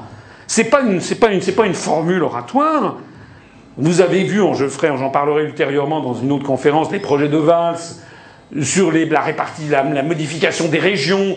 C'est le démantèlement de la République qui est en cause. Ce qui, arrive dans les tuyaux, c'est le démantèlement de la République. C'est le démantèlement de la langue française, de l'unité de la République. C'est le démantèlement de la sécurité sociale, le démantèlement des retraites. C'est tout ça qui est en train d'arriver. Donc ça nécessite quand même que les gens se disent attention, là, ouh, là. Hein? Moi, je m'en fous ce qui arrivera. Comme dit Pierre-Paul ou Jacques, ce qui va arriver dans 10 ans, là, il faut absolument qu'on se, qu'on se ressaisisse, sinon on est foutu. Hein. La résistance française a pris pour mission de maintenir l'honneur. Elle a groupé tous les hommes pour qu'une telle mission paraissait désormais, malgré son apparente inconséquence, la seule raison de vivre. Malgré son apparente inconséquence, ça veut dire, même si on nous expliquait que De Gaulle était fou furieux, même si on nous expliquait que la construction d'une Europe nouvelle c'était absolument indispensable, même si on nous a expliqué tout ça, ben nous on veut quand même, notre seule raison de vivre, c'est justement de maintenir la liberté et l'indépendance de la France. Incarnée par son chef, le général de Gaulle, la résistance n'a cessé durant quatre ans de suivre, et il cite cette phrase que je cite souvent aussi, qui est tirée du discours très inspiré de De Gaulle le 18 juin 1942 pour le deuxième anniversaire de l'appel du 10 juin. C'est à, à l'Albert Hall de Londres, lorsque De Gaulle disait Nous avons choisi la voie la plus dure, mais aussi la plus habile, la voie droite. C'est-à-dire qu'il n'y a pas de compromis acceptable avec des gens qui se font des compromis sur la liberté et l'indépendance de la France. C'est la raison pour laquelle les gens me disent Ah, vous devriez faire alliance avec le FN, avec des LR, avec CIA. Et moi, la question est-ce qu'ils veulent sortir de l'Union Européenne, de l'euro et de l'OTAN? Non, donc non, point, terminé. La conversation s'arrête là. C'est tout. Voilà, je vois M. Dupont-Aignan d'ailleurs maintenant qui veut faire une alliance avec euh, Henri Guénaud, Rachida Dati, l'UMP. Il y a deux mois, il soutenait euh, M. Robert Ménard, qui était soutenu par le Front National et par euh, le, comment dirais-je, le bloc identitaire d'extrême droite. Ça, ça, ça change. voilà. La seule chose qui ne change jamais, c'est que DR, M. Dupont-Aignan, ne propose jamais la sortie de l'Union Européenne, de l'euro et de l'OTAN. La seule chose qui ne change jamais, c'est que le Front National ne propose jamais la sortie de l'Union Européenne, de l'euro et de l'OTAN, par l'article 50 notamment des traités. La seule chose qui ne change jamais, c'est que M. Mélenchon ne propose jamais la sortie de l'Union Européenne, de l'euro et de l'OTAN. Ça, ça ne change absolument jamais. Le Conseil national de la résistance à la libération était constitué de gens venant de tous les horizons. De gauche à droite, Jacques de Bubridel de la Fédération républicaine, Pierre Villon du Front National, Front National de 1944, c'était les communistes. Et d'ailleurs, Pierre Villon, qui était un communiste, a été l'une des principales plumes à tenir le programme du Conseil national de la résistance. Robert Chambéron, qui était le secrétaire, Pascal Copeau de Libération Sud, c'était des mouvements de, comment dirais-je, de, résistance de différentes obédiences. Jacques Lecomte-Boinet du Comité de défense de la République, André Mutter du CDLL, Jean-Pierre Lévy de Franc-Tireur, Pierre Meunier, excusez-moi, c'était les gens au fond, euh, secrétaire. Et puis devant, en première place, Gaston Tessier de la CFTC, donc des travailleurs chrétiens, Joseph Laniel de l'Alliance démocratique, Georges Bidault, le président qui était démocrate chrétien, Eugène Ribière de Libération Nord, Daniel Mayer du CRS, pardon, ici, Paul Bastide du Parti radical, Auguste Gillot du Parti communiste, Louis Saillon de la CGT. Il y avait donc au Conseil national de la résistance des gens venus de partout. Presque partout. Il y avait même au CNR d'ailleurs des gens d'extrême droite, de la cagoule, mais qui étaient des anti-allemands et qui avaient partagé le même souci, c'était de libérer la France de l'emprise étrangère. Donc il y avait des communistes, des socialistes, des gaullistes, des chrétiens, des démocrates chrétiens, des patrons et des ouvriers, le tout étant sous l'autorité de Charles de Gaulle, un homme de droite, monarchiste peut-être un peu dans sa jeunesse, influencé en tout cas par Charles Péguy, donc par un christianisme social, qui ensuite, après la Première Guerre mondiale, a, fait, a été au cabinet de Pétain, c'est Pétain qui a fait la carrière de De Gaulle au début, dans les années 1923-25. il était au cabinet de Pétain comme une plume pour écrire pour le maréchal. Et puis c'est quelqu'un qui, dont la destinée vous est connue, quelqu'un qui progressivement sortira de, comme diraient les communistes, de sa classe sociale, de son origine, pour représenter la résistance française. Les représentants des huit grands mouvements de résistance, il y avait donc Pierre Villon du Front National, Roger Coquin pour ceux de la Libération, Jacques Lecomte-Bonnet pour ceux de la Résistance, Charles Laurent pour Libération Nord, Pascal Lecopeau pour Libération Sud, Jacques-Henri Simon pour l'organisation civile et militaire. c'était un, il représentait les bourgeois, les commerçants, les anciens combattants, les professions libérales universitaires, avec des conservateurs. C'était parfois même des maréchalistes, mais ils étaient hostiles à l'Allemagne et à la Révolution nationale de, Pétain. Claude Bourdet pour Combat, c'était l'égoïste. Eugène Claudius Petit pour Franc-Tireur, c'était des radicaux, des républicains, des anciens communistes. Et puis il y avait les représentants des deux grands syndicats d'avant-guerre, Louis Saillant pour la CGT, les socialistes non communistes à l'époque, et Gaston Tessier pour la CFTC. Et puis il y avait les représentants des six principaux partis politiques, André Mercier pour le PC, André Lotrequer pour la SFIO, Marcel Rucard pour les radicaux, Georges Bidault pour les démocrates chrétiens, Joseph Laniel pour l'Alliance démocratique, et Debu Bridel pour la Fédération républicain. Donc, les leçons de la libération. Les leçons de la libération, c'est que la France n'a pu retrouver rapidement sa liberté et son indépendance que par l'union provisoire des Français de toutes les origines et de toutes les opinions politiques. C'est la raison pour laquelle l'UPR est un rassemblement provisoire des Français de toutes les origines ethniques de toutes les convictions politiques, de toutes les opinions religieuses. Cette union au sein du Conseil national de la résistance aurait été impossible sous la direction du Parti communiste français. Le PC ne pouvait pas diriger la résistance, tout simplement parce que, même si le PC était très populaire à l'époque, avec 27% des suffrages, 27%, ça, fait, euh, ça reste très minoritaire, les Français de droite ne se seraient jamais ralliés un mouvement dirigé par les communistes. De la même façon, cette union au sein du CNR aurait été impossible sous la direction d'un parti de droite ou d'extrême droite. Jamais les Français de gauche ne s'y seraient ralliés. La situation actuelle est la même. S'il y avait jamais une majorité de Français ne se ralliera derrière le front de gauche. Jamais. À supposer d'ailleurs que le front de gauche veuille sortir de l'Union européenne, de l'euro et de l'OTAN, ce qu'il ne veut pas. De la même façon, jamais une majorité de Français ne se ralliera derrière le Front National. Jamais. Même si les frontistes, à chaque fois, ça fait 35 ans qu'ils nous annoncent la prochaine fois c'est bon, à chaque fois ça se ramasse du 17%. Il y a un plafond de verre qui a été calculé par tous les sociologues, politiciens. Il n'y a jamais, le Front National ne pourra jamais dépasser les 20%. C'est comme ça à supposer d'ailleurs que le Front National veuille sortir de l'Union européenne, de l'euro et de l'OTAN, ce qu'il ne veut pas. Donc, les leçons de la libération, c'est que le CNR n'a été possible que grâce à la personnalité de De Gaulle. Quoiqu'étant un militaire qualifié d'homme de droite, il avait su s'élever au-dessus de son appartenance d'origine et transcender le clivage droite-gauche pour rassembler les Français provisoirement autour de l'essentiel. Sa constance, son désintéressement, l'exactitude de ses analyses stratégiques, son intransigeance au cours des quatre années de guerre avait fini par convaincre toutes les factions qui étaient finalement le seul capable de les rassembler, même si euh, il est apparu en fait que comme euh, celui qui était acceptable par tout le monde. Les communistes soupçonnaient De Gaulle d'être un agent de la City au début. Et oui, il était allé se réfugier à Londres. Les gaullistes, les, gens de droite, les conservateurs, en voulaient à mort à De Gaulle de s'être opposé à Pétain. Ils étaient tous pétainistes. Sauf qu'en 1944, hein, pour les communistes, c'était De Gaulle ou c'était Laval. Ben, c'était vite vu, ils préféraient quand même De Gaulle. Et pour les gens de droite, c'était De Gaulle ou les cocos. Ah, ben, c'était vite vu aussi. Hein. Ils préféraient quand même De Gaulle. Le programme du CNR de la résistance ne faisait que cinq pages. Ces cinq pages, c'était l'union des patrons et des ouvriers. C'était bien un programme d'union nationale.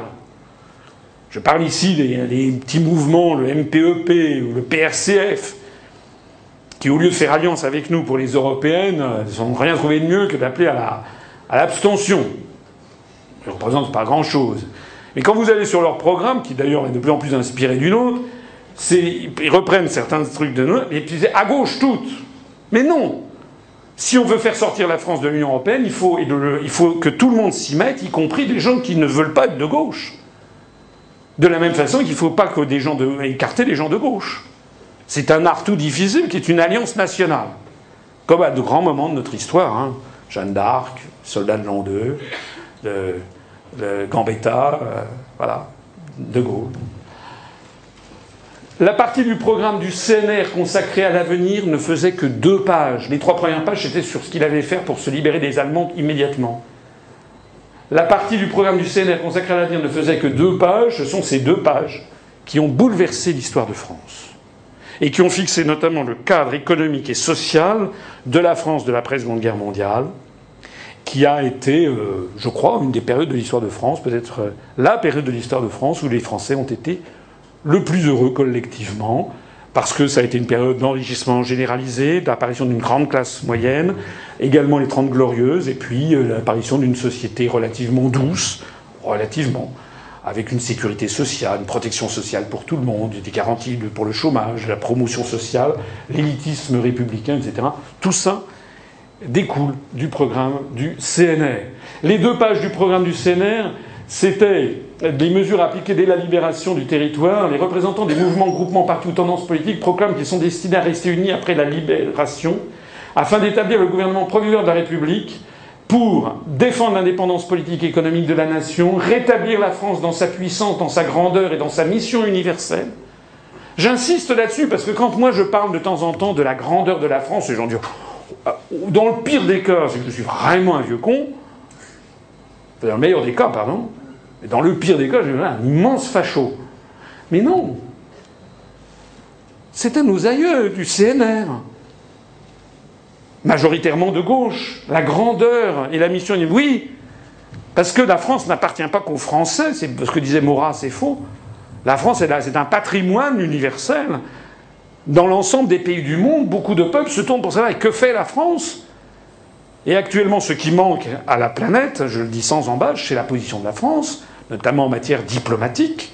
On le voit sur l'affaire ukrainienne, sur l'affaire libyenne, sur l'affaire euh, syrienne, etc. La France n'est plus la France. La France a disparu. Nous ne jouons plus le rôle de contrepoids que nous, devrons, que nous devions jouer.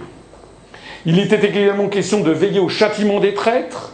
Il était également de confisquer tous les biens ennemis, y compris les participations acquises depuis l'armistice par les gouvernements de l'Axe et par leurs ressortissants, dans les entreprises françaises et coloniales avec constitution de ces participations au patrimoine national inaliénable. Et oui, parce que pendant la Seconde Guerre mondiale, il y avait eu les puissances de l'Axe avaient même pris des participations dans les, dans les entreprises françaises. Tout comme nous, prétendument pour nous euh, désendetter, nous avons vendu à des fonds de pension anglo-saxons les autoroutes françaises où nous sommes en train de vendre par appartement tous nos services publics, ben, il faut faire ce qu'on a fait en 44, 45, récupérer tout ceci qui a été volé indûment aux Français. L'objectif est d'assurer l'établissement de la démocratie la plus large, en rendant la parole au peuple français par le rétablissement du suffrage universel. On nous l'a volé. Oui, actuellement, on a une espèce de suffrage universel croupion, mais lorsqu'on vote mal, comme en 2005, on le fait quand même.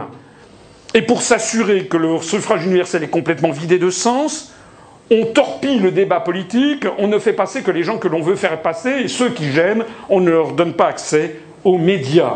C'était la liberté de pensée, de conscience et d'expression qui était prévue par le programme du CNR, la liberté de la presse, son honneur et son indépendance à l'égard de l'État, des puissances d'argent et des influences étrangères. Ben ça, excusez-moi, Le programme du CNR visait à rétablir la liberté d'association, de réunion et de manifestation. Le droit de manifester est de plus en plus contesté en France et le droit de réunion aussi d'ailleurs.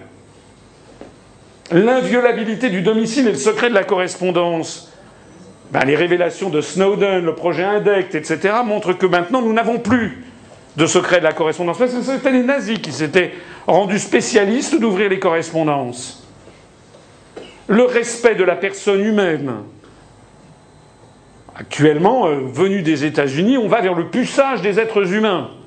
Nous sommes le seul mouvement politique, d'ailleurs, dans le programme que j'ai présenté le 3 décembre 2011, à dire qu'on doit proposer aux Nations Unies une, euh, espèce d'interdiction universelle, avalisée par un traité mondial, dans le cadre de l'Organisation des Nations Unies, interdisant formellement le puçage des êtres humains.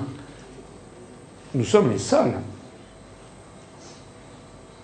Ah, moi, je suis euh, prétendument un homme de droite, venu de la centre droit. Bon. Mais moi, quand je vois que nous sommes le seul mouvement politique à nous préoccuper des libertés individuelles, à refuser le mandat d'arrêt européen, à refuser le système indect, à vouloir proposer l'interdiction du puissage des êtres humains, j'ai l'impression, et le seul par ailleurs à proposer la renationalisation de tous les services publics qui ont été indûment privatisés. Alors si moi je suis de droite, alors qu'est-ce qu'ils sont quoi les socialistes? L'égalité absolue de tous les citoyens devant la loi et enfin, afin de promouvoir les réformes indispensables sur le plan économique, l'instauration d'une véritable démocratie économique et sociale impliquant l'éviction des grandes féodalités économiques et financières de la direction de l'économie, une organisation rationnelle de l'économie assurant la subordination des intérêts particuliers à l'intérêt général. Est-ce que vous ne croyez pas que c'est d'actualité? La subordination des intérêts particuliers à l'intérêt général? L'éviction des grandes féodalités économiques et financières de la direction de l'économie? L'intensification de la production nationale, alors qu'en ce moment, on perd une usine par jour et 500 emplois industriels par jour, et ça fait des années maintenant que ça dure, grâce à l'article 63 du traité sur le fonctionnement de l'Union européenne, le retour à la nation, ce qu'on appelle une nationalisation, des grands moyens de production monopolisés, fruits du travail commun, des sources d'énergie, des richesses du sous-sol, des compagnies d'assurance, je renvoie à notre programme, qui est un programme qui est directement inspiré de celui-là, du CNR, Hein? Ça va moins loin que le programme commun de la gauche de 1972, qui lui proposait la nationalisation, qui d'ailleurs l'a fait, de toutes les banques, de toutes les grandes entreprises. Nous, on ne va pas jusque-là. Nous, on dit, après, ça sera aux Français de décider, la droite, la gauche, ils feront ce que vous voulez. Mais nous, on veut rétablir le consensus qui était apparu en 1944 en rétablissant notamment la propriété nationale de tous les services publics, c'est-à-dire SNCF, RATP, EDF, GDF, les autoroutes, les réseaux d'adduction d'eau, également Télévision de France, TDF, TF1 et la Poste, hein, et TF1 que nous voulons renationaliser, et puis euh, la Poste, et puis également toute banque bénéficiant de fonds publics le droit d'accès dans le cadre de l'entreprise aux fonctions de direction et d'administration par les ouvriers possédant les qualifications nécessaires, la participation des travailleurs à la direction de l'économie, pensée gaulienne que nous avons également reprise dans notre programme, le droit au travail et le droit au repos, notamment par le rétablissement et l'amélioration du régime contractuel du travail. Vous savez que tout ceci est démantelé en ce moment par toutes les directives européennes, un rajustement important des salaires, la garantie d'un niveau de salaire et de traitement qui assure à chaque travailleur, à sa famille, la sécurité, la dignité, la possibilité d'une vie pleinement humaine. Quand je vois qu'actuellement le programme du gouvernement est de s'inspirer directement de ce qui vient d'Allemagne, c'est-à-dire que des jeunes diplômés, d'ailleurs ils ne seraient pas, ça serait pareil, mais des jeunes diplômés d'enseignement supérieur sont payés 2 euros de l'heure, ben, il est grand, grand temps de se redresser la garantie du pouvoir d'achat national par une politique tendant à une stabilité de la monnaie, la reconstitution dans ses libertés traditionnelles d'un syndicalisme indépendant, ben oui, parce que sous Pétain, les syndicats étaient devenus des syndicats jaunes, et ben aujourd'hui aussi, les syndicats français sont tous devenus des syndicats jaunes. Pas les salariés, hein, mais les directions, les syndicats sont tous maintenant membres de la Confédération européenne des syndicats, du moins l'écran, hein, CGT, CFDT, CFTC, CGC et euh, l'UNSA, sont payés par la Confédération européenne des syndicats et également beaucoup par les entreprises. Un plan complet de sécurité sociale visant à assurer à tous les citoyens les moyens d'existence, c'est ça qui est remis en cause par la construction européenne, la sécurité de l'emploi, la réglementation des conditions d'embauchage, l'élévation et la sécurité du niveau de vie, une retraite permettant aux vieux travailleurs, voilà, etc. Bon, j'oublie tout ça. Compte tenu de la composition du Conseil national de la résistance, ce programme a fait l'objet d'un consensus extraordinaire dans la société française pendant près d'un demi-siècle. Il est rétrospectivement permis d'affirmer que le programme du CNR représente le meilleur consensus historique jamais trouvé pour permettre aux Français de vivre heureux tous ensemble. En d'autres termes, à l'issue de cette conférence, on voit qu'il y a vraiment des très grandes constantes entre d'un côté la construction européenne, qui est une construction d'emblée racialiste, fondée sur une espèce de maîtrise marchande de l'univers. Reprenez le discours de Victor Hugo de, 1900, de 1849 une vision qui fait fi des peuples, qui considère que les peuples, en fait, doivent faire une espèce de magma que l'on doit avoir, que l'on doit, avec des vaticinations d'intellectuels comme Koudenov, Kalergi, les démocraties disparaissent au, au profit d'institutions, d'architecture institutionnelle sortie d'un chapeau. Ce projet de construction européenne a été constamment porté tout au long du XXe siècle par les grands, ce que, l'on appelle dans le programme du CNR, les grandes féodalités économiques et financières, qui ont voulu imposer un grand marché unique européen, sans frontières, pour maximiser leurs profits, rendre beaucoup plus facile, effectivement, la domination euh, économique et financière du continent.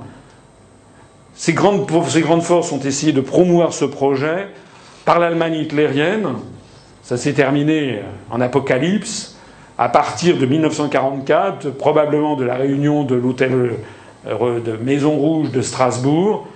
Ça a été ensuite repris en main, ce projet, par les États-Unis d'Amérique, gouvernement américain très proche d'ailleurs également du monde des affaires, et qui a resservi ce plat sous une autre forme, en recyclant les dirigeants de l'Allemagne hitlérienne qui avaient déjà réfléchi au problème. Et tous nos aïeux qui s'étaient battus contre ce projet, qui se battaient contre l'école labo, c'est-à-dire qui se battaient contre le projet de l'Europe nouvelle, avaient fait triompher le programme du CNR.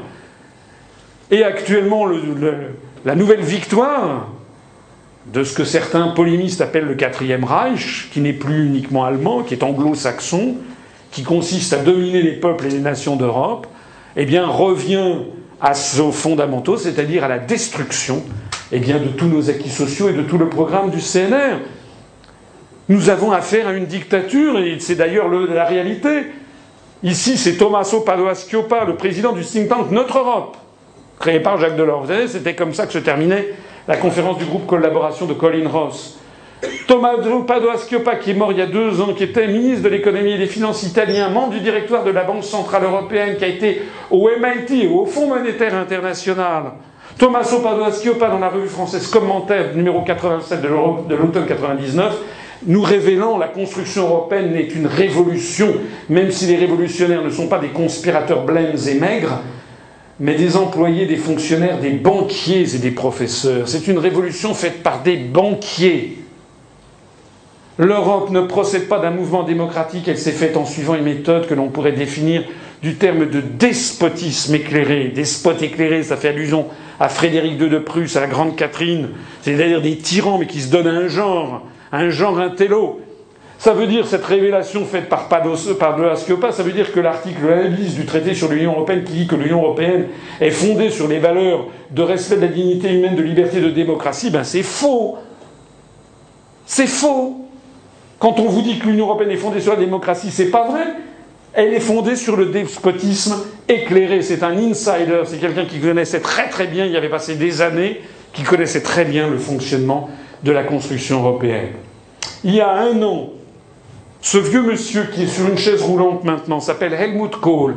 Il était chancelier d'Allemagne au moment de la réunification allemande. Il était chancelier de l'Allemagne fédérale lorsque François Mitterrand était président de la République française. Il a maintenant plus de 80 ans, il se déplace très difficilement, il est donc sur une chaise roulante. Et il y a un an, on a fait en Allemagne, on a édité un timbre en son honneur. Helmut Kohl, Kanzler der Einheit, chancelier de l'unité allemande, ça veut dire Ehrenbürger Europas, citoyen d'honneur de l'Europe. Alors Helmut Kohl, à l'occasion de cet anniversaire, il y a un journal britannique, un peu perfide, qui a balancé une information qu'il avait voulu garder secrète. Voilà. C'était l'interview qu'il avait réalisée avec le journaliste Jens Peter Paul en 2002, au moment de l'arrivée de l'euro sous forme de billets de banque et de pièces de monnaie. Il y a un journaliste britannique qui s'appelait Jens Peter Paul, qui travaillait pour le journal britannique Daily Mail, qu'il l'a interviewé en 2002. Et je lui ai dit, mais l'euro, qu'est-ce que vous en pensez? Puis après, lorsqu'il a vu l'entretien, le chancelier d'Allemagne a interdit la diffusion de l'entretien. Donc il est resté dans les placards. Il est resté dans les placards jusqu'au 9 mars 2013, où d'un seul coup, le journal Daily Mail a dit, bon, ben maintenant, ça va, il y a prescription, ça fait il y a 11 ans, donc ressort le truc. Et qu'est-ce qu'il a dit? Helmut Kohl, il, est toujours vivant, il n'a pas désavoué d'ailleurs. Ça a été eu, il y a eu toutes les dépêches de presse. Hein. ce que vous dis, c'est comme tout ce que je vous dis, c'est sauf quand je précise que c'est que c'est comment dire des suppositions. Hein. Par exemple, sur Walter Einstein, je ne peux pas vous assurer que c'était devenu un agent de la CIA. Donc, il y a des présomptions très fortes. En tout cas, c'était très proche des Américains. Je ne peux pas vous l'assurer. Là, c'est des choses qui sont absolument certaines. Il y a eu donc des dépêches AFP. Et, et donc Helmut Kohl n'a pas, n'a pas démenti. Il a dit ça. Il a dit, interrogé donc en 2002 par le journaliste, qui lui demandait Mais pourquoi vous n'avez pas fait un référendum pour l'entrée de l'Allemagne dans l'euro? Il a dit Je savais que nous aurions perdu un référendum sur l'introduction de l'euro c'est tout à fait clair. J'aurais perdu avec 70% de non contre 30% de oui. En Allemagne. Hein. Et il conclut l'entretien en disant J'ai agi comme un dictateur. Ils le savent. Ils l'assument. Tommaso Padova Schioppa, Helmut, ils le savent. Ce sont des dictateurs. En février 2014, Lady Catherine Ashton, haut représentant de l'Union pour les affaires étrangères et la politique de sécurité pour l'Union européenne et vice-présidente de la Commission européenne. Quand on dit haut représentant, c'est une formule métaphorique. Elle s'est rendue en Ukraine. Elle s'est rendue en Ukraine pour aller soutenir les partisans de l'entrée de l'Ukraine dans l'Union européenne, ceux qui ont participé au coup d'État contre Yanukovych. Et la voilà flanquée à droite, à sa droite, à gauche pour nous, par quelqu'un ici présent, qui est le boxeur ukrainien Vitaly Klitschko, qui a des liens avérés, lui et son frère, avec la mafia ukrainienne. Je signale que la mafia ukrainienne, ce sont pas des enfants de cœur. Ils rendent la Camorra napolitaine ou la Ndrangheta calabraise rendent d'aimables euh, sœurs, de, couvent. Il y a un livre du journaliste allemand Léo Glinder qui s'appelle Le combat des frères Klitschko. Et à sa gauche, à droite, sur notre présentation, il y a donc l'Ukrainien Oleg Kanibok, le président du parti national-socialiste Zvoboda, ça veut dire liberté en russe, en ukrainien, est objet d'un mandat d'arrêt international lancé par la Russie pour actes terroristes avec les séparatistes tchétchènes. Il s'est battu du côté des Tchétchènes, financé très probablement par nos amis américains, contre la Russie. Donc voici quelle est la haut représentant de l'Union pour les affaires étrangères, la politique de sécurité pour l'Union européenne. Elle est en train mafieux, extraordinairement dangereux, et le principal parti néo-nazi d'Europe occidentale. Je signale que le mouvement Svoboda, qui donc a plusieurs membres maintenant, même si Oleg Yanibok n'est pas au gouvernement de Kiev, il y a quand même plusieurs ministres qui viennent de ce mouvement politique. Je signale que ce mouvement politique a été classifié par le centre Simon Wiesenthal en, 2012 pardon, comme l'un des dix mouvements les plus antisémites, les plus dangereux au monde. Je signale d'ailleurs que le grand rabbin de Kiev a demandé aux Juifs, a suggéré aux Juifs ukrainiens de, fuir le pays. Voilà Madame Catherine Ashton of Upland. Nous avons ici maintenant Monsieur Fabius, ministre français des Affaires étrangères, qui seront le 21 février à Kiev pour tenir une réunion avec le néo-nazi le même, Oleg Tiagnibok, chef de Zvoboda, Parti national-socialiste d'Ukraine, et le mafieux Vitaly Klitschko, les mêmes les mêmes. Nous avons ici la photo du 21 mars 2014 à Tallinn, en Estonie. Jean-Yves Le Drian, ministre français de la Défense, est allé soutenir son homologue, le ministre estonien de la Défense, Urmas Reinsalu. Je ne suis pas sûr que mon estonien soit d'une pureté de prononciation parfaite. Et ce type est un néo-nazi qui donne les Waffen-SS en modèle à ses compatriotes. On en est là, hein dans. Alors les gens, quand on leur dit oui, oui, bah quoi, oui Non, je vais dire, je ne suis pas du tout là pour. pour, pour mais on a eu en France des exemples récents où on a fait. Vous vous rappelez l'affaire de la quenelle de Dieudonné? Il y a, chez nous, il y a des gens qui sont pour Dieudonné, hein, qui sont contre. Nous, non, on ne s'en mêle pas de ça, c'est pas pas notre problème. Enfin, on en a fait quand même des tonnes sur cette question. Mais là, les ministres français vont se rencontrer avec des gens, des ministres officiellement qui célèbrent les Waffen-SS, qui d'ailleurs se battaient pour l'Europe contre la Russie. Hein. Rappelez-vous tout ce que je vous ai dit, c'est les mêmes histoires qui recommencent. Et là, tout le monde trouve ça très bien. On a été le seul mouvement politique à dénoncer ça, à demander l'arrêt immédiat de tout contact de ministres de la République française avec des représentants néo-nazis de l'Europe orientale. Où est passé, où sont passés les partis républicains français? Où sont passés les partis de gauche d'ailleurs? C'est en plus de ça la gauche qui est au pouvoir. Ça, c'est d'ailleurs les célébrations des Waffen-SS en Estonie, à Lvov en Ukraine, etc. Voici nos nouveaux alliés. Ça, c'est en Estonie que ça se passe. Si vous voulez, ça vous, intéresse, vous pouvez faire vos emplettes dans tous ces pays d'Europe orientale, euh, notamment les pays baltes, vous pouvez y acheter des boucles d'officiers SS, des, bagues euh, de SS, euh, des svastikas en veux-tu, en voilà. tout ça est parfaitement, et ça fait partie de l'Union européenne, avec laquelle nous avons les mêmes valeurs d'ailleurs. C'est pour ça qu'il y a un mandat d'arrêt européen. Il n'y a plus de procédure d'extradition. C'est-à-dire que si le gouvernement estonien veut qu'un Estonien réfugié en France lui soit livré, on ne peut plus s'y opposer. Par exemple, quelqu'un qui s'opposerait euh, aux célébrations de Waffen-SS. Je ne sais pas si vous vous rendez compte où on en est rendu. Les États-Unis sont membres permanents du Conseil de sécurité des Nations Unies avec droit de veto au même titre que la Russie, la Chine, le Royaume-Uni et la France.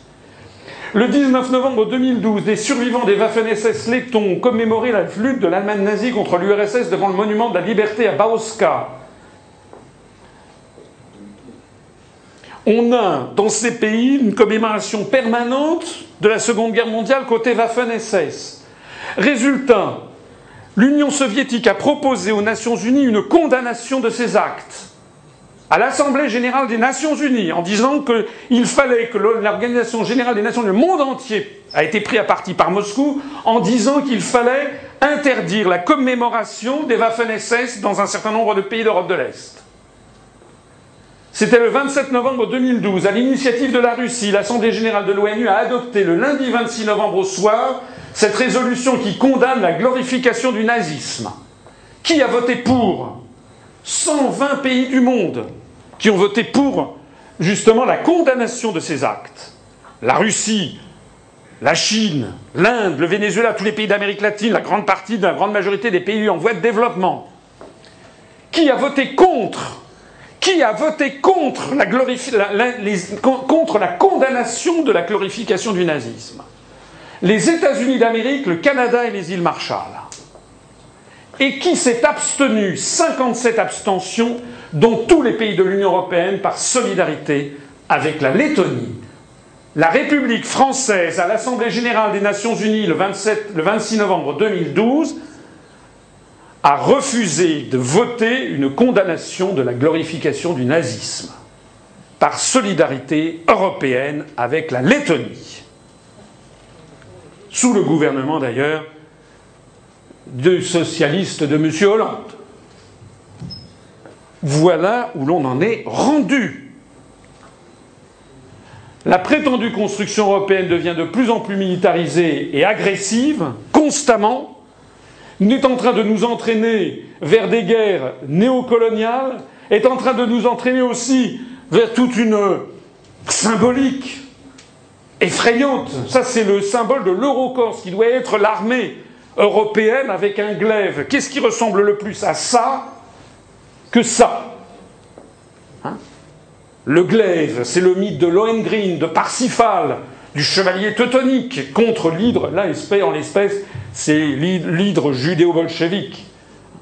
Nous avons le même type de, symbolique qui est en train de revenir. Et puis cette photographie a fait le tour du monde, vous le savez.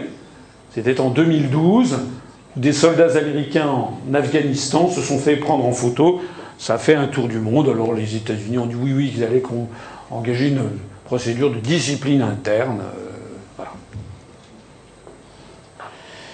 Et puis ça, ce sont les, tout ce qui se développe en Europe occidentale. Hein. Ça, c'est au moment du référendum en Suède contre l'euro. C'est un détournement d'une affiche de l'époque hitlérienne. On a remplacé le drapeau d'Asie par les drapeaux européens. Ce sont des anti-européens suédois et qui ont dit It's not fascism when we do it. Ce n'est pas du fascisme à partir du moment où c'est nous qui le faisons. Et c'est exactement ça. Hein. Les européistes se sont mis exactement, reprennent exactement le pli de tout ce qui a été fait dans les années 30 et 40, mais à partir du moment où c'est l'Europe, alors prétendument, que c'est un modèle de démocratie. En attendant, lorsque Mme Merkel arrive à Athènes ou à Thessalonique, elle est accueillie par ça, et à travers l'Europe, on développe des trucs Ein Reich, Ein Volk, Ein Euro, un sentiment d'ailleurs anti-germanique que je ne trouve pas bien, puisque personnellement, je suis de ceux qui considèrent que l'Allemagne est également pâtie aussi de la construction européenne. Mais en attendant, vous voyez à travers toute l'Europe, ça c'est en Italie le journal Il Giornale qui titrait sur Quarto Reich, le quatrième Reich, et puis c'est le journal Democratia qui présentait Angela Merkel avec l'uniforme d'Adolf Hitler. Donc nous voici eh bien, arrivés à la fin de cette conférence où vous voyez que d'un seul coup, d'un seul, on espère un peu les vieux fantômes du passé qui d'un seul coup réapparaissent comme dit le proverbe français, qui veut faire l'ange fait la bête. La construction européenne a été présentée dans les années 50 comme un moyen de rassembler les peuples d'Europe, euh, comme un moyen qu'il n'y ait plus jamais la guerre, etc. Et en fait, elle n'était que le nouvel avatar de cette pensée qui est menée en 1849 et qui nous emmène vers la dictature. Que faire? Ben, Je terminerai cette, conférence comme à l'accoutumée en rappelant à ceux qui ne le sauraient pas que nous avons une possibilité de sortir de tout ceci, que c'est non seulement notre devoir, mais c'est notre, non seulement notre droit, mais c'est notre devoir. Le droit, parce que c'est l'article 50 du traité de l'Union européenne, tout État membre peut décider, conformément à ses règles constitutionnelles, de se retirer de l'Union. Nous, nous voudrions déjà qu'on puisse en débattre. Vous noterez qu'à la télévision et à la radio française, pas une seule personne a jamais parlé de l'article 50 du traité de l'Union européenne. Jamais. Il n'y a que moi lorsque je passe à la radio, alors que c'est un article du traité. Et que puisque c'est un article du traité, euh, il y a un droit qui nous est reconnu, pas seulement aux Français, mais à tous les autres peuples. D'ailleurs, tous les peuples de l'Union européenne ont le même droit. En France, on n'a même pas le droit de parler de l'article 50 qui permet la sortie de l'UE. L'alinéa 2 précise que l'État membre qui décide de se retirer doit notifier son intention au Conseil européen, c'est-à-dire à la prochaine réunion des chefs d'État et de gouvernement. Ça veut dire que lorsque nous serons arrivés au pouvoir, la première chose que je ferai, je dirai à, tous les chefs d'État et de gouvernement des 27 autres États, en vertu de l'alinéa 2, article 50 du traité sur l'Union européenne, les Français ont décidé de sortir de l'Union et donc, en vertu de cet alinéa 2, je notifie cette décision au Conseil, officiellement. Donc ça veut dire qu'on prend date. C'est important pour l'alinéa 3. À partir de ce moment-là, on doit négocier un accord qui fixe les modalités de retrait. Ça veut dire quoi fixer les modalités de retrait? Ce pas des choses extravagantes. Ça veut dire à partir de quand on arrête de donner de l'argent à la Commission? À partir de quand on arrête d'en recevoir? À partir de quand les députés européens cessent-ils d'être députés européens? À partir, qu'est-ce que l'on fait du Parlement européen qui est à Strasbourg? Qu'est-ce que l'on fait des négociations en cours? Il y a notamment des enjeux financiers à liquider, des choses comme ça, mais ça n'est pas quelque chose d'inimaginable. Il y a des gens qui me disent, mais alors vous allez rétablir les frontières? Je dis toujours, mais il y a déjà des frontières. Lorsque vous prenez, allez, si vous allez à Djerba, ou à New York, ou à Tokyo, ou à Londres, vous présentez vos pièces d'identité, vous ne tombez pas à la renverse. Hein. C'est d'ailleurs le cas commun dans le monde entier. Figurez-vous que quand on voyage beaucoup dans le monde, vous vous apercevrez que quand vous franchissez des frontières, vous présentez vos papiers d'identité. Point. D'ailleurs, les européistes qui nous donnent toujours en modèle les États-Unis d'Amérique devraient être les premiers à savoir que les États-Unis d'Amérique sont le pays au monde qu'il faut qu'on montre patte blanche quand on franchit une frontière avec les passeports biométriques. J'en parle, j'en c'est les meilleurs. Et sinon, ils tirent à, ils à vue comme c'est le long de Rio Grande. Je signale aussi au passage qu'en France, c'est le cas commun. Il n'y a plus de frontières terrestres, de contrôle aux frontières terrestres qu'avec les pays de l'espace Schengen, donc essentiellement la Belgique, le Luxembourg, l'Allemagne, la Suisse, l'Italie et l'Espagne. Je signale aussi qu'on peut très bien sortir de l'Union européenne et rester dans l'espace Schengen. Je viens de citer la Suisse. La Suisse ou l'Islande sont dans l'espace Schengen. Lorsque vous passez en Suisse, vous, en général, on ne vous contrôle pas vos papiers.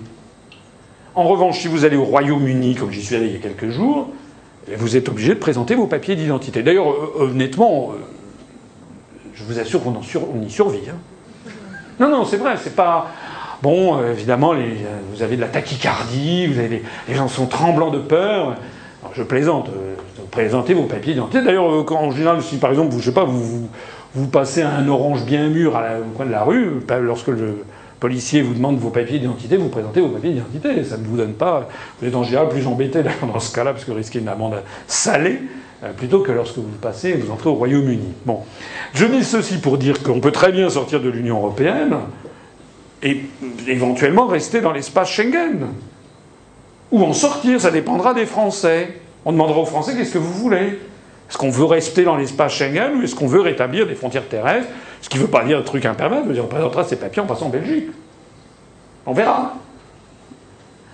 Alors, il y a des gens qui disent mais vous allez avoir des bâtons dans les roues incroyables, etc. Alors ceux qui disent qu'on aura des bâtons dans les roues, je signale l'article 3. Les traités cessent d'être applicables à l'État concerné à partir de la date d'entrée en vigueur de l'accord de retrait, donc négocié avec les autres, ou à défaut deux ans après la notification pour ça qu'il faut prendre date, hein, la notification. Il y a deux ans. Alors deux ans, c'est très important, parce que ça veut dire, imaginons qu'il y ait des pays qui veulent nous embêter. J'ai oublié de préciser d'ailleurs que les pays doivent statuer à la majorité qualifiée. C'est-à-dire que même s'il y a un ou deux pays qui sont contre l'accord de retrait, on ne voit pas très bien pourquoi d'ailleurs, ça ne suffit pas à ce que l'accord soit empêché. C'est plus de l'unanimité. Mais ensuite, à supposer qu'il n'y a, pas la majorité, au bout des deux ans, on en sort de plein droit. Ça veut dire qu'à un an, 364 jours, 23 heures, 59 minutes et 59 secondes, on est encore astreint à l'avis des autres, et une seconde après, bye bye. Donc ça veut dire quoi? Ça veut dire que les autres États ont évidemment intérêt à négocier avant l'accord de retrait. J'ajoute en plus de ça que lorsque les Français auront décidé de sortir de l'Union européenne, pourquoi voulez-vous donc que les autres veuillent les en empêcher? Pourquoi voulez-vous que les Britanniques, qui veulent eux-mêmes sortir de l'Union européenne, qui voulaient faire un, référendum, les Américains ont empêché que le référendum ait lieu cette année il y a une majorité de Britanniques probablement qui veulent en sortir. Pourquoi les Britanniques voudraient-ils empêcher les Français de sortir? Au contraire, ils disent très bien, qu'ils y comme ça, ça va faire, ça va démanteler l'ensemble du truc. Il n'y a pas que les Britanniques, il y a les Tchèques, il y a les Néerlandais, euh, qui raisonneront exactement de la même façon. Donc il n'y a absolument aucune raison de penser que nous aurons des obstacles, et en réalité, la sortie aura lieu très rapidement. Et puis, euh, je sais qu'il y a des gens qui pensent que ce sera l'apocalypse. J'ai déjà eu l'occasion de m'exprimer sur ce sujet. Le jour où nous sortirons de l'Union européenne, et eh bien le lendemain matin, il ne se passera rien. Rien. C'est comme ça. C'est d'ailleurs ce qui s'est passé le 15 septembre 2003, lorsque les, Suédois ont voté le 14 septembre 2003, ils ont voté non à l'euro. Lors du référendum, je renvoie à ma conférence qui s'appelle Faut-il avoir peur de sortir de l'euro? On avait dit aux Suédois si jamais vous votez non,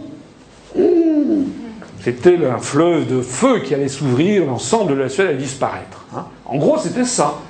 Karl Henry Sandberg, le président, le directeur général de Ericsson, avait dit qu'il retirerait son implantation en Suède. 10% du PNB suédois quand même. Hein. 14% Ericsson. Hein. Tout le monde avait dit la couronne suédoise va s'effondrer, nous allons être boycottés, on va être au banc de l'aide des nations. Reprenez ma conférence. Les, les, Suédois ont voté non à 57% le 14 septembre 2003. Le 15 septembre 2003, les gens ont ouvert leur volet sur le port de Stockholm. Il y avait le soleil, il y avait toujours le boulanger du coin, et puis euh, magasin Ikea au fond, euh, il ne s'était rien passé. ah bon, euh, incroyable. Ah bon. Et puis ouverture de la bourse à 9h30 du matin, la couronne suédoise monte sur les marchés financiers. personne, à partir de là, c'était motus et bouche cousue, plus personne ne vous a jamais parlé de la Suède. Je sais que depuis maintenant 12 ans, la Suède a en moyenne 50% de taux de croissance supérieur au reste de l'Union européenne par rapport à la zone euro.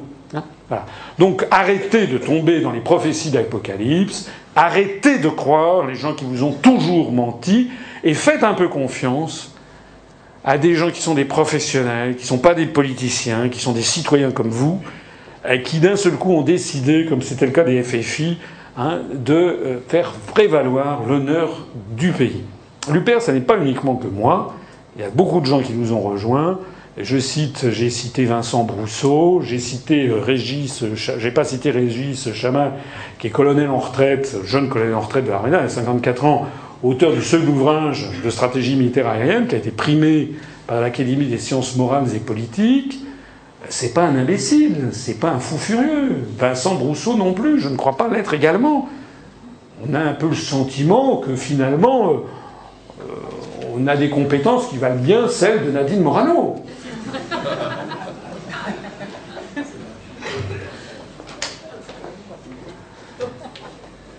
Seul sur toute la scène politique française, l'Union populaire républicaine propose aux Français de sortir unilatéralement de l'Union européenne et de l'euro, ainsi que de l'OTAN, par la mise en œuvre de l'article 50 du traité sur l'Union européenne.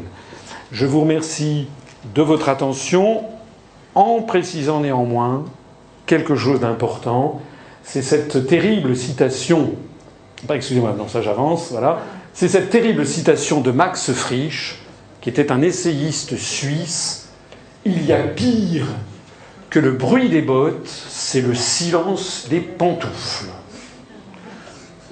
Dans une dictature qui s'installe, c'est ce qui s'est passé en 41-42 en France pendant qu'il y avait quelques Français qui maintenaient l'honneur du pays en faisant la résistance, pendant qu'il y en avait d'autres qui, à l'autre bout de l'échelle, se versaient dans la collaboration à outrance avec les nazis, il y avait 90% de la population française qui baissait les yeux et qui disait Moi, je ne fais pas de politique. C'est ça le principal problème de la France. Nous avons maintenant, aux élections municipales, 39% de gens qui s'abstiennent. Aux élections européennes, il y a eu la dernière fois 60% d'abstention. Nous, notre programme, notre parti politique s'adresse d'abord et avant tout aux abstentionnistes. Pas aux gens, on n'a pas envie de. On s'en fiche de débaucher des gens qui sont dans tel ou tel parti. On en a eu d'ailleurs, de différents partis. On a quelqu'un qui. On a plusieurs personnes qui viennent du NPA. On en a pas mal qui viennent. Enfin, pas mal. On en a quelques-uns qui viennent du Modem, on en a qui viennent de l'UMP, du Parti socialiste, du Front de gauche. On en a quelques-uns qui viennent du, Front national. Je parlais avec un jeune il y a quelques temps de ça à Paris, qui me disait qu'il avait été au Front national. Ben, il avait 23 ans. Il s'était fait les embobiner par. Euh, on montre à la télévision le Front National a changé, puis on montre Philippot. Euh, Philippot, évidemment, Philippot, il vient, il prend, il écoute mes conférences. Bonjour Philippot. Et puis euh, il, prend, et puis après ça, il, le pique. Et puis alors les gens écoutent ça aux heures de grande écoute. Alors je dis, ah, François, c'est bien, évidemment. Sauf que vous ne verrez jamais Philippot, ni la Smala Le Pen, dont il n'est que l'employé, qui dégagera d'ailleurs, vous avez vu comment monsieur, comment il s'appelle, euh, euh, Paul-Marie Couteau. Paul-Marie Couteau a été remercié comme un domestique, là il a été chassé. Euh, par la SARL Le Pen. Donc il arrivera un jour où Philippot, faites attention, hein. Philippot fera, fera virer un jour ou l'autre. Hein. c'est quand même Eric Choprat. Il y a une Noria, tout euh, le Front National, ça n'a fonctionné.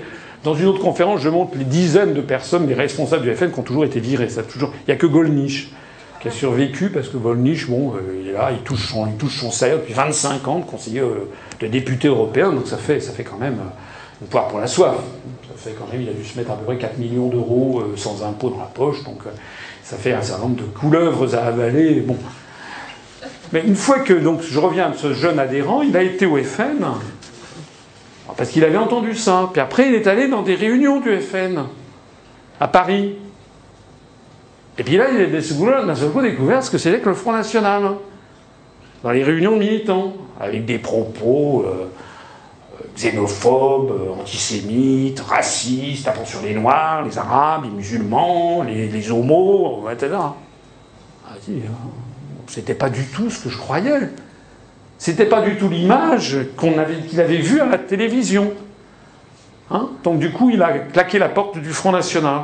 Il me l'a raconté, très gentiment. Puis après ça, il nous a découvert. Il a mis neuf mois. Une chaise chaude et craignant l'eau froide. Il dit qu'est-ce que c'est que ces gus-là Donc il est allé à des réunions militants pour voir comment. Qu'est-ce qu'on disait à l'UPR Qu'est-ce qu'on dit? Est-ce que ce que dit Asselineau c'est une chose et puis est-ce que c'est le Ben non, chez nous tout le monde dit la même chose. On est en désaccord sur plein de trucs. Hein. Chez nous il y a des communistes, il y a des libéraux. Chez nous, il y a des juifs, il y a des musulmans, il y a des chrétiens, il y a des athées. Une fois, il y avait une empoignade dans le sud entre un, athée militant et une de nos adhérentes orthodoxes. Bon, il a fallu mettre le gars. Ça va, il était de l'union rationaliste, on n'avait pas faire un grand débat théosophique. Bon. Donc on est, français, c'est-à-dire qu'on sait, on, est tout à fait en désaccord sur plein de choses. Chez nous, il y a des gens qui sont pour l'énergie nucléaire, il y en a d'autres qui sont contre. Chez nous, il y a des gens qui sont pour le gaz de schiste, d'autres qui sont contre. Chez nous, il y a des gens qui sont pour le mariage pour tous et d'autres qui sont contre.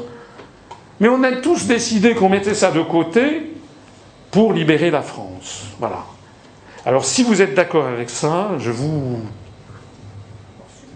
pas supplie, mais je vous en conjure, de mesurer la responsabilité individuelle de chacun d'entre vous. Ne croyez pas, parce qu'il y a toujours des gens qui disent Ah oui, mais vous comprenez, je suis trop vieux. Et d'autres Ah mais non, je suis trop jeune. Non, j'ai trop de choses à faire.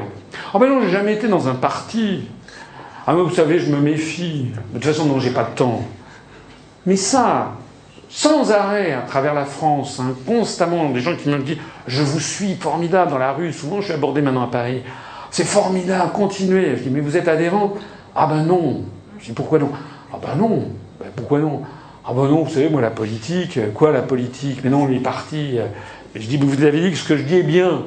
Ah oui, mais vous, c'est pas pareil. Mais je dis, si c'est pas pareil, si vous avez compris que c'était pas pareil, c'est enfin vous avez compris que nous ne sommes pas pareils. C'est un mouvement provisoire. Venez, ça va pas être euh, inscrit sur votre front, mais pour nous c'est important. Ça va nous faire un peu d'argent. Ce sont les seules ressources financières que nous avons. Les seules. Il nous manque actuellement plus de 130 000 euros pour financer notre campagne pour les élections européennes. On a déjà été obligé de réduire singulièrement la voilure de 500 000 euros à 350 000. On ne pourra pas envoyer de profession de foi dans la moitié des, des électeurs. Bon, mais il nous manque encore 130 000 euros.